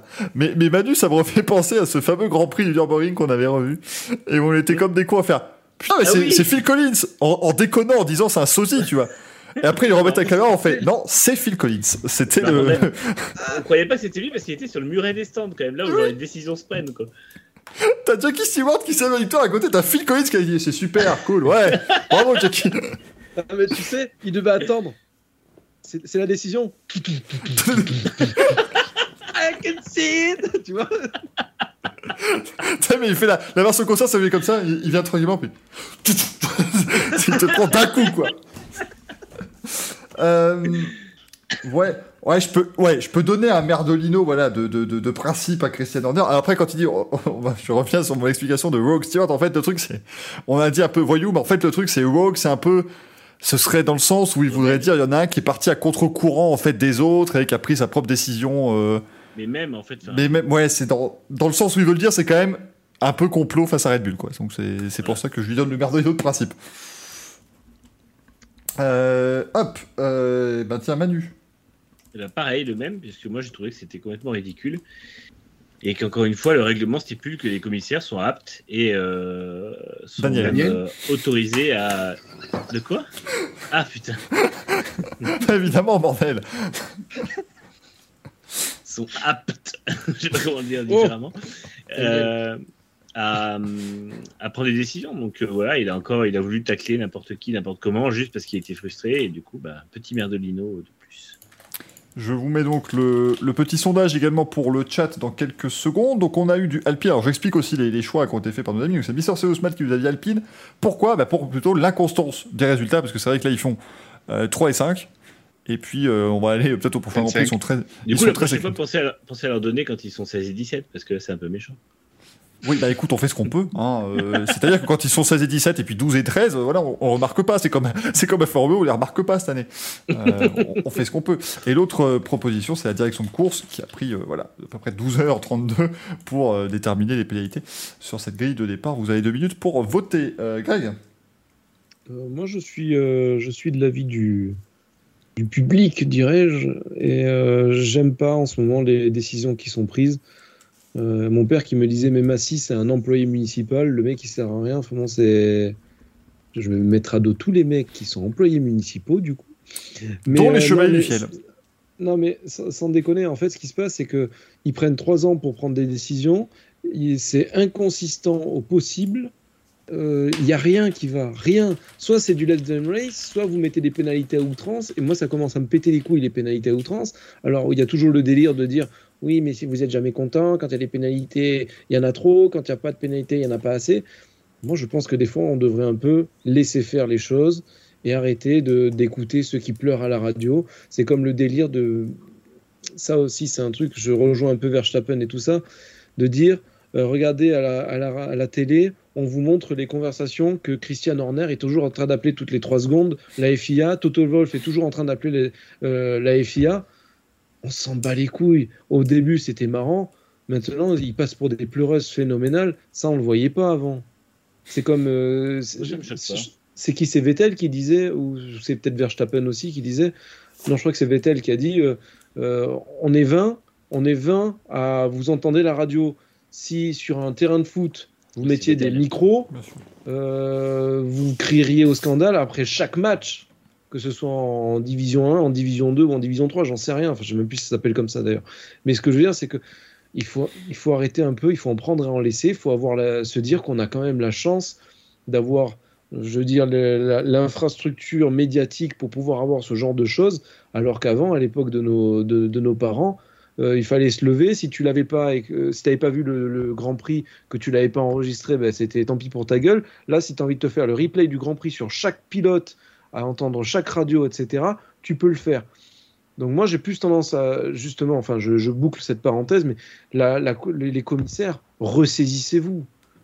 Ressaisissez-vous. Musclez votre jeu, les commissaires. Non, mais soit. Jeu, Robert. Non, mais il faut, il faut, que ce soit constant et il faut que ce soit des décisions rapides. Et j'ai presque envie de dire, même que ce soit des décisions un peu dans, du style fermez vos gueules, on a pris cette décision, si vous n'êtes pas content, l'opinion publique, stop. Les tribunaux des réseaux sociaux, ça me pète les couilles maintenant. C'est tout. Je, là, là, je suis en train d'émettre un, avis qui techniquement pourrait être englobé là-dedans, mais je trouve que la FIA devrait être ferme et pas dire oui, etc. Et puis peut-être que, ah oui, il y a un mec qui a filmé, donc peut-être qu'on devrait le prendre. Oui, on a trouvé que c'était pertinent, on l'a pris, un point, c'est tout. Vous n'êtes pas content, ben changez de sport. Le problème, Greg, c'est que la vidéo de la vidéo de, Verstappen qui touchait le rond, je suis d'accord, avec celle-là qui existait sur le moment, etc. Ils peuvent pas se taper toutes les vidéos. Mais quand euh, ils viennent euh, mettre une déclencher une enquête trois heures après parce qu'ils ont vu une vidéo sur, sur Twitter de Verstappen qui ralentit pas, alors que je suis désolé, tu as 10 pilotes qui passent euh, sous drapeau jaune devant le drapeau jaune. La moindre des choses en tant que commissaire de, course, c'est quand même de prendre les replays et les datas, de tout regarder à la suite et de voir qui a fait quoi. Ils n'ont pas à attendre que derrière il y ait quelqu'un qui vienne gueuler sur les réseaux sociaux et dire Ah oui, merde, on a peut-être une enquête à ouvrir. Encore une fois, on arrêtera de les questionner, on arrêtera de remettre tout ce qu'ils font en question le jour où ils feront leur boulot. Et c'est-à-dire que quand il y a un problème en piste, eh ben, ils iront l'analyser de A à Z. Voilà. Moi, et encore une fois. Vas-y, Manu. Vas-y, Michael. moi, je voulais dire, le truc, ouais, effectivement. Drapeau, tu mets un truc simple, double drapeau jaune, enquête immédiate, enquête automatique, et tu dis juste, mais un truc, il regarde juste les secteurs. Voilà. Voilà. voilà. C'est pas. C'est parce, que, parce que si ça se trouve, euh, Bottas et Verstappen sont les seuls à avoir pris, hmm. mais peut-être qu'ils n'ont pas regardé. Enfin, il y a peut-être d'autres pilotes tu vois, qui ont amélioré, mais très légèrement, enfin, qui n'ont pas forcément ralenti, mais on n'a pas forcément sur lesquels on n'a pas forcément enquêté parce qu'ils n'ont pas enquêté sur tous les pilotes qui ont passé à ligne en Q3. C'est ça.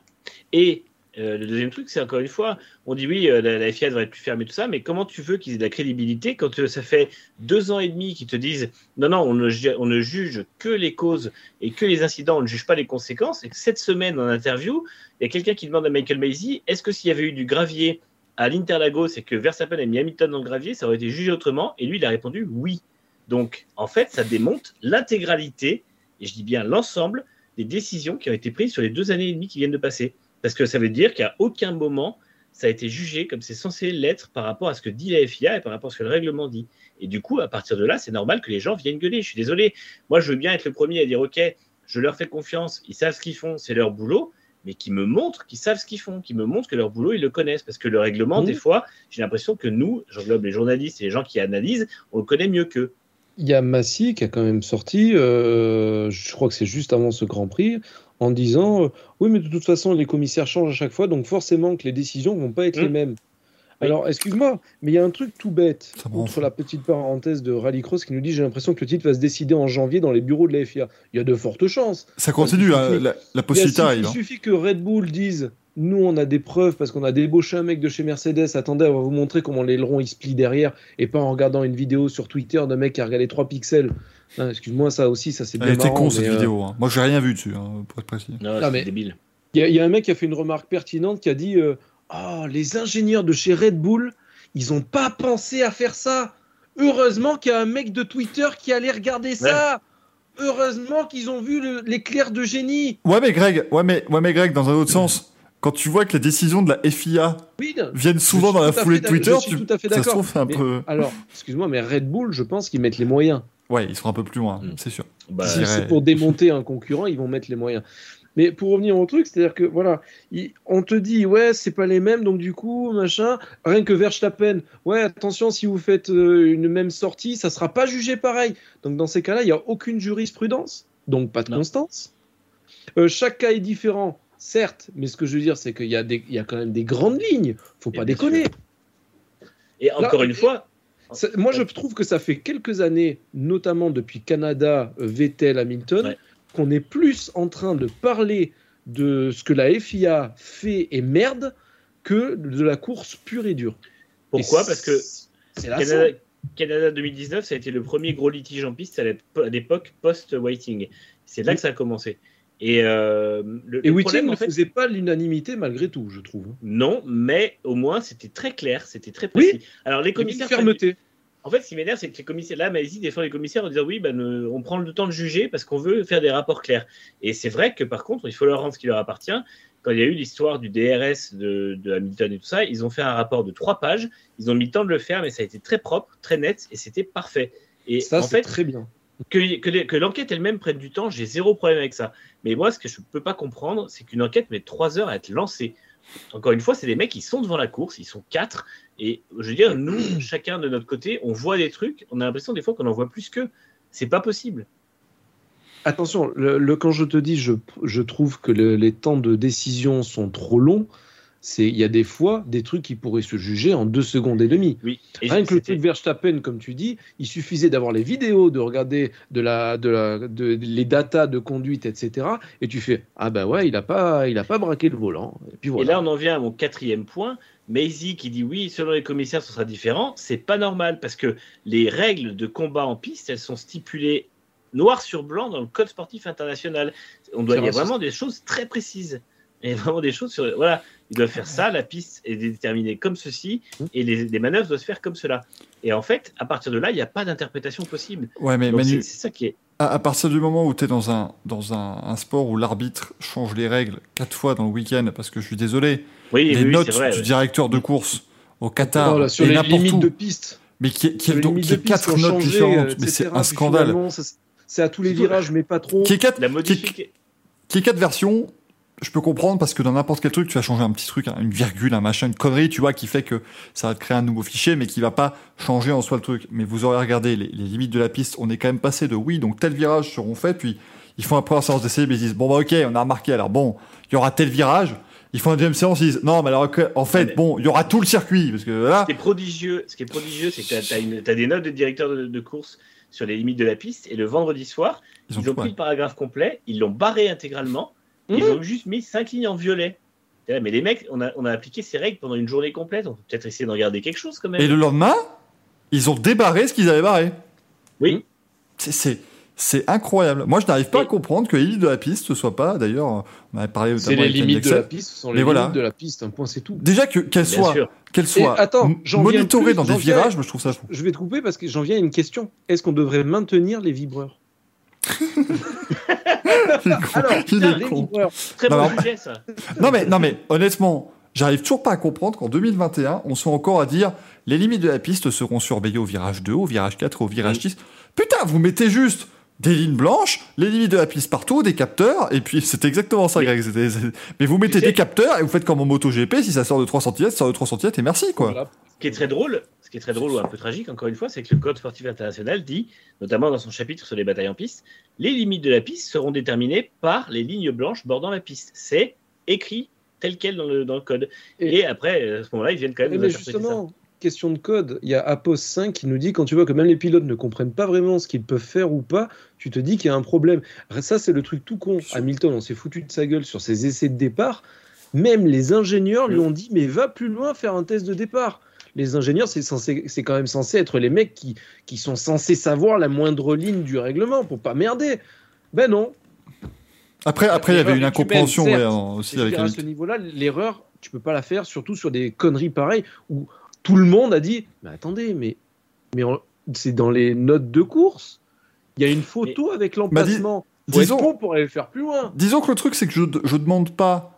Moi, je demande pas, quand on, quand on parle des pilotes, je demande pas à ce qu'ils connaissent tout le règlement quand ils sont en bataille, tu vois, ces trucs, mais, mais qu'au moins, ils puissent avoir la, la compréhension de globalement ce qu'ils ont le droit de faire et de savoir que si je fais ça, il y aura pénalité, si je fais ça, ce sera bon. Mais là, comme euh, comme, comme Lando Norris n'a pas le droit de pousser Sergio Perez en Autriche, parce qu'il y a du gravier, hein, supposément, mais que Verstappen aura poussé Hamilton hors piste au Brésil, c'est, tu peux pas savoir ce que tu peux faire. C'est impossible. Pour, rebondir sur le message de la pause 5, c'est que si les pilotes aujourd'hui savent plus ce qu'ils ont à faire, c'est parce que les précédents s'accumulent. Au départ, on a un règlement, mais il est contré à un tel moment. Finalement, c'est les Race, finalement, on les, les laisse pas courir, finalement, si. Et au final, bah, les pilotes, du coup, demandent ce week-end, qu'est-ce qu'on doit faire? Et euh, pour répondre à, ce qui disait est-ce que ce sont les commissaires ou Mazi qui ouvrent les enquêtes? En fait, c'est Mazi qui choisit d'ouvrir une enquête ou non, et ensuite il la confie au commissaire. Donc, euh, le, quand il n'y a pas d'enquête du tout, comme Ricardo et Bottas au départ au Mexique, ou comme Verstappen et Hamilton à Interlagos, c'est la décision de Mazi normalement. En tout cas, c'est ce que le règlement sportif stipule. Mais encore une fois, est-ce qu'il s'appuie vraiment dessus On ne sait pas. Ce qui, ce qui veut dire quand même, on s'en rend peut-être pas compte, mais du coup, il est très possible que de, j'allais dire depuis que Michael Maisy est là, c'est pour avoir un échantillon, on va dire, sur trois saisons, mais même à l'époque de Charlie Whiting, n'importe quand. Très possible qu'un jour, il y a eu des manœuvres absolument dégueulasses dans le peloton, mais comme elles n'ont jamais été rediffusées ou quoi que ce soit, euh, euh, ou que personne ne les a vues, bah, il n'y a jamais eu d'enquête là-dessus. J'ai presque envie de te dire qu'il y a des tas de mecs sur, euh, sur les réseaux sociaux qui sont axés que sur un seul pilote qui regardent les, les vidéos. Aujourd'hui, il y a des trucs qui seraient mais... ressortis. Ah non, aujourd'hui. mais regarde, je parle aujourd'hui. Mais, à l'époque. Et là, j'englobe la dernière année de Waiting, mais les, les, décalages en ligne droite de Magnussen sur, sur Leclerc à Suzuka notamment, ou, ou à Bakou, euh, sur Leclerc aussi, je crois, ou les décalages de Mazepin année sur Schumacher, c'est des choses qui n'ont même pas nécessaire, qui n'ont même pas eu d'enquête ouverte non plus. Mais attends, euh, regarde, pendant des années, Verstappen, il était blanchi. Il y avait justement la jurisprudence Verstappen où il disait non, vous n'avez pas le droit de faire ce genre de décalage. Ouais, jusqu'au jour où ils ont euh, inventé une règle à cause de lui. Encore une fois, c'est pas, ils ont mis deux ans, mais finalement, ils l'ont fait quand même. Donc, Voilà. moi, je crie au scandale à chaque fois. C'est pas que j'étais contre Verstappen à tout prix, mais je veux dire, mais tu fais pas ce genre de choses. Non, mais c'était ce genre de choses. Je, m'étais engueulé avec un mec sur Twitter. Le mec me disait Ouais, mais c'est parce que t'as aucune argumentation. Mais j'ai dit Même pas besoin d'avoir d'argumentation. Le mec se décale, il manque de se tuer, de tuer un mec derrière. Je suis désolé, c'est dangereux. Un point, c'est tout. Qu'est-ce qu'il faut faire? Gaël, vas-y, voilà. ta sagesse. Non, mais je savais pas que le Merdolino devenait en fait tout un chapitre. Oui, c'est ça. La partie Merdolino va être plus longue que la partie WRC. Hein. Donc vas-y, Gaël, donne-nous ton. T'es à deux doigts d'aller chercher la bio de Niki Loda parce que je l'ai pas. Ah non, non, non, t'as fait trop, as fait trop d'arrêt au stand. C'est fini. euh, Est-ce que euh, tu peux rendre la chaise de l'auditorium Edith Piaf, s'il te plaît Parce qu'autant moi j'ai une chaise de jardin, mais toi c'est une chaise d'auditorium. Ah, moi c'est les chaises de conférence. Hein. Gaël, ton mère de Lino. Euh, non, parce que comprends-tu, Gaël Il faudrait que tu me donnes ton merdolino, là, s'il te plaît. Alors, euh, j'ai. Si, tu pouvais, non, non, si tu pouvais, au lieu de lancer un nouveau débat, me donner. qui est insupportable. Et le mec nous, nous vannait tout à l'heure quand on coupait Gaël. C'est ça, ouais, c'est Mais genre, mais je, je, le taquille, je le taquille. Euh, vas-y, Gaël, je me tais vraiment, vas-y. Quel enfer. Je suis pas venu ici pour souffrir. C'est bon. Il s'est coupé son micro, profite-en. Euh, j'ai un train de la hype euh, de Merdolino. Est-ce que je peux tous les donner? Oh, bah, on, en est. Vu que de toute façon, depuis le début de la saison des Merdolino, il y a toujours eu des règles spéciales pour toi. Vas-y, euh, tu pourrais en donner, tu en donner deux, te les donner à toi-même. Donc fais-toi plaisir. Hein, Ah, mais j'hésite entre Michael Masi, qui est fan de la Formule 1 et qui crée des dramas pour des décisions. J'hésite entre la com d'Alpine, 3 plus 5 égale 25. Euh, j'hésite Attends, comment ça 3 plus 1 Ils ont fait un truc de promo. 3 plus 5 égale 25% de réduction. Non, ils ont lancé. Euh, bah, ils ont... Non, non, non, non, ils ont fait une petite infographie. Là, 3 plus 5 égale 25 points. Ah, oui, mais c'est 3 plus 5 égale 25. C'est Vandame qui a, qui, a, qui a pondu ça. Non, mais c'est. Parce que 1 plus 1, ça fait pas 2. c'est 11. Ça, c'est beau. Ça fait 11. Euh, sinon, qu'est-ce qu'on a eu? On a eu le, le, VIP Flagman qui a dû euh, le présenter qu'à Hamilton et puis les autres, démerdez-vous. Quand Leclerc est passé, il ne savait même pas si c'était le dernier tour. Stroll, pareil. En fait, c'était formidable. Non, mais je pense que le Merdolino, je vais le décerner au circuit de Losail, euh, qui nous a fait un superbe son et lumière. En...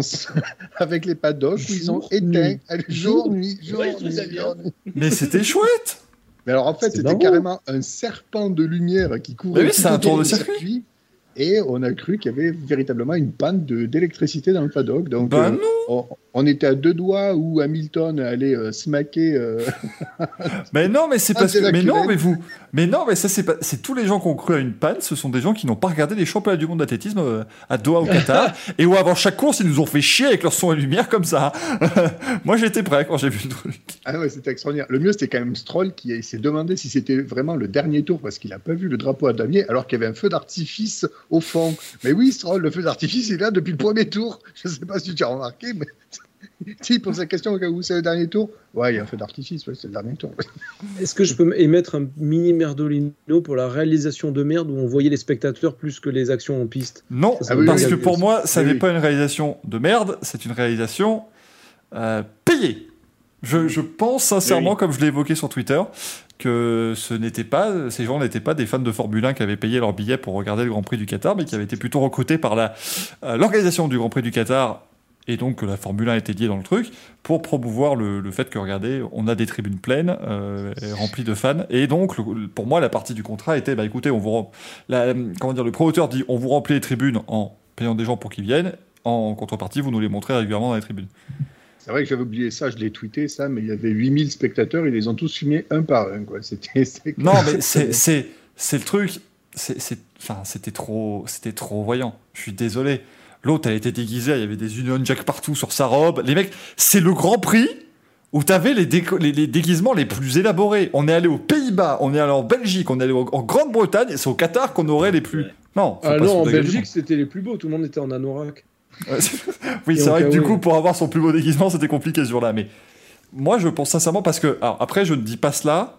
Euh, je tiens parce que on, me l'a aussi un peu reproché sur les réseaux sociaux. Je dis pas ça sans aucune preuve ou quoi que ce soit. Le Qatar l'a fait en 2015 quand ils ont accueilli le championnat du monde de handball chez eux. C'est pas une spéculation machin, c'est un fait. Ils l'ont reconnu à l'époque et c'était dit et c'était dans le dans le planning. Donc pour moi, ça me surprendrait pas du tout qu'ils aient fait la même chose. Mais, mais Gaël avait la, mais Gaël avait présence d'esprit de prévenir au moins quand, il faisait un arrêt. Je sais pas ce qu'il est parti faire. Est-ce qu'il a. Il a fait une, une Daniel Ortelli. la, la, raison est folle en plus. ah oui, ah bah, attends, oui, non, merde, il a prévenu dans son. Mon Dieu, euh, j'ai rien dit. Quel enfer. Euh... Donc Merdo, Merdolino pour le circuit, je confirme. Ok, bon bah c'est bien noté. Et le public a choisi la direction de course, hein, donc on, reste dans le débat. Euh, le débat Michael Maisy, toute la clique, hein, bien évidemment. Euh, ça, ça a fait combien de. Ah oui, 91% quand même. c'est pas mal. Euh, c'est net. Et Steam Tosto qui le dit, c'est où qu'il faut s'inscrire pour être payé. Non mais ça, je, je pense sincèrement, ces gens étaient voilà. Euh, C'était un peu flagrant, c'est vrai. La, majorité des gens au Qatar, à Dubaï, tout ça, sont des expatriés. Donc voilà, ça permettait de ça, permettait de montrer en plus voilà, un côté international. Genre, vous voyez, tout le monde est venu au Qatar pour le Grand Prix et tout. Alors qu'en fait, Grand Prix du Qatar, tout le monde s'en fout, je pense, dans la, dans la région. Euh, mais je, pense que ça a été fait comme ça. Parce qu'ils voulaient un grand événement, il y avait la Coupe du Monde de foot qui était là, il y avait le trophée, il y avait tout. Il y avait tout ça. Bref, on retrouvera rapidement, hein, bien évidemment, rassurez-vous, Giuseppe Merdolino qui reviendra nous donner et, nous faire une cérémonie plus courte aussi. il, il, saura faire cela, euh, bien entendu. On va, alors, on va évoquer le programme du, du week-end, comme je vous l'ai dit, qui est beaucoup plus light euh, que ce qu'on a pu voir ces, euh, ces dernières semaines. Euh, il y aura quand même donc, il y aura la finale du WTCR, la dernière course de Gabriel Tarquini, hein, à 112 ans quand même, c'est quand même assez euh, formidable. Et euh, ce week-end, c'est le rallye du Var, dernière manche du championnat de France des rallyes. Euh, alors, à la base, je voulais vous en parler pour dire que il y a quand même une pige inattendue mais très sympa, qui est que Loïc Duval fait ses grands débuts en rallye mm. ce, ce week-end sur une 208 euh, Rallye 4, ce qui est normal puisque Loïc Duval euh, est pilote Peugeot en, endurance, en, championnat du monde. Il euh, pilotera un 9X8 l'an prochain. malheureusement, donc la première journée du rallye s'est tenue aujourd'hui et on a eu une très violente sortie de piste pour Ludovic Gall, qui est donc sorti dès la première spéciale et qui est en, en urgence absolue, malheureusement, Ludovic Gall, qui a été transporté à l'hôpital. Et donc, bah, on pense très fort à lui. Euh, voilà, ça, effectivement, euh, il, a, été, euh, il a été percuté un arbre et du coup, eh bien, voilà, je suis, c'était, on, voulait vous en parler plutôt pour dire que c'était attendu, surtout que c'était le retour évidemment du, rail du Var, mais on pense surtout très très fort à à, Ludovic Gall également à son, quoi, à son copilote pardon, Geoffroy Combe qui lui apparemment ne serait que légèrement blessé, ce qui irait, ce qui irait mieux. mais donc, donc voilà, on espère, on espère que les nouvelles vont être bonnes pour, euh, pour Ludovic Gall et pour Geoffroy, euh, Geoffrey Combe. Pardon. Et puis on espère que les nouvelles sont bonnes aussi pour Greg. Euh, ça va? Oui, quand, je, suis content, je vomis. Là, je suis hyper content. T'étais super content, c'était ça. désolé, j'ai un mal de ventre atroce et j'étais pas bien. Non, il n'y a pas de souci, il n'y a, pas de problème. Donc voilà, bon, on va quand même suivre ce, sur Rallye du Var, mais on espère voilà, qu'il y aura surtout de bonnes nouvelles pour Ludovic Gall, qui a été voilà, transporté transporté en urgence à l'hôpital. Euh, et d'un point de vue très anecdotique, c'est Yohan Bolato donc, qui a remporté le titre aujourd'hui euh, de champion de France, puisque Quentin Giordano pardon, est euh, sorti de la piste. Et du coup, voilà, Yohan Bolato qui est devenu champion de France. Mais bon, tout cela est évidemment extrêmement anecdotique. Et on espère que bah, voilà, ça va être, être positif, ce qui va sortir de l'hôpital ce soir au niveau, niveau nouvelle pour, pour Ludovic Gall, parce que bon, c'est jamais ça. Ah, c'est jamais simple. Mais ça faisait, ça faisait partie un petit peu de ce que disait Luc Duval, notamment pour le rallye, c'est qu'effectivement, bah voilà, il y a, un facteur risque en rallye, évidemment, qui est bien différent de celui qu'on a en, piste sur circuit, parce que bon, bah, en rallye, évidemment, vous vous retrouvez dans, un petit peu dans la nature, et c'est vrai que c'est toujours assez risqué, donc on espère que ça va aller pour, pour Ludovic Gall, bien, bien évidemment. On passe aux news, sauf si vous avez un autre événement qui se tient ce week-end un salon de l'auto, un, salon du bouquin course automobile, peut-être, je ne sais pas, quelque chose. Non, ça va. Vous faites une brocante et vous. Manu fait une brocante et il vend euh, sa collection. Je, fais un vide-grenier à Montluçon, si vous voulez. eh ben, c'est noté. 6h du matin, c'est ça Ça commence tôt. Hein, toujours, toujours. Euh, on va passer aux news, hein, mesdames et messieurs. Euh, si, je, si je trouve le jingle dans mes 312 sources à peu près sur euh, OBS. Je l'ai trouvé, incroyable. Oh, poum, effectivement, mon cher Jacques Lafitte. Euh, les news, alors, qu'est-ce qu'on avait mis? Maintenant, je vais retrouver mon, notre conducteur. C'est un bordel, ce, bureau. Euh, Barcelone, on l'a pris aujourd'hui, qui va accueillir donc, la Formule 1 et le MotoGP sur le circuit de Catalunya jusqu'en 2026.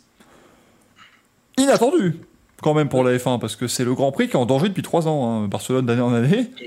Et là, il chope que c'est un peu dangereux pour le Grand Prix de France, du coup, parce que finalement, on, est, on les mettait un peu tous les deux en, en, confrontation pour le Grand Prix qui était en danger. Et aujourd'hui, euh, le principal, euh, on va dire la principale, fusible qu'on espérait pour le, que, Paul Ricard reste et a pendant 5 ans. Donc, euh, faut voir comment ça se passera, sachant que la Chine est censée revenir au calendrier en 2023, que 2022 c'est la fin du contrat actuel du Paul Ricard et qu'il y a Miami qui aura pris sa place et qu'il y a potentiellement encore d'autres courses qui vont arriver en 2023. Donc, euh, Avec peut-être un deuxième Grand Prix de Chine, euh, avec enfin, voilà, pas mal. Un troisième Grand Prix aux États-Unis.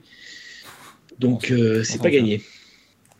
Donc on espère que ça sera quand même bon pour le Grand Prix de France. Ce serait dommage que ce ne soit revenu que pour un petit intérim comme ça de quelques années mm. sur ce sujet pour Ricard, surtout qu'on commence à avoir de belles courses. Ce serait assez, assez dommage. allez, sur le plan des bonnes nouvelles, le circuit de Jeddah est presque prêt. Oh, si c'est pas merveilleux cette affaire. Ça va, la dernière, la dernière course d'asphalte a effectivement été posée d'après Automotor Sport. Donc euh, voilà, alors bon, effectivement, eh, ils sont quand même pas bêtes, hein, euh, nos amis saoudiens. Le, circuit, ça va globalement, on va avoir l'impression d'être sur un terrain vague, mais c'est un grand prix de nuit. On le verra pas, les alentours, et voilà. sauf en essai libre. Et eh oui, mais personne ne regarde les essais libres, Manu. Ah, pardon. c'est ça, c'est pour ça qu'on essaie de dynamiser le vendredi, Manu. C'est parce que personne ne regarde les essais libres. C'est vrai. Et ça va être euh. terrible. Les photos du lundi, du vendredi matin et du samedi matin vont être terribles. Ah bah bon courage pour illustrer les articles. Hein. Bah, ça va juste être moche, c'est pas grave. Mais voilà, bon, bah, au moins ils ont, ils, ont, ils ont réussi leur tour de force de, de, faire ce circuit. Euh, enfin, c'est prodigieux parce que ça n'est, c'est un, c'est un vrai faux circuit en ville, on rappelle. Hein. La salle m'a l'air posée à l'arrache quand même. Non, mais là, c'est parce qu'il est très, euh, très poussiéreux. Il, est poussiéreux, mais euh, je sais pas. J'ai regardé les photos un peu en gros plan et tout ça, j'ai l'impression que c'est pas hyper clean, mais bon. On verra. Hein. Qui a peur d'un Spa 85 où le bitume était absolument impraticable. Ah oui, mais c'est-à-dire que là, euh, Spa 85, ils ont, pu, euh, ils ont pu faire la course 5 mois plus tard, là c'était compliqué. Hein. ah ben si, elle aura lieu. Elle aura lieu. Il y en a une 5 mois plus tard, mais c'est... oui, non, mais c'est pas ce sera pas pour le même championnat. Là, ils feront les deux à la suite. ce sera plus compliqué. Alors, Nola qui dit déjà les Tech Pro au fond. Moi, ce que j'aime beaucoup sur ces images, euh, c'est celle d'avant. Greg, la photo juste avant. Alors, regardez à gauche, ce magnifique safer wall. Voilà, il y a des safer barriers un peu partout. Euh, ce qui, moi, me rassure. Parce que du coup, euh, on sera, même s'il y a des, euh, des, des, touchettes, des crashs dans les, parties un peu rapides où quelqu'un sort, bah, ce sera plus des accidents qu'on a sur Oval, c'est-à-dire que la voiture va taper, va glisser un peu plus sur le mur, ça me rassure plus. Mais moi, j'avais peur qu'ils fassent la connerie de mettre des Tech Pro, et bon, vous mettez des Tech Pro là-dedans, c'est un désastre. Ça peut, être, ça peut être pas mal, ça évitera qu'une voiture, normalement, aille taper un mur et soit renvoyée sur le mur d'en face. Donc, voilà. c'est plutôt bon signe. Après, Sauf si, euh, vu que c'est essentiellement rapide, il y a toujours le risque que ça tape un mur en béton, mais bon, ça on verra. Oui, bon après, voilà, il y, a des risques, mais je pense quand même que ils vont quand même mettre la, sécurité maximum. Voilà, euh, c'est quand même pas pris à la légère. Euh, par, par Michael Mézi et son équipe, même si bon, on dit beaucoup de mal d'eux. Mais voilà, je pense qu'il y a quand même moyen que ça soit, ça soit assez correct. Rallye 50 qui demande est-ce que le bitume va faire comme au, Grand Prix de Turquie 2020 pour l'espère pas. après, c'était surtout sous la pluie. Hein, Mais ça va être glissant, la, la, piste sera pas gommée, euh, voilà, il y aura, ce sera. Moi, j'ai un peu peur d'autre chose. Les commissaires de piste, euh, ce sont lesquels? Bah, Sûrement un mix, comme d'habitude. Hein. Il y aura euh, quelques Saoudiens fans de sport auto qui vont être là, et puis on peut-être en faire venir de Monaco. je ne sais où, j'allais dire d'Australie, mais non, ils peuvent pas vraiment les faire. J'ai pas eu vent, j'ai pas eu vent de mecs qui ont été entre guillemets démarchés pour de Monaco pour, pour le Qatar. Hein. Vu la je sais que pour l'Azerbaïdjan, ça avait été le cas. Mm. Mais euh, Qatar, j'ai pas eu vent. Après, c'est peut-être resté secret, j'en sais rien. Je sais pas, ouais, on n'a pas, on n'a pas d'idée, hein, effectivement, sur les commissaires, mais bon, je pense qu'ils feront. Ça marchera. Au pire, ils ont qu'à demander aux, aux Qataris comment ils ont fait pour recruter les spectateurs, ils font pareil. On va voir les mêmes, tu sais. Et puis ils vont les filmer, et puis on va être là, ouais, super, ils, auront encore les t-shirts Hamilton et Verstappen. Ils se sont pas changés, c'est ça. C'est con, ils vont prendre des drapeaux, tu sais, pour faire ouais, coucou. Les mecs vont ralentir, bah, il y avait un drapeau jaune. C'est bon, hein, mais merde. Ont rien compris. Ou, les ouvriers, comme dit le point J, c'est vrai qu'ils ont travaillé jour et nuit d'arrache-pied pendant des, des, jours et des jours avec je ne sais combien de milliers d'ouvriers, là, où centaines d'ouvriers, bah voilà, donc les mettre en commissaire de piste maintenant, ça sera très bien. Euh, alors, le MotoGP aussi aura donc son fameux Ride to Survive hein, euh, avec euh, Amazon, donc ça, ça avait déjà été annoncé, mais donc on a une date, enfin on a une date, on, sait en tout cas que ça sortira en 2022. Puis hâte de voir ce que ça va donner ça. Il y aura 8 épisodes de 50 minutes. Inside. Ça promet, on, est à peu près sur le même format que, Drive to Survive. Hein. Ce qui est différent de celui de la Formule E qui est sorti en début de semaine. Euh, ah, J'aime pas regarder. J'ai regardé un peu le début, c'est pas mal, ça, se laisse, ça se regarder. Là, c'est 15 épisodes entre 8 et 15 minutes. Ah oui. Euh, plutôt. Euh, Formula E Unplugged, c'est gratuit sur YouTube, si jamais vous voulez aller jeter un œil. Mais alors, l'objectif est plus de suivre en fait une équipe par, par épisode. Enfin, 15 épisodes, donc évidemment, il y en aura où on se concentre, plus. J'ai pas tout regardé, hein, mais on se concentre plus, j'imagine, sur une course ou quoi que ce soit, mais il y a plus de, volonté d'avoir des, équipes. C'est une catastrophe. Mais, mais, mais, pourquoi, alors que je suis en train de vous faire une explication, je me dis, je vais aller regarder ce qui s'écrit sur le chat de Skype Jamais, mauvaise. C'est l'erreur. Quelle idée. Euh, Par contre, Michael, tu as dit euh, Ride to Survive, et en fait, euh, pas tellement, parce que Ride to Survive, c'est box to box les producteurs de Drive to Survive qui donc va acheter les droits des courses hippiques pour faire Ride to Survive. Oui. Bah oui, mais bon, oui, mais bon, j'allais pas dire que la MotoGP a son Drive to Survive alors qu'on drive pas une moto. Mais, bon, pour le coup, Ride to Survive, ça va être les chevaux. Effectivement, oui, c'est vrai, oui. Mais, mais ça n'empêche. Eh ben, maintenant que tu as dit ça, Gaël, maintenant qu'on sait que ça va se faire avec les courses je comprends un peu mieux l'engouement pour la F1 maintenant. Parce que c'est bête, mais connaissant la qualité de, enfin la qualité de Drive to Survive, en tout cas le, comment c'est fait, moi qui ne connais rien aux courses hippiques, bah, ça me donnerait envie de regarder pour apprendre à comprendre le truc. Et du coup, bah, je comprends enfin comment les gens ont pu s'intéresser à la F1 via ça en fait. C'est vrai. C'est pas, bête du tout. Euh, mais bon, sur la moto, ça va être le coup pour beaucoup de gens peut-être du chat qui ne regardent pas. Euh, euh, qui, qui, pas la moto, c'est ça peut être aussi peut-être une bonne porte d'entrée. Euh, alors ce sera Amazon Prime, donc ce sera aussi d'autres producteurs, donc ce sera différent peut-être aussi de ce que fait, euh, ce que fait Netflix. mais à mon avis, ce sera très très très intéressant et ça permettra de mm. plonger dans, dans le dans l'intellect. Qu'est-ce qui nous Les courses hippiques, ça m'inspire, voilà. Oh putain de merde. J'en ai marre. J'en ai absolument marre. Euh, on a eu des euh, nouvelles euh, du côté de la Formule 2. Donc, ah, Dan Tictum qui a signé chez NIO en Formule 2. Mm. Moi, je rêve d'une chose. C'est un banque. D'une banque, merci. je rêve d'un 3 de front entre Digrassi, Tictum et Lotterer pour voir lequel freinera en premier. Lequel freinera pas du tout, du moins. ouais, le premier qui freine est à lâche, hein, donc je suis pas, pas, sûr que ça Je sens le triple abandon. Ouais, bon, bah, Dang Tictum, on a réussi à le retrouver malheureusement. Du coup, bon, il va chez Nio, qui est pas réputé pour être la meilleure équipe hein, de Formule 1. Je crois qu'ils ont fini dernier du championnat d'ailleurs ces dernières Avant-dernier cette année. Avant-dernier cette année. Donc euh, voilà, hein, c'est malheureusement un peu plus fondé en général pour, euh, pour Nio. Et on a Oliver Askew, ancien pilote d'IndyCar, qui revient chez Andretti parce qu'il faisait partie de la galaxie Andretti, et donc qui pilotera chez Avalanche Andretti Racing. Euh, Andretti Autosport, pardon. Une des cinq voitures rouges du plateau sur 10. Oui, oui. Je tiens à je tiens à préciser. Donc aujourd'hui, on a découvert la Porsche. Alors Porsche, ils ont été, j'avoue, enfin, je, une masterclass de com quand même, où euh, ils ont globalement présenté la même livrée que, que, la saison passée et que la saison d'avant. Et ils ont dit, euh, donc la, la Porsche s'appelle toujours 99X électrique. Et ils ont dit, ah mais vous, nous chez Porsche, quand on met une voiture en compétition, elle ne change jamais de dénomination. Regardez la 919. Euh, tout ça, c'est une manière de faire que c'est un cycle complet. Et du coup, tweet suivant. Nous ne changeons pas non plus la décoration, car ça fait partie de tout un, truc. C'est malin, c'est malin. Mais du coup, bon, bah, elle, est. Fait des économies. Voilà, elle est blanche, noire et rouge. Ils ont pas eu. la livrée est jolie pour le coup, donc. Euh. Ouais, la livrée est belle, mais c'est vrai qu'il y aura par contre beaucoup de rouge. Alors par contre, Manu, c'est même pire, c'est que l'Andretti sera l'une des trois rouges fluo, parce qu'en plus elles ont toutes rouge fluo. C'est hallucinant. Alors celle-ci sera rouge fluo mat. La hum, Mindra sera rouge fluo. La Nissan sera rouge fluo et la Dragon sera rouge chrome et blanc. Donc ça va être un merdier sans 50 nuances de rouge. Petite pensée à Maxwell Pilote qui euh, a retweeté un de mes tweets justement là-dessus en disant à l'aide qui serait commentateur sur la RTBF pour ça et qui va, euh, qui va en chier. Hein.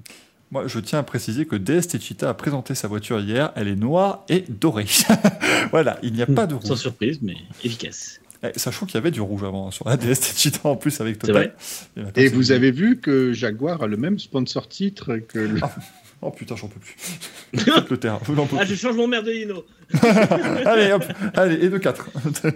et, euh, là d'ailleurs, maintenant, Total Energy, ça n'a plus de couleur en soi, ça adopte les couleurs de la voiture en fait ou, euh, Parce que j'ai vu justement que il y avait juste le logo qui était noir. Ouais, je pense que c'est ça. En fait, à la base, euh, Total Energy maintenant a un logo euh, quadricolore, hein, je pense, mais ils doivent, à mon avis, adapter effectivement en sport auto pour. Euh, quadricolore? Quadricolore. Ils sont quatre, couleurs primaires. Et c'est. Et t'es le premier à qui je le dis, hein Oh putain euh, non, non, mais effectivement, oui, le logo Total Energy qui sera. Euh, bah, euh, tous les sponsors, je crois, sont adaptés hein, sur la DS. Mm. non, en fait, ma question, c'est de savoir si la 9X8 aura les couleurs Total Energy ou s'ils feront une belle livrée Peugeot Sport. Ça, je n'en ai pas la moindre idée, Manu. malheureusement. Putain, la tête, mais la, tête de Valérie Zetoun, il se dit. Tu vois, cette image. Là, vous avez trois il se dit, j'ai l'idée du siècle. C'est ça. Bruno Non, c'est Bruno Vandelli, hein, son nom, c'est bien ça. Hein il est là à se dire, hé, mais c'est fou! Valérie Zetoun, il, il, se dit, mais qui est complètement con ce mec, mais on peut plus avec ses, con avec ses bouclettes, l'autre là, son paquet de nouilles sur la tête là. Et en bas à droite, vous avez, c'est qui? C'est qui dans, les enfants de la télé? C'est Zetoun vieux. C'est Zetoun vieux, je crois, hein? Oui, oui, Et là, t'as Valérie Zetoun en bas, en 2021, qui se dit, putain, mais c'était vraiment con ce qu'il disait. c'est trois salles, trois ambiances sur cette image. Ça, c'est une sacrée digression en tout cas. Ah bah là, Luca digression, le eh oui, évidemment. Bien évidemment. Mais voilà, on en est là. Euh. Si t'as peut-être, Greg, les images peut-être de la DS euh, Techi là Ou alors, attends, je vais peut-être pouvoir les mettre. Non, j'ai des images des Watford, mais j'ai pas Qui chantaient plus haut. ouais. Que tous les. Euh, Soleil Alors, Et puis j'ai pas la suite, putain, mais on, a, on je, Je l'ai sur Au Secteur, bouge pas. Au secteur, d'ailleurs, je tiens à le signaler, monsieur Angleviel et alimente le compte. Voilà. Ah, bravo. Il dame, ça y est, il dame tellement il est content. il, est ructe de joie. voilà. voilà. la nouvelle euh, DST Cheetah, donc toujours Antonio Félix Acosta et euh, Jean-Luc Vierne qui seront au volant. Total énergie. Eh oui. puisque Total, oui, Total maintenant a absorbé Direct Énergie. Et donc, ça serait pas les photos à l'aise, c'est ça? Oui, c'était à l'est, Et comme vous pouvez le voir, euh, eh ben, il faisait beau dans le sud hier. Mais oui. C'est beau. Ben, c'est normal, je déménageais, donc il s'est mis à pleuvoir. Tu la taille des freins. C'est tout petit. Ah bah comme, comme la majorité du, enfin, la majorité du freinage, beaucoup de freinage se fait sur le frein moteur avec, euh, avec la régène. Forcément, du coup, ouais, c'est très. J'avais pas vu le petit signe de main de, je sais pas. Oui, c'est Antonio Félix Acosta. D'accord un mec en béton. Oh non. non merde. S'il vous plaît. S'il vous plaît. Euh, et puis, eh, on en est arrivé au bout des news, messieurs. C'est quand même fantastique. On va euh, passer à vos questions dans le chat. Enfin, dans le chat. On, on, parle pas de la séparation des Daft Punk? Euh, Non. Non, non. Je, je, lis le conducteur, moi, je suis désolé. Non, non. Par contre, euh, j'ai appris hier que Genesis se sépare et que Phil Oh, Collins va faire une carrière en solo. Donc, Oui, et Phil Collins. Bon, allez, on Oh passe. merde, allez, courrier des viewers. si... Hop, courrier des viewers, c'est- Oh, quelle masse d'armes longtemps comme ça. Mais faites-le taire, mais faites-le taire. Première question Mal au du courrier des viewers, c'est notre cher anonyme, euh, entre parenthèses elle, hein, notre anonyme, parce que vous êtes, vous êtes nombreuses, hein, euh, mesdames et mesdemoiselles, à nous suivre aussi. Merci. Euh, le, le sport auto et le Racing Café, ça n'est pas que beauf. Alors, le Racing Café est très beauf, mais pas que. C'est pas beau- c'est beauf de notre côté. Après, vous, vous y apportez quelque chose. Voilà, vous, il y a, y a- il y a- voilà, il y a un petit grain de folie, un truc, un truc différent dans le chat. Tu parles quand tu as la gueule du chat depuis le début de l'émission. Je ne suis pas sûr que ce soit, très peu, très peu beau cette affaire. Mais donc, euh, notre cher anonyme qui vous demande, vu qu'en WRC il y a classement pilote et copilote, est-ce qu'il y a déjà eu le cas où les champions du monde pilote et copilote ne sont pas les mêmes? Alors, je ne pense pas que ce soit déjà arrivé, mais c'est possible. En cas de changement de copilote, de blessure de copilote, voilà, ça peut, ce sont des choses qui peuvent arriver. Euh, Ouais, ça me. C'était pas arrivé à Burns, non? Non, Burns, non. Non, non, non, non, Richard Euh, Burns, il a eu son titre avec, ouais, euh, non. avec Robert Reed, hein. D'ailleurs, on fêtait, Ouais, c'était hier ou aujourd'hui, euh, Manu, les, les Euh, 20 ans. hier. C'était hier, hein, les 20 ans du titre de Richard Burns avec la Subaru Mm. Euh, qui était assez euh, formidable. Et du coup, Et- malheureusement, eh bien, c'était les euh, 14 ans. 16 ans. Euh, 16 ans, pardon, oui, c'est en 2005, pardon. Les 16 ans du décès, malheureusement, de Richard Burns, euh, des suites euh, d'une d'une tumeur au cerveau. Et autre remarque, nous fait aussi notre cher anonyme, la com du WRC sur les réseaux sociaux est pas dingue. Au point pour suivre un rallye juste vite fait et voir où ça en est, vaut mieux suivre Thierry Neuville que le WRC. C'est vrai que ça c'est très compliqué. Euh, Ce qui est dommage parce que c'est le, je trouve que c'est le meilleur sport à suivre ou à la radio ou euh, sur les réseaux sociaux comme ça rapidement parce que tu fais juste top 5 de la spéciale à chaque fois. Enfin, tu sais, tu, tu, nourris en fait comme ça euh, au fur et à mesure. Euh, mais, bon, sur les réseaux sociaux, c'est pas vraiment le cas. Il faut suivre le live text sur wrc.com si vous voulez suivre le rallye euh, euh, sans, sans pouvoir vraiment le regarder.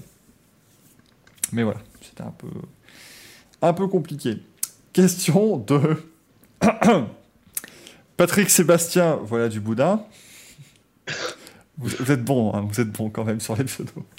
Lewis Hamilton, dans son infinie sagesse, peut-il se retirer de la F1 s'il remporte son huitième titre cette année? Oui ou non? Non. Voilà, on va passer au Lewis. Et, et le 8 décembre, le mec se barre. Avant la finale, avant la Voilà. finale d'Abu Dhabi, allez, je me casse, c'est bon. je suis pas sûr d'avoir, mais. Euh, Non, non, pour moi, il a, il a signé, il va rester, quoi qu'il arrive. les gens diront que Rosberg avait signé, mais Hamilton, il est. Quand vous le voyez, je pense qu'il n'est pas au tiers du quart de, de l'investissement que, que Rosberg devait faire pour aller le battre, en fait. Je dis pas qu'il s'investit pas. Cette, hein. année, cette année, il a investi. Tu regardes les Ouais. heures qu'il a fait en, en En comment ça s'appelle en simulateur. En simu, ouais. Euh, tu l'as jamais Mais je pense, vu. je pense, Après, je pense qu'il s'investit, mais ça le. Peut-être qu'il Il a a pas il a, il a pas communiqué avant sur ça. C'est ça, mais je pense que je pense qu'en fait, il, il s'investit, mais comme tu dis, Manu, il a pas de gosse, il a pas, il a pas, euh, ça, ça ne l'impacte pas en Ça fait Officiellement, mentalement et tout ça quoi. C'est pas failli. ça y est. Ben non, ça se saurait, sinon j'aurais pompé tous tes articles. Ah oui, c'est vrai. Et Enfin. moi Toi aussi, Euh, tu fais pomper tes articles. Ah, attendez, il y a Louis, y a Louis dans le chat. oui, attendez, attendez, j'ai compris. attendez, je reprends, je reprends un truc sérieux, ça vous dérange pas. Il y a Louis dans le chat qui nous dit qu'en 93, le copilote de François Delécourt, Daniel Gratalou, est champion du monde des copilotes, alors que c'est Yoa Kankunen qui est champion du monde des Manu, ou la Manu qui fait non. Que se Gratalou était pas le copilote de Cancounet cette année-là? Ah, peut-être. Mais putain, vérifiez vos sources, je passe pourquoi, moi, après? Attends, attends, je regarde, attends, je regarde. Attends, attends. attends. J'ai fait une Renault sans faire Oh, exprès. oh, ouais, ce que j'allais te dire, le lapin. Non, non, non. Ah ben, en début d'émission, il nous a fait une Jean-Michel Apathy, personne n'a relevé. Ah bon? Ah bon? Euh, Attends, attends, comment Euh, C'est pourquoi c'est si compliqué à trouver ça Non, non, c'est- non, non, c'était bien le copilote de. euh, Ah C'est ouais bien le copilote de Delecourt. Ouais, ouais. Alors, comment ça a pu se passer? Cancunen a dû changer de copilote au cours d'année alors. Bah oui, je vois que, oui, je vois que ça comme. Je vois que ça comme truc là, parce que c'est devenu réels de ce silence. C'est vrai que là on est. Ah bah attends, on cherche des infos là, le point J, c'est- c'est c'est incroyable, on est. J'ai j'ai sept lettres, moi. 5 virages. Il avait... Ah oui, non, c'est ça, il a eu Yoa Pironen et Nicky Grist et Denis Giraudet. C'est pour ça que j'ai pensé à Gratalou. Il était avec Giraudet aussi euh, cette année-là en France. C'est vrai qu'il y a eu trois copilotes en 93. Giraudet, Bon, c'est pas Français. le. C'est pas avec, de... avec Giraudet que Delecourt. Non, c'était pas avec lui. C'était avec un autre copilote où euh, François Delecourt a cette extraordinaire sortie où ils sont en train de sortir de la piste et de tomber dans le ravin. Et il y a, il y a Delecourt qui fait C'est ta faute C'était avec Giraudet, ça. Je suis Non, pas sûr que euh, c'était avec lui. C'était avec l'autre, ouais. C'était. Attends, faut, faut, Ouais. faut que je Non, retrouve. Giraudet, il, Giraudet, il a navigué euh, Oriol, lui. Mais en fait, en 93, il était Cancunen comme Grist et Pironen. Donc c'est pour ça, du coup. Avec Dominique Savignoni, voilà, avec la Mitsubishi. Ah. Euh, avec la Mitsubishi Lancer. Et c'est. Mais. C'est mythique. Où, où il sort de la piste et directement, du coup, il fait C'est ta faute.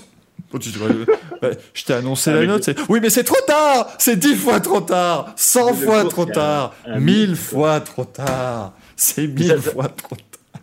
Ça, ça vaut quand même pas le.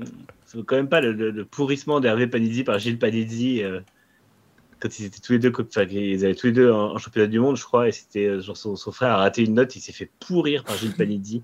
Je sais pas s'il y a cette image qui est retrouvable, mais c'est. Ah, c'est des, des sanguins, des fois, les pilotes, hein, c'est pas, c'est pas simple. hein. Tous les Français de cette époque-là, là, tous ceux qui étaient en championnat de France après avec les euh, 306 maxi et tout ça, c'était des furieux. Mm. Mais bon, c'est vrai que Gilles euh, on la sortira toutes les semaines, mais j'en ai rien à foutre. Hein. The driver in front, is not sport. Hein. Et puis cosy hélicoptère, my hélicoptère, Tazim stop, anime, I don't stop, ennemi, paf Eric Montine. I remonte him, Ah oui, c'est vrai qu'il met l'accent en plus. I remonte him, c'est pas remont, I remonte. I remonte him, and c'est l'hélicoptère, I don't stop. Ah, c'était, c'était extraordinaire. Ah merde. Ah, je, je suis. Je revois. Attendez, je vais vous mettre juste le son euh, de, de François Delecourt qui. Mais qui, qui pourrit, euh, je vous le mets dans le- sur le live, le, le- qui, qui pourrit son copilote, mais je n'ai jamais entendu ça. C'est, extraordinaire, donc là, bon, bah, voilà, sortie de piste, c'est bien dommage, il s'arrête et là. euh, J'étais dans le 115, d'où mes p... bordel Il était trop tard News Humain a annoncé 10 fois trop tard 10 fois trop tard, d'où mes 10 fois trop tard 10 fois trop tard 10 fois trop tard 100 fois trop tard 100 fois trop tard, Doumé, bordel. C'était pas compliqué. Euh, et, et- et, vous pouvez me remercier, je vous ai baissé le son parce que moi je l'ai fait à fond et le, le François Delecourt qui, qui grésille dans ta gueule, c'est compliqué. hein, c'est difficile. Euh, mais donc c'est déjà arrivé effectivement que le champion du monde des pilotes et le champion des copilotes ne soient pas la même personne. Enfin, non, connard, ça arrive chaque année que ce ne soit pas la même personne, mais qu'ils ne soient pas euh, équipiers, quoi, qu'ils ne soient pas dans le même dans la même voiture. Euh, on avait, qui nous dit la même année, le copilote de Bobo Thierry lui a petit écran Bruno lors du safari sur, sur l'Octavia. Non, mais c'est, c'est le, le rallye, c'est un sport incroyable. Faudrait, Furieux. faudrait Sébastien Bohémy en rallye. Oh oui. Vu ce qu'il Ah ouais. vu ce qu'il disait pendant les, pendant les courses de Formule 1, ça me ferait plaisir, moi. Ça serait assez sympathique.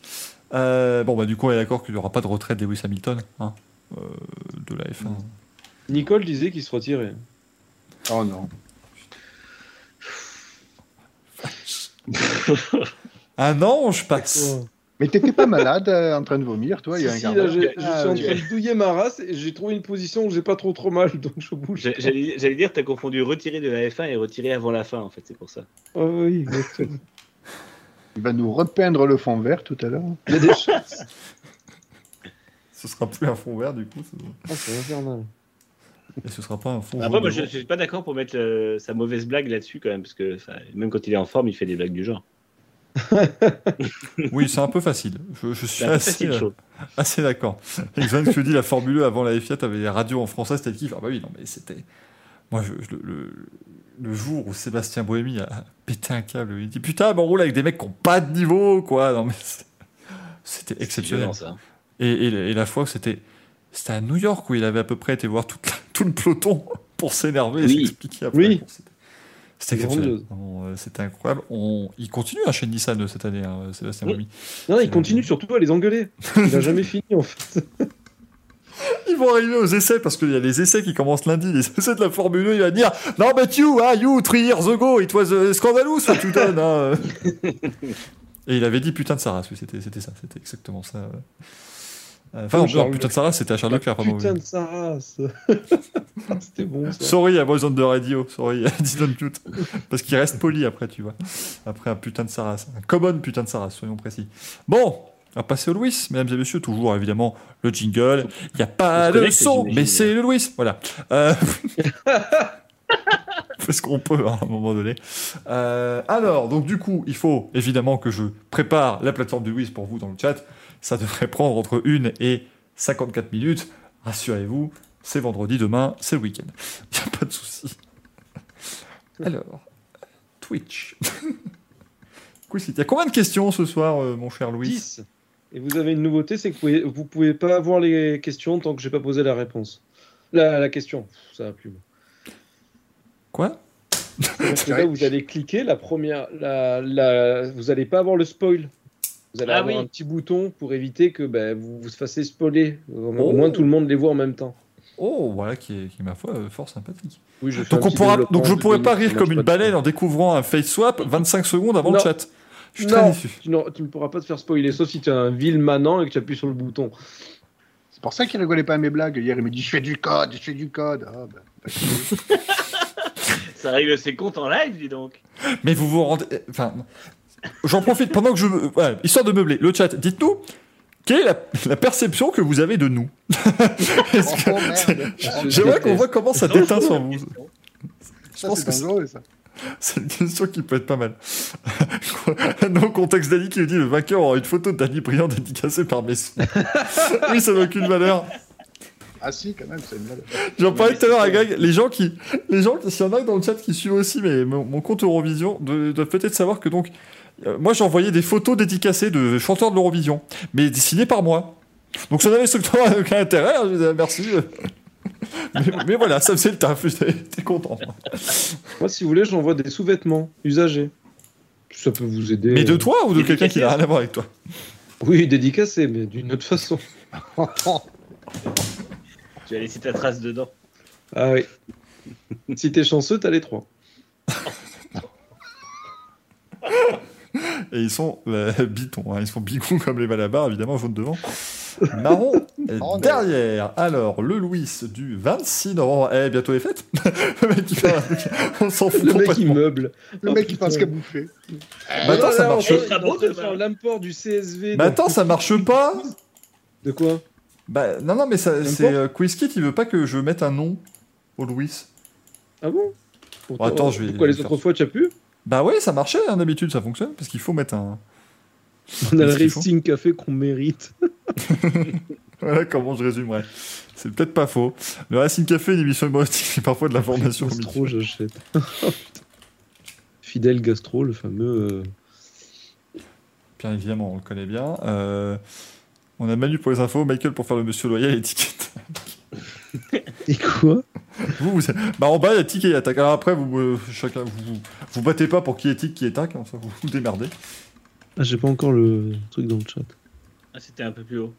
Ah, c'était plus haut. Ouais, ouais, c'était. Comme les... ce que chantaient les Watford. Ah bah, On revient toujours au Watford, Exact. au quadricolore. Bah, toujours, peut-être pas quand même. Je sais pas. Si, si, C'est un boîte, le tic et tac? Qu'est-ce qu'il dit? Moi, je. je- je- Ils sont en boîte, les tic-tac. Oui. Oh putain. Tout petit, mais aussi. Attends, parce que maintenant, il faut que je trouve authentification Twitch. Moi, je pensais que vous parliez des rangeurs du risque, quoi. Mais merci, putain, enfin quelqu'un qui évoque ce, ce grand monument. Decon et Garcia, Greg et Gaël. Du risque. Elle était énorme, cette chanson. Ils ont plus ça, les gamins. Moi, mes enfants, ils regardent la patte patrouille, putain. C'est moins bien la patte patrouille, d'accord. Non, Non, De détectives fait pair qui font en la plus, paix. Pour dénouer les fils. Avant, je téléchargeais des, des, des téraoctets de porno, maintenant je télécharge des téraoctets de pas de patrouille, j'en ai marre. Et Est-ce pas que tu télécharges des teraoctets de version porno de la patte patrouille ou ça va Non, ça c'est autre chose. c'est pas, c'est pas pareil, Grosse d'accord. chienne Pardon, excusez-moi. Oh là là. Oh là là, mais- oh, cette émission, cette émission, mesdames et messieurs. Attends, Euh. on a réussi à placer quoi aujourd'hui du, Les quadricolores, euh, tais-toi. Euh, Il y a eu beaucoup de choses. C'est une émission très complète. ce soir. Moi, ça va mieux. Ça va un peu mieux. Ah, bah, on en verra, mais on en verra. Je suis pas de patraque, ouais, pour le coup. Et sinon, vous, ce week-end, vous faites quoi? Bah, écoute, il y a le salon de l'échangisme à Fréjus. Je vais y aller. Là. Putain. Je vous gagne à poser cette question. L'échangiste, c'est quand t'es là, t'es en boîte et tu crois que t'es avec ta femme et c'est pas ta femme. c'est à peu près ça. Mais pourquoi ça veut pas marcher, saloperie? Mais c'est pas grave s'il y a un nom différent. Non, non, mais je ne peux pas. Non, mais en fait, je ne peux pas créer le Louis dans, dans QuizKit, en fait. C'est- C'est-à-dire que. je- C'est pas un problème avec le fichier? Non, non, non, non, c'est vraiment là, c'est la partie. euh, Whisky qui veut pas? Voilà, la partie QuizKit. Euh, Ah, qui vraiment euh, commence à me casser les bombecs. Il qui- Le- contre, mec ingrat. Je rappelle que Quizkit nous avait été. euh, On, ce sera noté, hein, bien évidemment. non, non, bah, je suis désolé, euh, les amis. Bon, bah, vous ne pourrez Ah, pas jouer ce soir dans le chat, j'en suis euh, absolument. Enfin, pourrez jouer, euh, voilà, euh, bien évidemment, euh, en, en répondant. Malheureusement, ce soir, pas de crypto.com Neutral Award, hein, je suis euh, désolé. Mais c'est-à-dire que si je continue de me battre pour essayer de fonctionner le truc, on va commencer, enfin de faire fonctionner le truc, on va commencer Louis à 23h74 et ça va commencer à faire tard. Je tente de mon côté, il faut quoi? Il faut une clé? On sait jamais, peut-être que c'est ton ordi qui plante. Euh, bah c'est... Oh Bah, Ça a marché? Qu'est-ce que c'est que... Bah, ça... Oui, ça a remarché comme ça. Bon, bah écoutez, Louis, du 26. Je suis ingénieur informaticien. Ah, mais ils sont, ils sont à deux doigts de formater leur PC pendant leur Racing Café. les deux. Oui, oui, oui. Non, on est d'accord. Là, là, si je veux éditer un fichier, c'est Alt F4, c'est ça c'est- On est d'accord. J'appuie sur ça. Chose très rigolote d'ailleurs, qui a déjà été faite quand vous roulez en ligne sur iRacing avec des gens qui viennent poser des questions. qui C'est que- c'est quel bouton pour voir ça? Tu dis Alt F4, et un jour t'as un mec, il pose la question, il répond Alt F4 et tu vois machin, c'est déconnecté. on a trouvé ça rigolo, lui, moi. Allez, ça arrive. Du coup, je upload le CSV. Euh, hop, hop, hop, hop, hop. Louise J'ai machin. pas de vanne sur CSV, je suis désolé. C'est pas grave. On s'en passera. Le ton employé par Manu, c'était vraiment le. Non, on s'en pas les Oh, couilles. le vannes, dédain Oh c'est pas, c'est pas important. Euh, dents, c'est les trucs euh, qu'on trouve à Ikea, là. Non, c'est les petites boules de chocolat. Oui, c'est ça, c'est le ça. chocolat qui colle aux dents. des crottes de dents. Mais c'est ça, c'est Ikea, il y en a beaucoup Ikea. C'est vraiment passionnant ce qu'on On fait. vient de tuer Tout ça à cause de, tout ça à cause de ce connard. je suis remonté sur ton Facebook, Michael. J'ai vu qu'à un moment, tu faisais des miniatures hyper sérieuses et tout. Puis quand t'as commencé le Racing Café, c'est parti complètement en couille. Hein. De... Ah quoi Comment ça? Non, ça? rien, tu verras. Oh merde, oh merde, oh, Remonter sur ton Facebook, c'est rien. Oh, ça pue, ça. ça, ça pue. Ah bon, je Non, serais toi, je serais pas tranquille. tu verras. Bah, Je ne suis pas tranquille. Oh, c'est pas aussi hard que ce que Gaël pense, ça va. Bon, tu en es où, là? Le meublage café, c'est sûr. Bah non, mais là je suis euh, choqué si tu comprends. Bah, là, je, ne Mais comprends tu, pas. tu as lancé le quiz kit qu'on puisse Bah je suis en train, mais j'ai stoppé parce que tu m'as perturbé. Non, non, mais vas-y, maintenant, c'est fini, là. c'est fini, mon garçon. Et regarde pas le CSV, s'il te plaît. Attendez, Mais je, regarde pas, je ne comprends. je me pose une question. Est-ce que nos blancs sont pas meilleurs que nos interventions dans le Racing Café Moi, j'ai jamais mais- eu de doute là-dessus. Moi Ah. je suis dans l'incompréhension la plus totale. Donc là, je- Alors, autant toi et, et Manu, vous êtes des professionnels, Michael aussi, autant moi, je suis un amateur de merde. Donc, il n'y a aucun doute là-dessus. hein. C'était la dernière émission. Je suis pas. Alors. Moi j'ai. Bon, les gens s'impatientent. Qu'est-ce que tu fous là Oui, non, mais, non, mais euh, euh, écoute, Greg, tu m'as complètement. Je n'ai rien compris à ce que tu as dit sur les trois dernières minutes, Ah, donc je tu suis. euh, trouveras. Oh. Tu trouveras mes Les blessures et mes faiblesses. Oh là là, ça, ça- ça va se transformer en karaoké. Parce que Manu, il en a marre. Manu, il va nous ressortir. Bah ça y est, moi je pense à mon week-end, hein. moi j'ai- c'est fini là. Moi, Non, attends, vie, moi. que. Déjà que Nolag nous a quasiment traité de boomer dans notre chat, il a Eh dit oui, que le souci, Il a raison. il était plus jeune et il n'avait pas les trois quarts des références. Your quiz, 26 En fait, Nolag. Nolag, il a commencé le, le, le live, il avait 12 ans, maintenant il en a 16. C'est ça qu'il faut se dire. C'est bon, mesdames et messieurs. Ah Ah, On a lancé le, euh, le quiz, le Louis pour nos amis du chat. Toutes mes excuses. Donc, si vous Il n'y a êtes pas beaucoup de Sur- sur SAP, hein, je vous rassure. Si vous êtes sur PC, vous avez simplement eh bien, euh, le, euh, le comment Windows. Euh, Vous avez la, la question qui va apparaître sur l'écran. Si vous êtes sur mobile, il y a une petite icône sur laquelle cliquer. Et euh, comme vous le voyez, eh bien, euh, Maryse nous le montre très très bien. Là. Voilà, juste en dessous, du- entre le chat et l'image. Et dites-nous, Maryse, combien coûte ce, cette application 500. 95. Ah bah ce n'est pas très cher. Il fait 595 euros. Hop, attendez. Oh là là, attendez patiemment que la question soit posée. Ouais, c'est, c'est très. En plus, c'est que, poli ce que tu as fait. participer, C'est bon, ouais. On nous annonce qu'on joue sérieux ce soir. Maxime, il est chaud là. Oh, il est chaud patate, Maxime, ça, ça va être Eh sympathique. ben, alors, à la- les questions sont sérieuses dans l'ensemble, donc euh, vas-y. On va Dans, tester dans tes l'ensemble, le dans l'ensemble euh, m'inquiète. Ah, attends, je fais. Oh merde, start game. Bah, c'est parti, euh, mesdames et messieurs, c'est euh, c'est lancé. euh, pop pop pop pop pop. euh, et bah première question. euh, Bim badaboum, me voilà. Alors il y a eu la prolongation du circuit de Barcelone-Catalogne, euh, aka Eufitos Chorizo, jusqu'en 2026. Combien de GP d'Espagne de F1 a-t-il accueilli? 28, 29, 30 ou 31 Ta-na-na-na, ta-na-na-na, ta-na-na-na. Euh, sais rien moi. Ah, en fait, c'est un peu le but du jeu, je sais bien, mais. euh, Eh oui, la dernière fois vous avez dit que j'avais fait des questions de merde. Donc là j'ai fait des questions très sérieuses. Voilà. la logique voudrait que ce soit ça. Pardon. Ma logique voudrait que ce soit ça. Et, et vous avez tous juste. Incroyable, mesdames et messieurs. Tac. Hésité, les 30, les 30 c'était l'an dernier. ouais. Les 30 glorieuses. Et oui, puisque ça a commencé en 91, donc ça fait 30 ans. Donc Ah oui, non, les 30 c'était cette année, les 30 ans, mais la 31e édition. Voilà, bravo. Reveal the answer. Oula vous, vous avez été 19 à jouer. Mais vous êtes 80 à nous regarder, donc n'hésitez pas, n'ayez pas peur. C'est gratuit. Il y a des gens qui sont endormis, je pense, devant le live. Comme, comme chaque semaine, je pense. Ils hein, sont je- sur le téléphone, là. tu vois. Ça- Il y a de la bave sur Il y le a de la bave dessus, ouais. Euh, ça, ça charge, hein, rassurez-vous, ça, ça charge. Enfin, ça charge. Ça vous montre la réponse sur le chat. Next question Quel constructeur a le plus gagné en Catalogne et en F1 S'agit-il de Mercedes, de Ferrari, de Williams ou de Red Bull? Oh là là, non, sérieux? Ah, ben vous voulez des questions sérieuses, vous êtes servis, les gars. On les a jamais demandé. Si, si, fois, si, que c'est de la merde, on n'a rien dit de plus. Mais-. Donc, quel constructeur a le plus gagné en Catalogne en F1 S'agit-il de Mercedes, Ferrari, Williams ou Red Bull? Attends, pif, attends, mec. attends, parce que quand tu ouais, j'ai répondu trop vite. Quand tu dis en Catalogne, est-ce que ça compte le circuit de Montjuïc qui est un parc autour de Barcelone?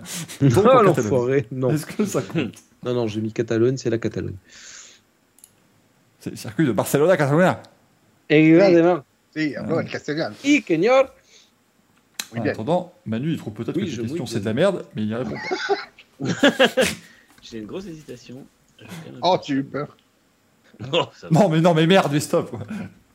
Euh, Vous êtes planté. Et merde, être Williams. Eh merde. Et voilà. Il s'agissait bien de Ferrari Voilà. avec 8 victoires en Catalogne devant Mercedes avec 7 et Williams avec 6. Notez quand même que j'ai tenté le. Rien du tout, tu as rien tenté, tu as répondu. Alors, Mais ce qui est nouveauté, fort- je ce qui est vous ai pas dit. Oui. Si vous savez pas, vous n'êtes pas obligé de répondre parce que si vous répondez faux, c'est moins 4. Ah oui, j'ai oublié de dire ça. Quel enflurax Oh, salaud Oui, alors si vous répondez juste, c'est 1. Si vous répondez rien, c'est 0. Si vous répondez faux, c'est moins 4. Comment Ah bah du coup, on joue au. Cryptol Neutron aussi. Ah, on a le Manu, il a une Je suis choqué Et ouais, mon gars La nouvelle règle après deux questions, c'est. Euh, j'ai pas codé le truc entre temps. Hein. Et du coup, je rappelle. je vous l'annonce maintenant. Et du coup, je rappelle quand même à nos amis du chat aussi que plus vous répondez vite, plus vous marquez de points. Mais si vous vous trompez, ce nombre de points vous est déduit. Donc, euh, ne pas se tromper. Mais donc, ah merde, on va. Oh là là, ça va. Oh, je suis pas sûr d'arriver en positif, moi. Hein. Ça. va se jouer sur les. Putain, ça va se jouer sur les faits ça, puis on est déjà marre. Euh, next question. Euh, quel motoriste a le plus gagné en Catalogne en F1 S'agit-il de Honda, de Mercedes, de Renault ou de Ferrari? Il ne s'agit pas de Lolo Ferrari, je vous rassure. J'ai répondu. Il a, rien mis, cet force. Oh, bah, à un moment donné, moi j'en ai marre de perdre des points. Ah, mais comment tu fais pour valider sans réponse? Ah, tu bah, t'appuies sur passer avec question Tu mets rien, tu fais valider. Greg, on va faire comme je faisais. Moi, il y a eu ce truc. Quand j'étais à l'université, on m'a dit euh, il y a des points, il y avait des QCM, il y a des points négatifs, et les profs nous disaient répondez que à ce dont vous êtes sûr. Donc il y avait 100 questions, donc je répondais à tout ce que je savais de manière certaine, donc je répondais à 4. Et après, on remplissait le reste. Donc là, Oui, parce que techniquement, si tu réponds faux, tu prends 5 points de retard sur celui qui répond juste. Moi, je eh bah, c'est ça. Ouais, mais rien à foutre du panache, je suis là pour gagner. Moi, je suis un compétiteur, je suis un winner. Il n'y a que 10 questions, il n'y a pas le temps de niaiser. Gaël et Manu ont répondu et ils ont dit de la merde. Donc, moins 4. Allez, ah, allez, bim, allez. dab. Moi, j'ai rien fait et au moins, j'ai zéro. si, on est négatif, on passe sous le bureau Comment ça se passe? Oui, oui, mais ça, oui. sans ça, tu sais. Non, si tu finis à zéro, Gaël. Si tu finis à zéro, t'es Fanny, tu passes. Il y a Carl Zéro qui vient nous voir aussi. Exactement. Ah, on peut pas être un négatif? Ouais, mais tu veux être un négatif, je pense. Je sais pas pourquoi je ris à l'idée de juste imaginer Carl Zero qui débarque dans mon bureau et qui fait Salut, salut tout le monde, c'est Carl Zero. je, sais, sais pas pourquoi il viendrait là. Question suivante. Quel pilote a fait le plus de, de, de podom De podomètre de podium euh, avec Benoît Poulvord.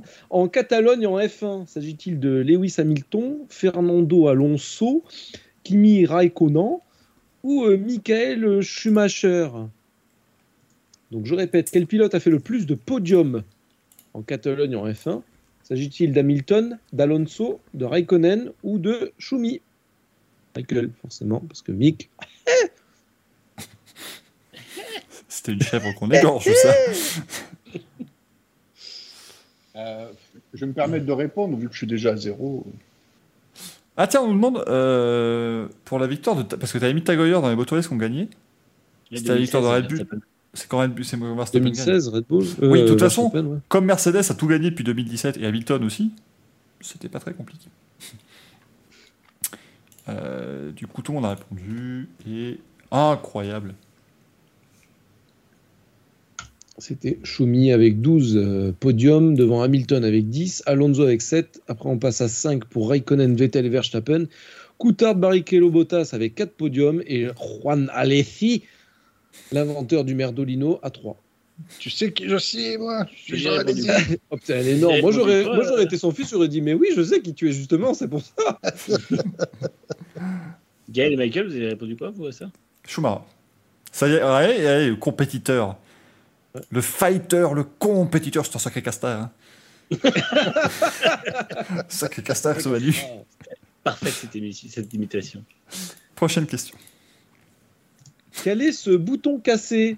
S'agit-il du bouton de blocage Twitter de Lucas Di Grassi, du bouton de la cabine téléphonique euh, appel direct FIA qu'utilisent donc Red Bull et Mercedes à outrance en ce moment?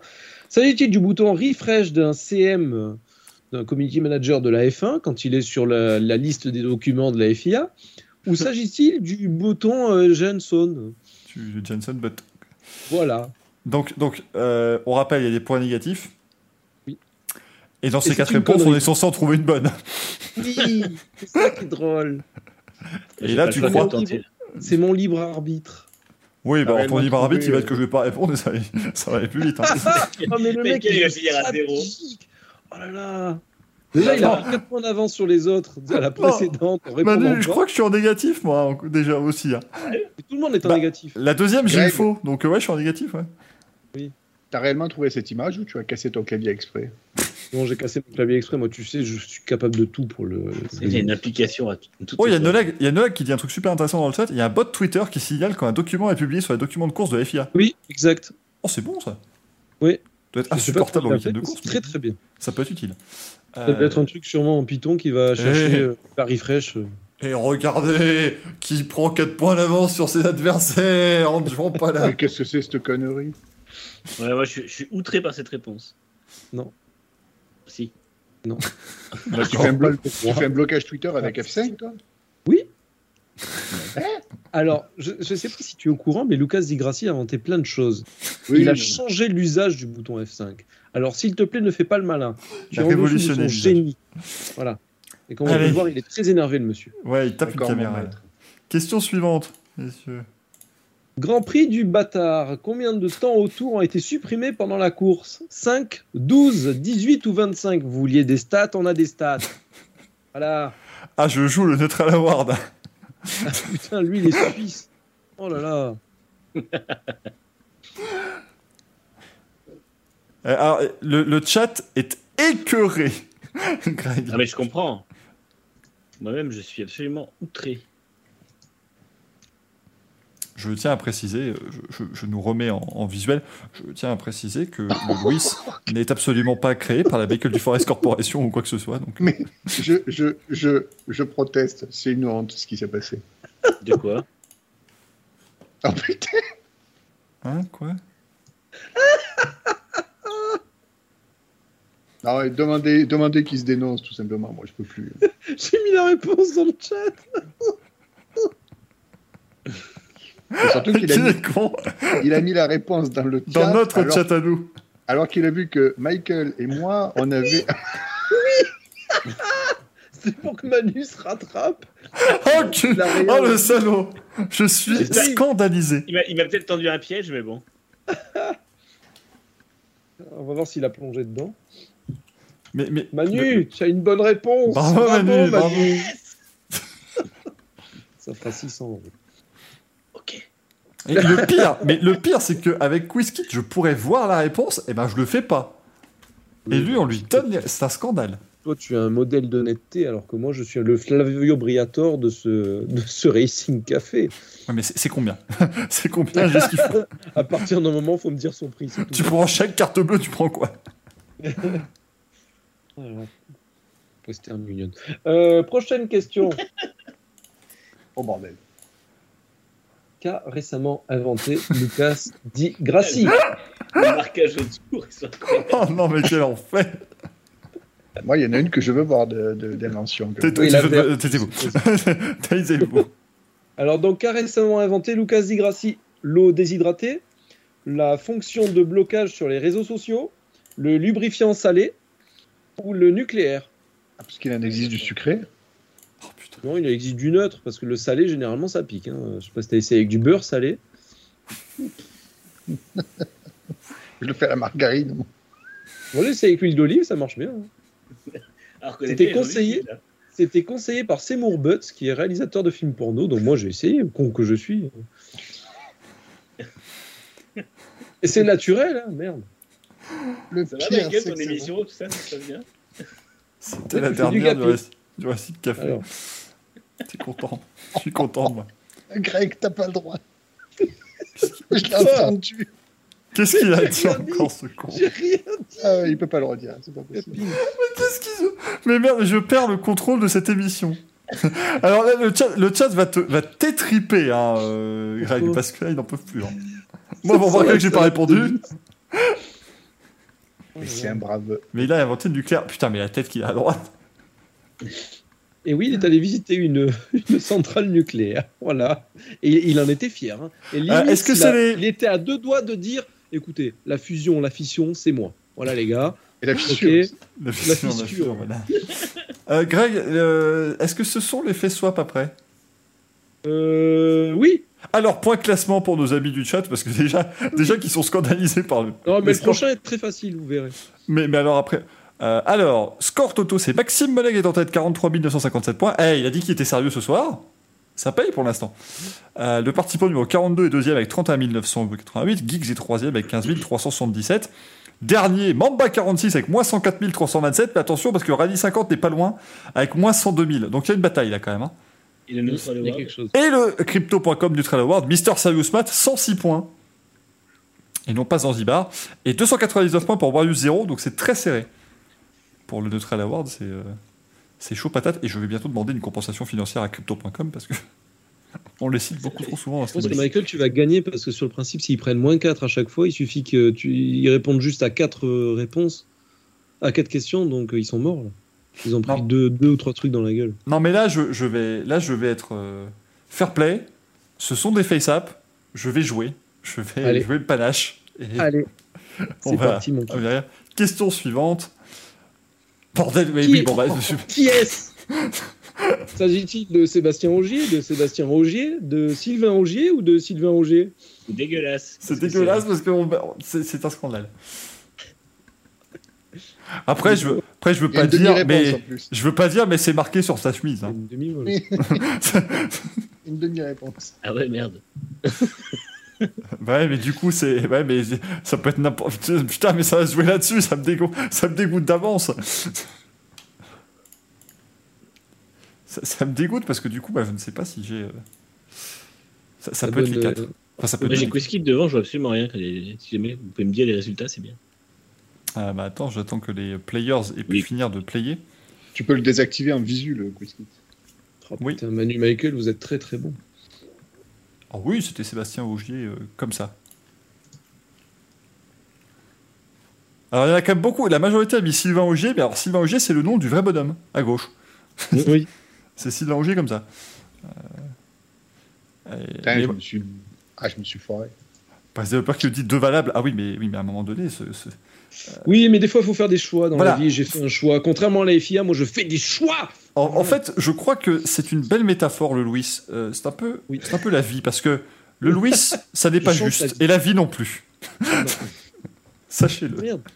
Ah, j'ai fait un trou à mon boxeur, merde. Excusez-moi.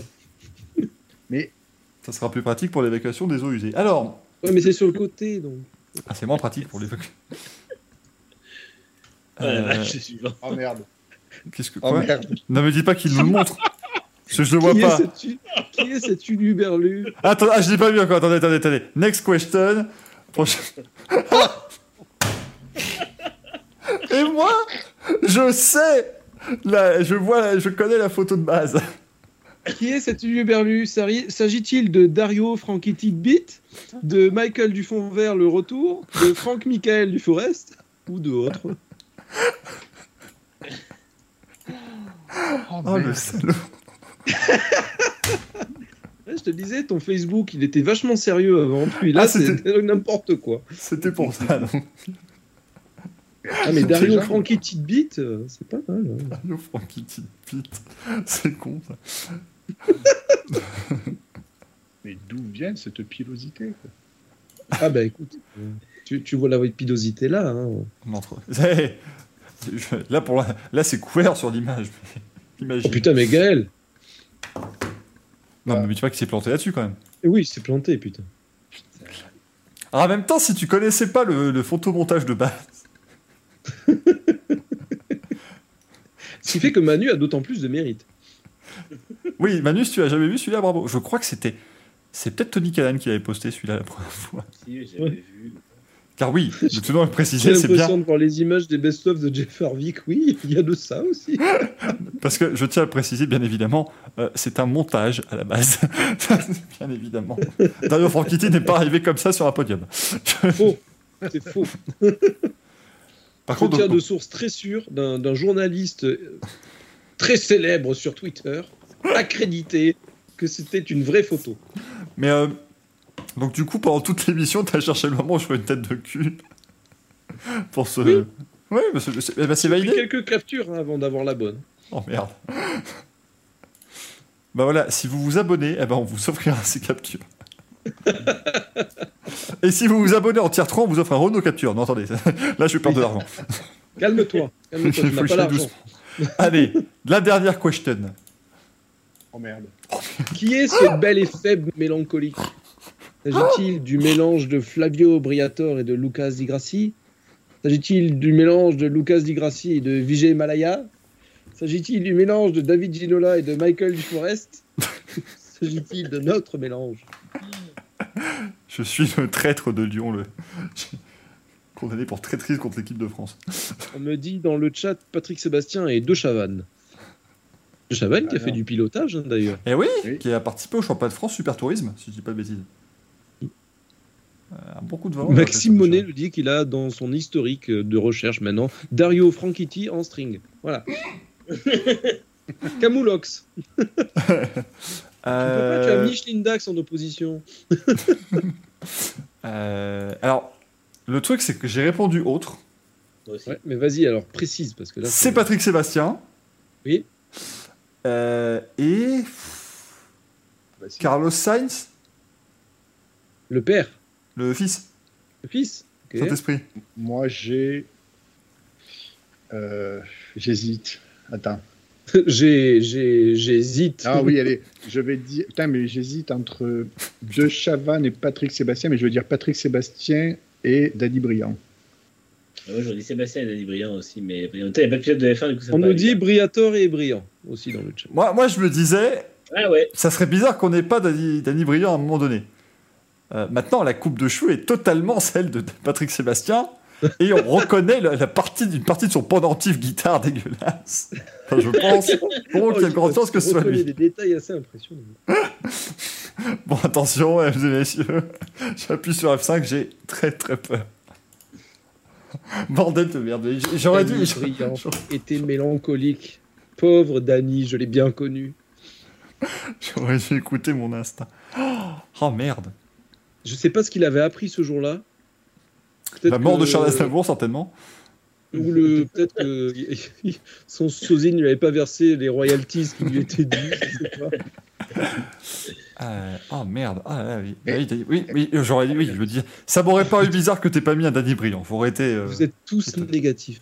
Mais est-ce que le Face App, ça fait pas plutôt le père de Robert Kubica? Alors, et j'aurais pas pensé que cette personne gagnerait. Eh oui, Manu. Manu, t'as réussi 10. quand même à renverser la vapeur. Impressionnant. c'est beau. Comment il a fait Non, mais là, il y a un problème de calcul parce que t'as répondu nul à certains trucs. Attends, attends, attends, attends, Moi attends, attends.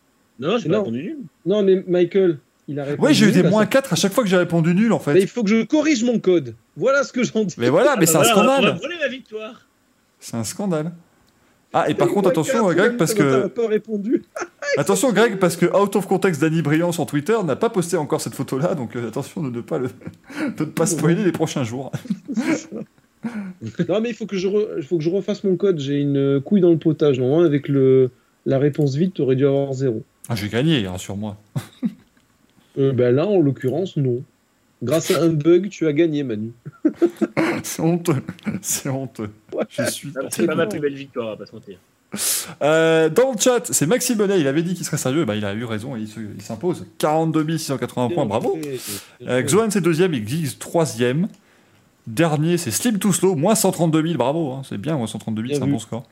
Et le Crypto.com Neutral Award est attribué à Hervé Rallycross qui termine à moins 65. Bravo. Oui.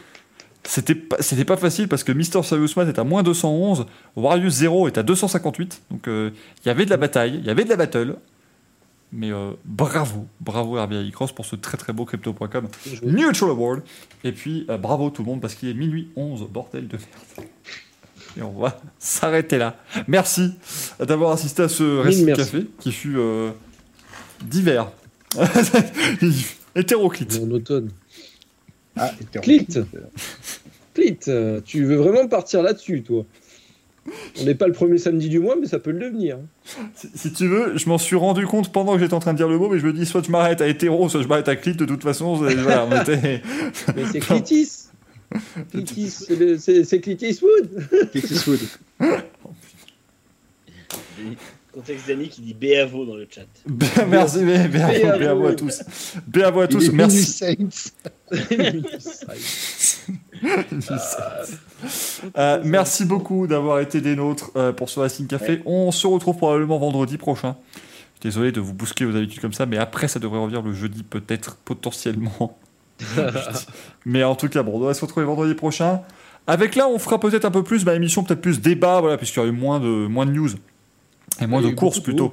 À débriefer comment?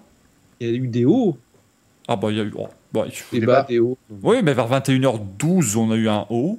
Après, il y a eu beaucoup de bas euh, dans cette émission. C'était- c'était montagne haut, ça fait... Et puis on est descendu. Mais après, on est remonté, puis redescendu. C'est un petit peu ça, Racing Café. Et c'est un petit peu ça, la vie, finalement. Et j'ai envie de terminer sur une, voilà, sur un- une façon, une façon Simon Monceau terminer cette émission. Merci beaucoup d'avoir été là. On se retrouve évidemment en podcast dès demain. On se retrouve vendredi prochain. Grand Prix, faites attention, c'est mercredi la semaine prochaine. Oui, ça bouge beaucoup. Écoutez, voilà, on fait ce qu'on peut avec les plannings. On se retrouve mercredi prochain, donc à 20h30 pour Grand Prix sur Next Gen Auto et sur Twitch. Et vendredi prochain, 20, euh, 20h45 pour le Racing Café. Merci beaucoup d'avoir été là. Merci Manu, merci Greg, merci Gaël, parce que ce fut foutrement sympathique. Merci beaucoup le chat, vous avez été très très bon ce soir également. Et à la prochaine. Ciao, ciao. Ciao. Ciao. Le.